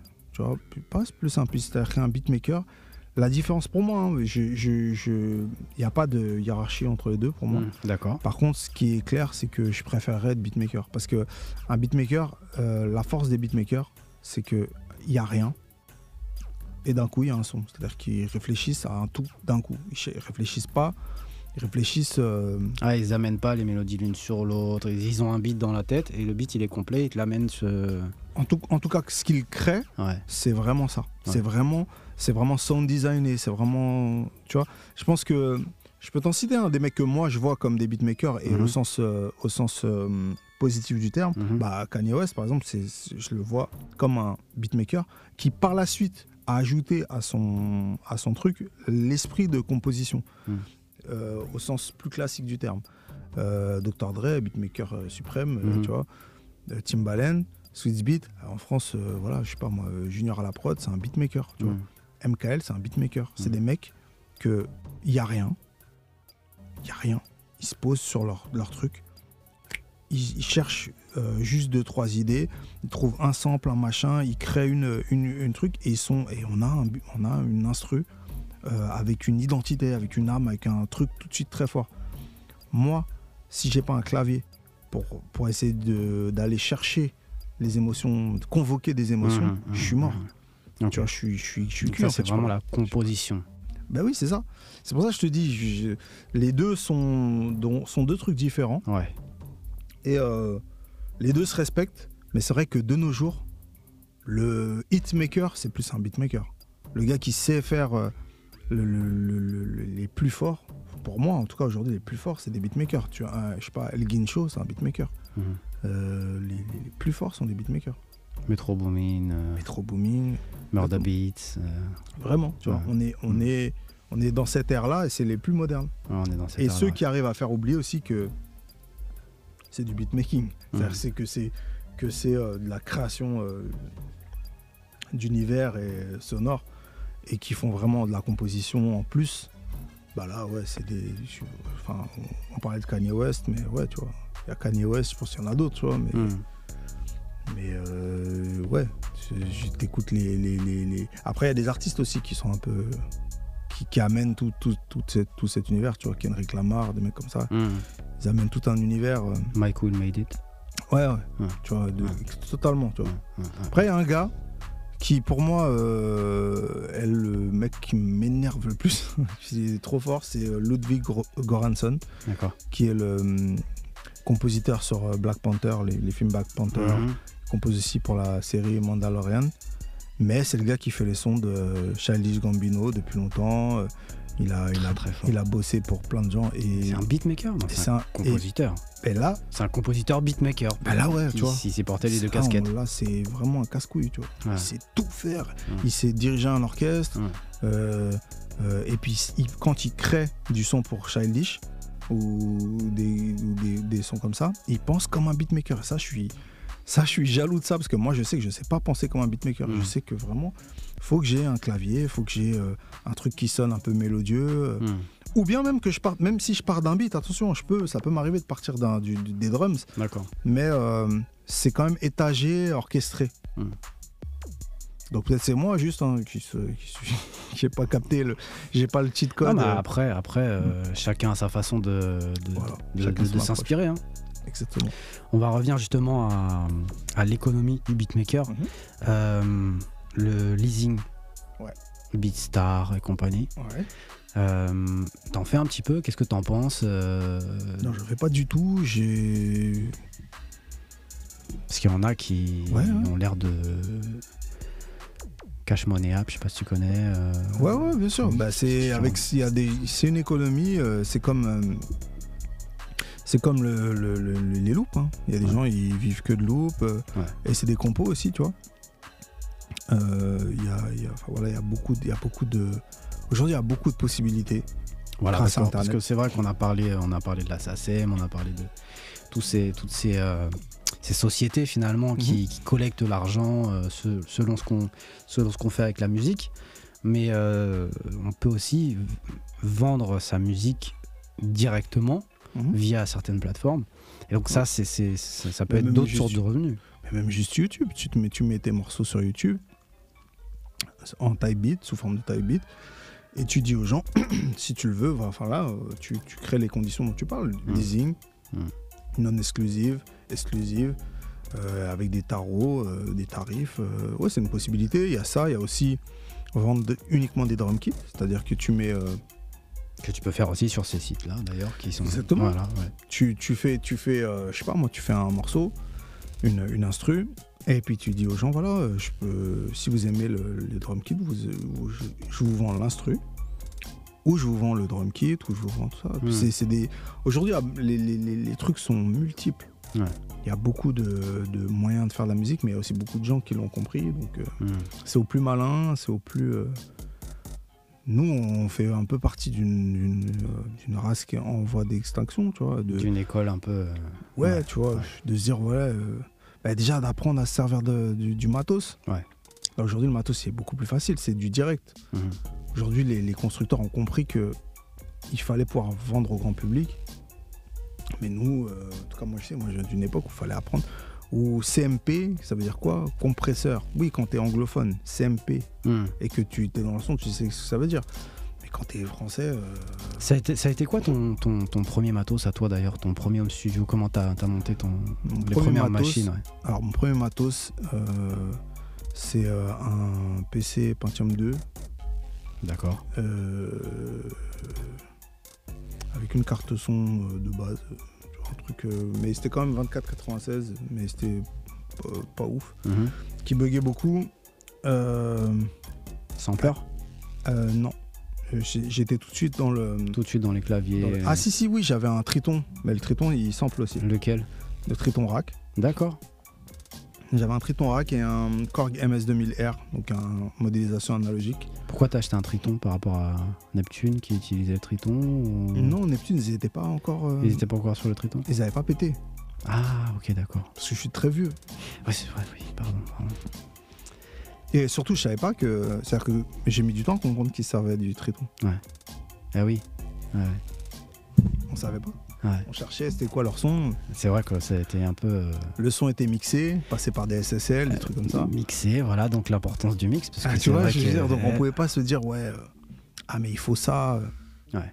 En fait, on pouvait pas se dire, ah, mais il a pris tel preset dans, dans Omnisphere. On Ouais. pouvait pas faire ça. Ce qui aujourd'hui que- est possible.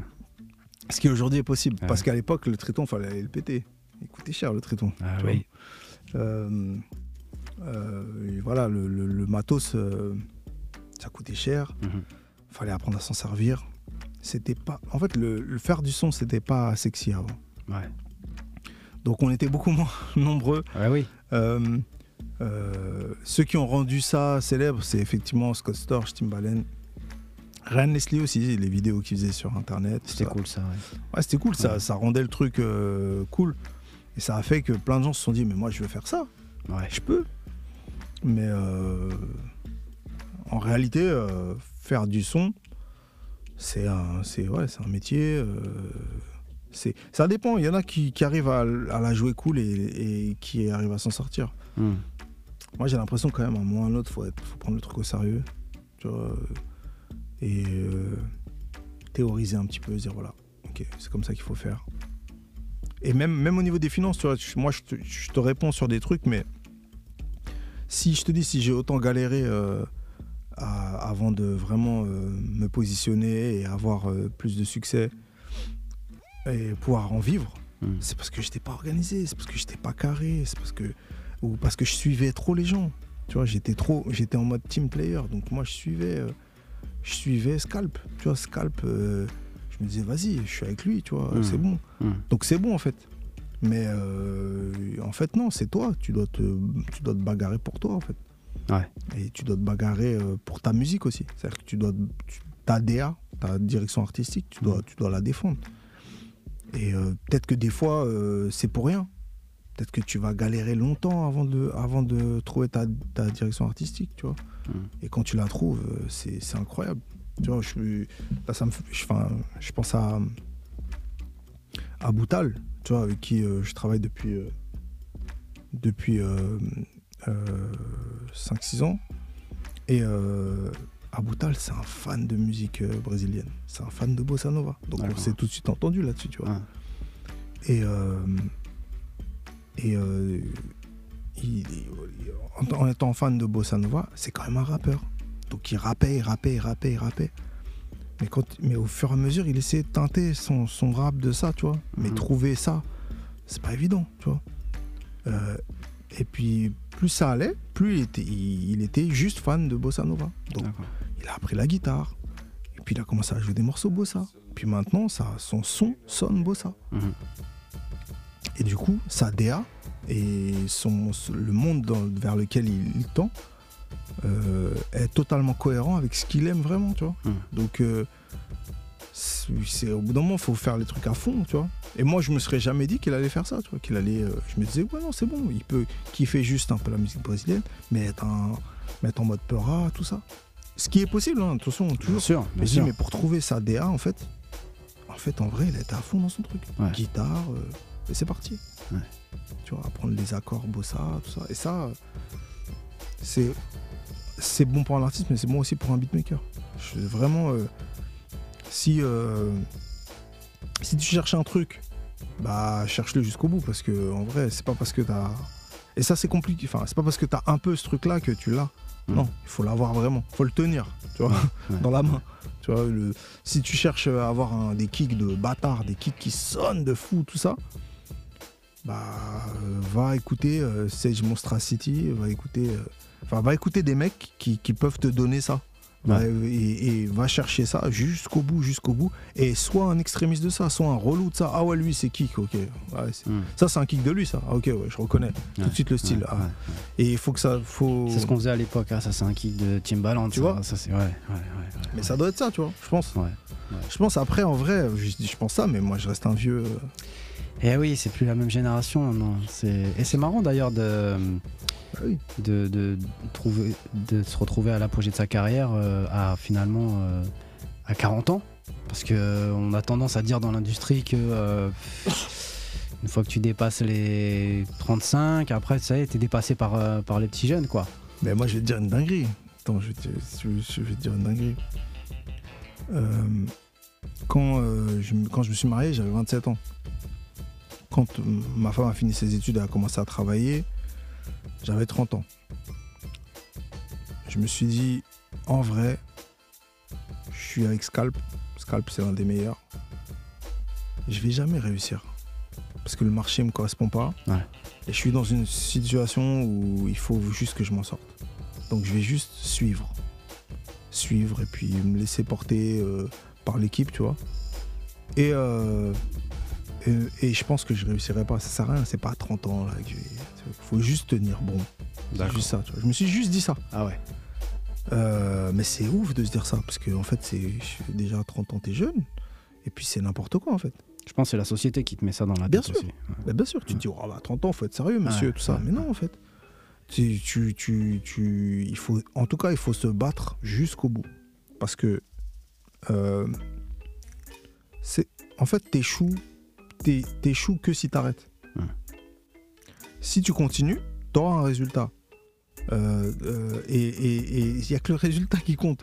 Au final, si tu galères 20 ans, mais qu'à la fin tu deviens, je sais pas moi, euh, tu galères 20 ans, ah bah je vais abuser parce que le sport, il y a des limites physiques. Bah, admettons que tu galères 15 ans euh, et que tu, tu commences à jouer en pro à 30 ans, mais que à 35 ans tu gagnes la Coupe du Monde parce que tu es sélectionné et que tout ça. Et bah en fait la finalité c'est que ouais, t'auras peut-être galéré, t'auras galéré, mais ouais, t'auras une Coupe du Monde. C'est la finalité qui compte. C'est- T'auras galéré pour ça. Par contre, si t'arrêtes à 32, parce que ah, vas-y, c'est trop de galère ou Mm. quoi, c'est sûr que t'auras pas la Coupe du Monde, c'est sûr Mm. et certain. Et là, t'as échoué. Et là, t'as échoué. Et là, tu peux dire, ouais, ah, la carrière échec. Donc, si 10 ans de galère et t'arrêtes, bah, c'est 10 ans de galère. 10 ans de galère et tu réussis, c'est une carrière compliquée. Enfin, c'est même pas, c'est une carrière réussie, C'est une carrière réussie. dont tu as 10 ans de galère. C'est. Comme Drake qui disait euh, J'ai mis 15 ans à devenir un overnight success. C'est fou de dire ça quand même. hein. Bah, Parce que à l'époque où il a pété avec. euh, comment ça s'appelait encore Euh, Best I Ever Had. Had. Et tout le monde lui disait Ouais, One It Wonder. Euh, T'as pété du jour au lendemain. Il, a Ouais. dit, il a répondu ça. Il a dit J'ai mis 15 ans à devenir euh, un overnight. C'est ce qu'on disait tout à l'heure. Tu mets très longtemps à réussir du jour au lendemain. Ouais, c'est exactement tu- ça. tu- la- ou bien, ou bien tu mets très longtemps à galérer et tu fais rien parce que t'arrêtes. C'est. Moi, je crois beaucoup à ça par contre. Mm. Faut jamais lâcher l'affaire euh, et il faut jamais arrêter de chercher des entrées. Tu vois, par où je peux entrer. Ouais. faut voir ça comme un, comme un. Là, tu donnes des conseils un peu aux, aux arrivants, aux beatmakers euh, en général. Franchement, je sais pas si je peux vraiment donner des conseils parce que je, je trouve pas que mon, mon, mon parcours soit, il soit exemplaire. Du tout. Tu vois, vraiment. Mm. Mais du coup, ben voilà, je connais plein de méthodes qui marchent pas. Ouais. Je peux te dire ça, ça marche pas, ça, ça marche pas, Ouais, ça marche pas. ouais. Euh, le côté vieux con, je l'ai eu trop tôt, par exemple. C'est-à-dire que moi, effectivement, je suis arrivé en 2000, j'ai acheté un. Enfin, 2001, j'ai acheté un, un Triton, tout ça. En fait, tout ça, c'est des, c'est, des, c'est des poids Mm. dans ta tête. Ouah, j'ai dû acheter un, du matos, j'ai dû l'apprendre, j'ai du truc, tout ça. Donc, je prends au sérieux ce que je fais. Et puis, quoi, deux, trois ans après arrivent des Fruity Loops, des trucs comme ça, qui Mm. rendent tout, tout ça plus simple. Mais en fait, c'est pas plus simple. Mm. Ça le rend obsolète. C'est ça que j'aurais dû comprendre. Moi, je prends de haut tout ça. Ensuite, il y a Reason aussi qui arrive. Mm. Je prends tout ça, je le prends de haut. Je me dis, mais vas-y, en fait. Mais ça, c'est pour les demi-pros, là. Les, Mm. les- Vas-y, les gars qui, qui savent pas vraiment, tu vois. Moi, je suis un pro. Moi, je me mets au clavier. Je pensais comme ça. Mm. En fait, je pensais comme ça parce que je cherchais à avoir raison euh, dans quelque chose, parce que je voyais que j'avais tort sur tout le reste. Donc, Ouais. non, ça, je. Tu peux dire que je suis pas organisé, tu peux dire que je gère euh, mal mes sous, tu peux dire ce que tu veux, mais le son, je connais. Ouais. Donc, je, me, je, me, je, me, je me mettais ça en tête. Et tu m'as fait une transition euh, toute trouvée. Le meilleur do pour toi? Bah, c'est celui que je vais te dire, celui que j'utilise. Non, ah, tu sais quoi, je vais te dire un truc. Ah, pour la compo. hein. Pour la compo, je dirais, euh, je pense que le meilleur do, c'est FL Studio. Mais moi, je suis sur Ableton. Ah ouais, sérieux? Moi, je suis, sur- je suis sur Ableton. D'accord. Et en vrai, je pense qu'il n'y a pas de meilleur do. Mais pourquoi je te dis, je pense que c'est FL Studio Hmm. Parce que je pense qu'il n'y aurait pas autant de beatmakers s'il n'y avait pas FL Studio. Est-ce que c'est- c'est est -ce c'est un, est -ce c'est un bien? Bah. euh, ouais, c'est un bien parce que ça fait plus de têtes, ça fait plus de fous, tu vois. Est-ce qui que, que tu, penses que, de- que depuis euh, l'arrivée de, de, de FL Studio, euh, on- on n'a pas eu justement une, Uniformisation? Une uniformisation, oui, et peut-être une euh, un, un plus, un petit peu un, un je m'en foutiste de tout le côté euh, technique et le côté euh, qualitatif de la chose, parce que Fruity Loop finalement ça permet de produire Ouais, très vite. ouais. très vite et tu vois sur YouTube tu as des centaines et des centaines de vidéos de beatmakers qui disent bon moi j'ai fait euh, 20, 20, 20 morceaux aujourd'hui ce qui, en vrai est complètement euh, enfin c'est euh, ah bon j'ai fait 25 morceaux en 2022. voilà tu vois ce que je veux dire? Et les mecs te disent euh, l'année dernière j'ai fait 700 morceaux Euh, ok bon bah et là je me dis qu'à un moment donné on a ouvert la boîte de Pandore à, à Soulja Boy euh, au monde en fait tu Ouais, vois? c'est vrai. c'est c'est- et Ouais. du coup euh, on, on a on, on a vraiment vraiment perdu en qualité Mais, ouais, mais si tu vois ce que je veux dire Ouais, en fait, je vois très bien ce que tu veux dire. Mais euh, en fait, c'est un débat qui est pas. hum,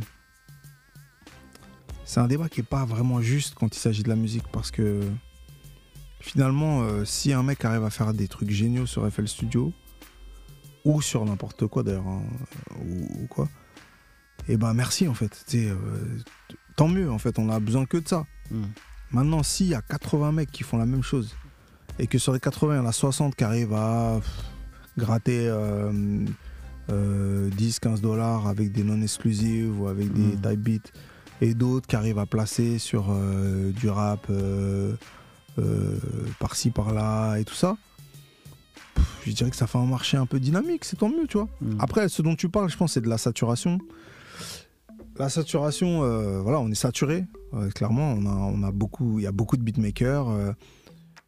Euh, certains diront qu'ils sonnent tous pareil et que, et que le niveau régresse, tout ça. Bon, encore une fois, euh, je suis pas d'accord. Je pense qu'il y a juste beaucoup de nouveaux arrivants. Mhm. Et euh, tous les mecs qui font. c'est simple, tous les mecs qui arrivent et qui font de la trappe pendant 3 ans ou de la drill qui ressemble à la 60 autres drills d'avant, Mhm. et ça, ils le font au début. Après, soit ils arrêtent, soit ils deviennent bons, soit ils en ont marre et, et ils s'intéressent à comment faire euh, euh, euh, du son, tout ça. Ouais. Et on- ce qu'on ce qu'on obtient, c'est des mecs qui, effectivement, ont l'esprit euh, jeune, aux tendances actuelles ou quoi, mais qui, qui ensuite se cultivent, se cultivent en tant que compositeur, parce Mhm. qu'à la base, enfin, ou en tant que beatmaker, c'est la même chose, mais je veux Ouais, dire, comme je t'ai dit, hein. Mhm. Mais, mais, mais ce que je veux dire, c'est que ils vont au-delà de la musique qui marche ou de. Au début, ils jouent aux jeux vidéo, c'est ça que je veux dire. Au début, ils jouent aux jeux vidéo. Mhm. Ensuite, ils, ils, ils- ils essaient de, de, de, de, de dépasser la machine. Mhm. Et euh, FL Studio, pourquoi je trouve que c'est le meilleur? Parce qu'il te permet de, d'entrer. D'entrer sans, euh, sans avoir les codes, sans avoir les trucs, tout ça. Et si tu si as une idée, bah, tu peux l'avoir. Tu peux le- tu peux l'obtenir, tu peux. Tu sais, moi, j'ai fait du son plutôt que du dessin. pas, pas parce que je voyais que j'étais pas si bon que ça en dessin. Ça, je l'ai vu bien après. Ok. Heureusement. Parce que si je m'étais lancé à fond dans le dessin et que je, que je m'en- enfin voilà, j'aurais galéré longtemps, euh, Mhm. tu vois. Mais tout simplement parce que un- une instru, c'est vite tangible. Tu vois, je, je fais euh, une fois que tu as fini l'instru, tu peux l'écouter. Tu Mhm. peux la faire écouter à des gens. Mhm. tu peux- Donc je me disais ah mais ça c'est facile. Enfin c'est facile. Ah ça c'est rapide. Mhm. Et du coup ça m'a motivé. Bah, je pense que FL ça a cette qualité là. Ouais. Tu vas sur FL. euh, voilà, c'est- très simple. Mais, mais, mais en réalité, oui, non, moi, si tu me demandes, pour moi, le meilleur DAO, c'est Ableton pour la créa. Ah, pour- on parle à créa là, on parle, on parle pas Pour le recording, la me- le meilleur DAO, c'est Pro Tools. Pro Tools, ouais. Mhm. De, de loin, Ouais. tu vois, il n'y en a pas Je un. pense que là, c'est, ça fait Même si Logic, non, l'unanimité, parce que hein. maintenant, les gens disent oui, Logic, ça. Non, non, les gars. Logic c'est bien aussi, mais c'est pas, pas au niveau de Pro Tools. Non, non, il n'y a aucun DAO. Moi, je suis, moi, je suis pro Logic, mais, je- mais, je- mais pour, pour l'enregistrement, Pro Tools, c'est vrai que c'est. Pro Tools, c'est supérieur a- à pas- tous les autres en ouais. enregistrement. Ouais. Et surtout, il peut faire tout ce que fait les autres. C'est juste que c'est chiant à faire. Tout ce que tu fais sur Logic. moi, c'est l'interface, euh, l'interface Pro Tools. euh, Ouais, l'interface Logic est, est vraiment incroyable. Concrètement. Mais par contre, euh, oui, si on parle, si on parle ouais, Cubase, c'est mortel aussi. Moi, je vois euh, ce que Black Do il fait dessus, c'est, ça donne envie, tu vois.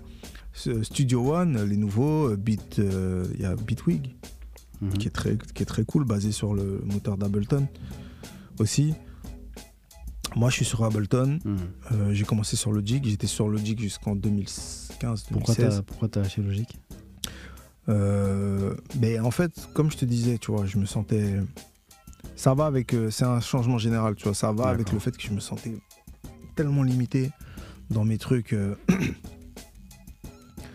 dans mes trucs de. de- de- dans, le, dans, dans le- enfin, dans le travail que j'avais à faire, euh, les projets sur lesquels j'étais. euh, et. euh, et puis aussi, Ableton, je, voyais, je le voyais sur les, je le voyais utilisé par des gens que j'aimais bien, tu vois, Skrillex, j'aimais bien son sound design, j'aimais bien sa folie. D'accord. Voilà, Diplo. je me disais, faut y aller. Mhm. Et puis, pareil, dans l'équipe, tout le monde commençait à se mettre dessus. Scalp, il s'est mis sur Ableton. D'accord. On s'est, on s'est, on s'est motivé comme ça, tu vois. Et Mm. moi, je me suis motivé euh, à y aller. Et, euh, et, euh, et voilà, tu vois, je suis, devenu vraiment très à l'aise sur Ableton. Mhm. Et franchement, je pense que pour rentrer le MCFL, Mhm. une fois que tu composes vraiment, une fois que tu sais un peu mixer, tu sais un peu, un peu travailler ou quoi, si tu es toujours à l'aise sur FL, reste sur FL, il n'y a pas de souci. Mais peut-être qu'Ableton peut débloquer des trucs. C'est plus geek, plus fou, plus. Ok. Est-ce qu'il y a d'autres sujets sur lesquels tu voulais, euh, tu voulais échanger? Mais euh, non, sinon, ce que, non, ce que je, ce que je peux faire, euh, ce que j'aimerais quand même faire, c'est saluer encore une fois tous les gens que j'ai cités là, Mhm. euh, au cours de, cet échange. Ouais. Tous les gens que j'ai cités, et, euh, les saluer, et, euh, parce que c'est des, c'est, c'est aussi ça, tu vois, quand tu, quand tu, tout parcours, Mm. c'est les rencontres, c'est les, les points, tu sais, tu vois, c'est les checkpoints, bam, Mm. telle étape, telle personne, les déclics. Et donc vraiment saluer euh, tout le monde, tous les gens que, j'ai que j'ai que j'ai euh, en particulier encore une fois ma, mon épouse euh, Bien sûr. et euh, et, euh, et toute ma famille. euh. Donc voilà. Ça marche. Bon, je crois qu'on a fait le tour. Yes, on a fait le tour. Une dernière question pour toi. Qui Ouais. est-ce que tu aimerais entendre sur Entourage? Ah, tout de suite là comme ça, euh, comme je t'ai dit tout à l'heure, euh, je pense à un gars comme Karim Le Pac, ce serait vraiment pas mal. Et sinon peut-être, euh, tu vois, Easily. D'accord. Easily, euh, tu vois, un compo comme ça, un gros compo comme ça, euh, qui, a, qui a fait beaucoup de choses. Easily, Karim Lepac, euh, Ok. très intéressant. C'est bon, c'est bon. Parfait. Bon. Bon, Najiko, merci euh, pour cet échange. Merci à toi. J'espère que j'ai assez parlé et j'ai l'impression que j'ai peut-être même trop parlé. On a- on a, t'inquiète pas, J'ai cette, fait, j'ai cette réputation, on m'appelle Kouman.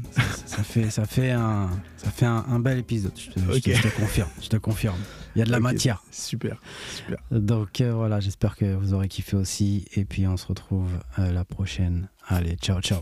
Nous voilà arrivés à la fin de cet épisode. Si vous y avez trouvé quelques pépites, merci de le partager à tous ceux qui, comme vous, cherchent à exceller.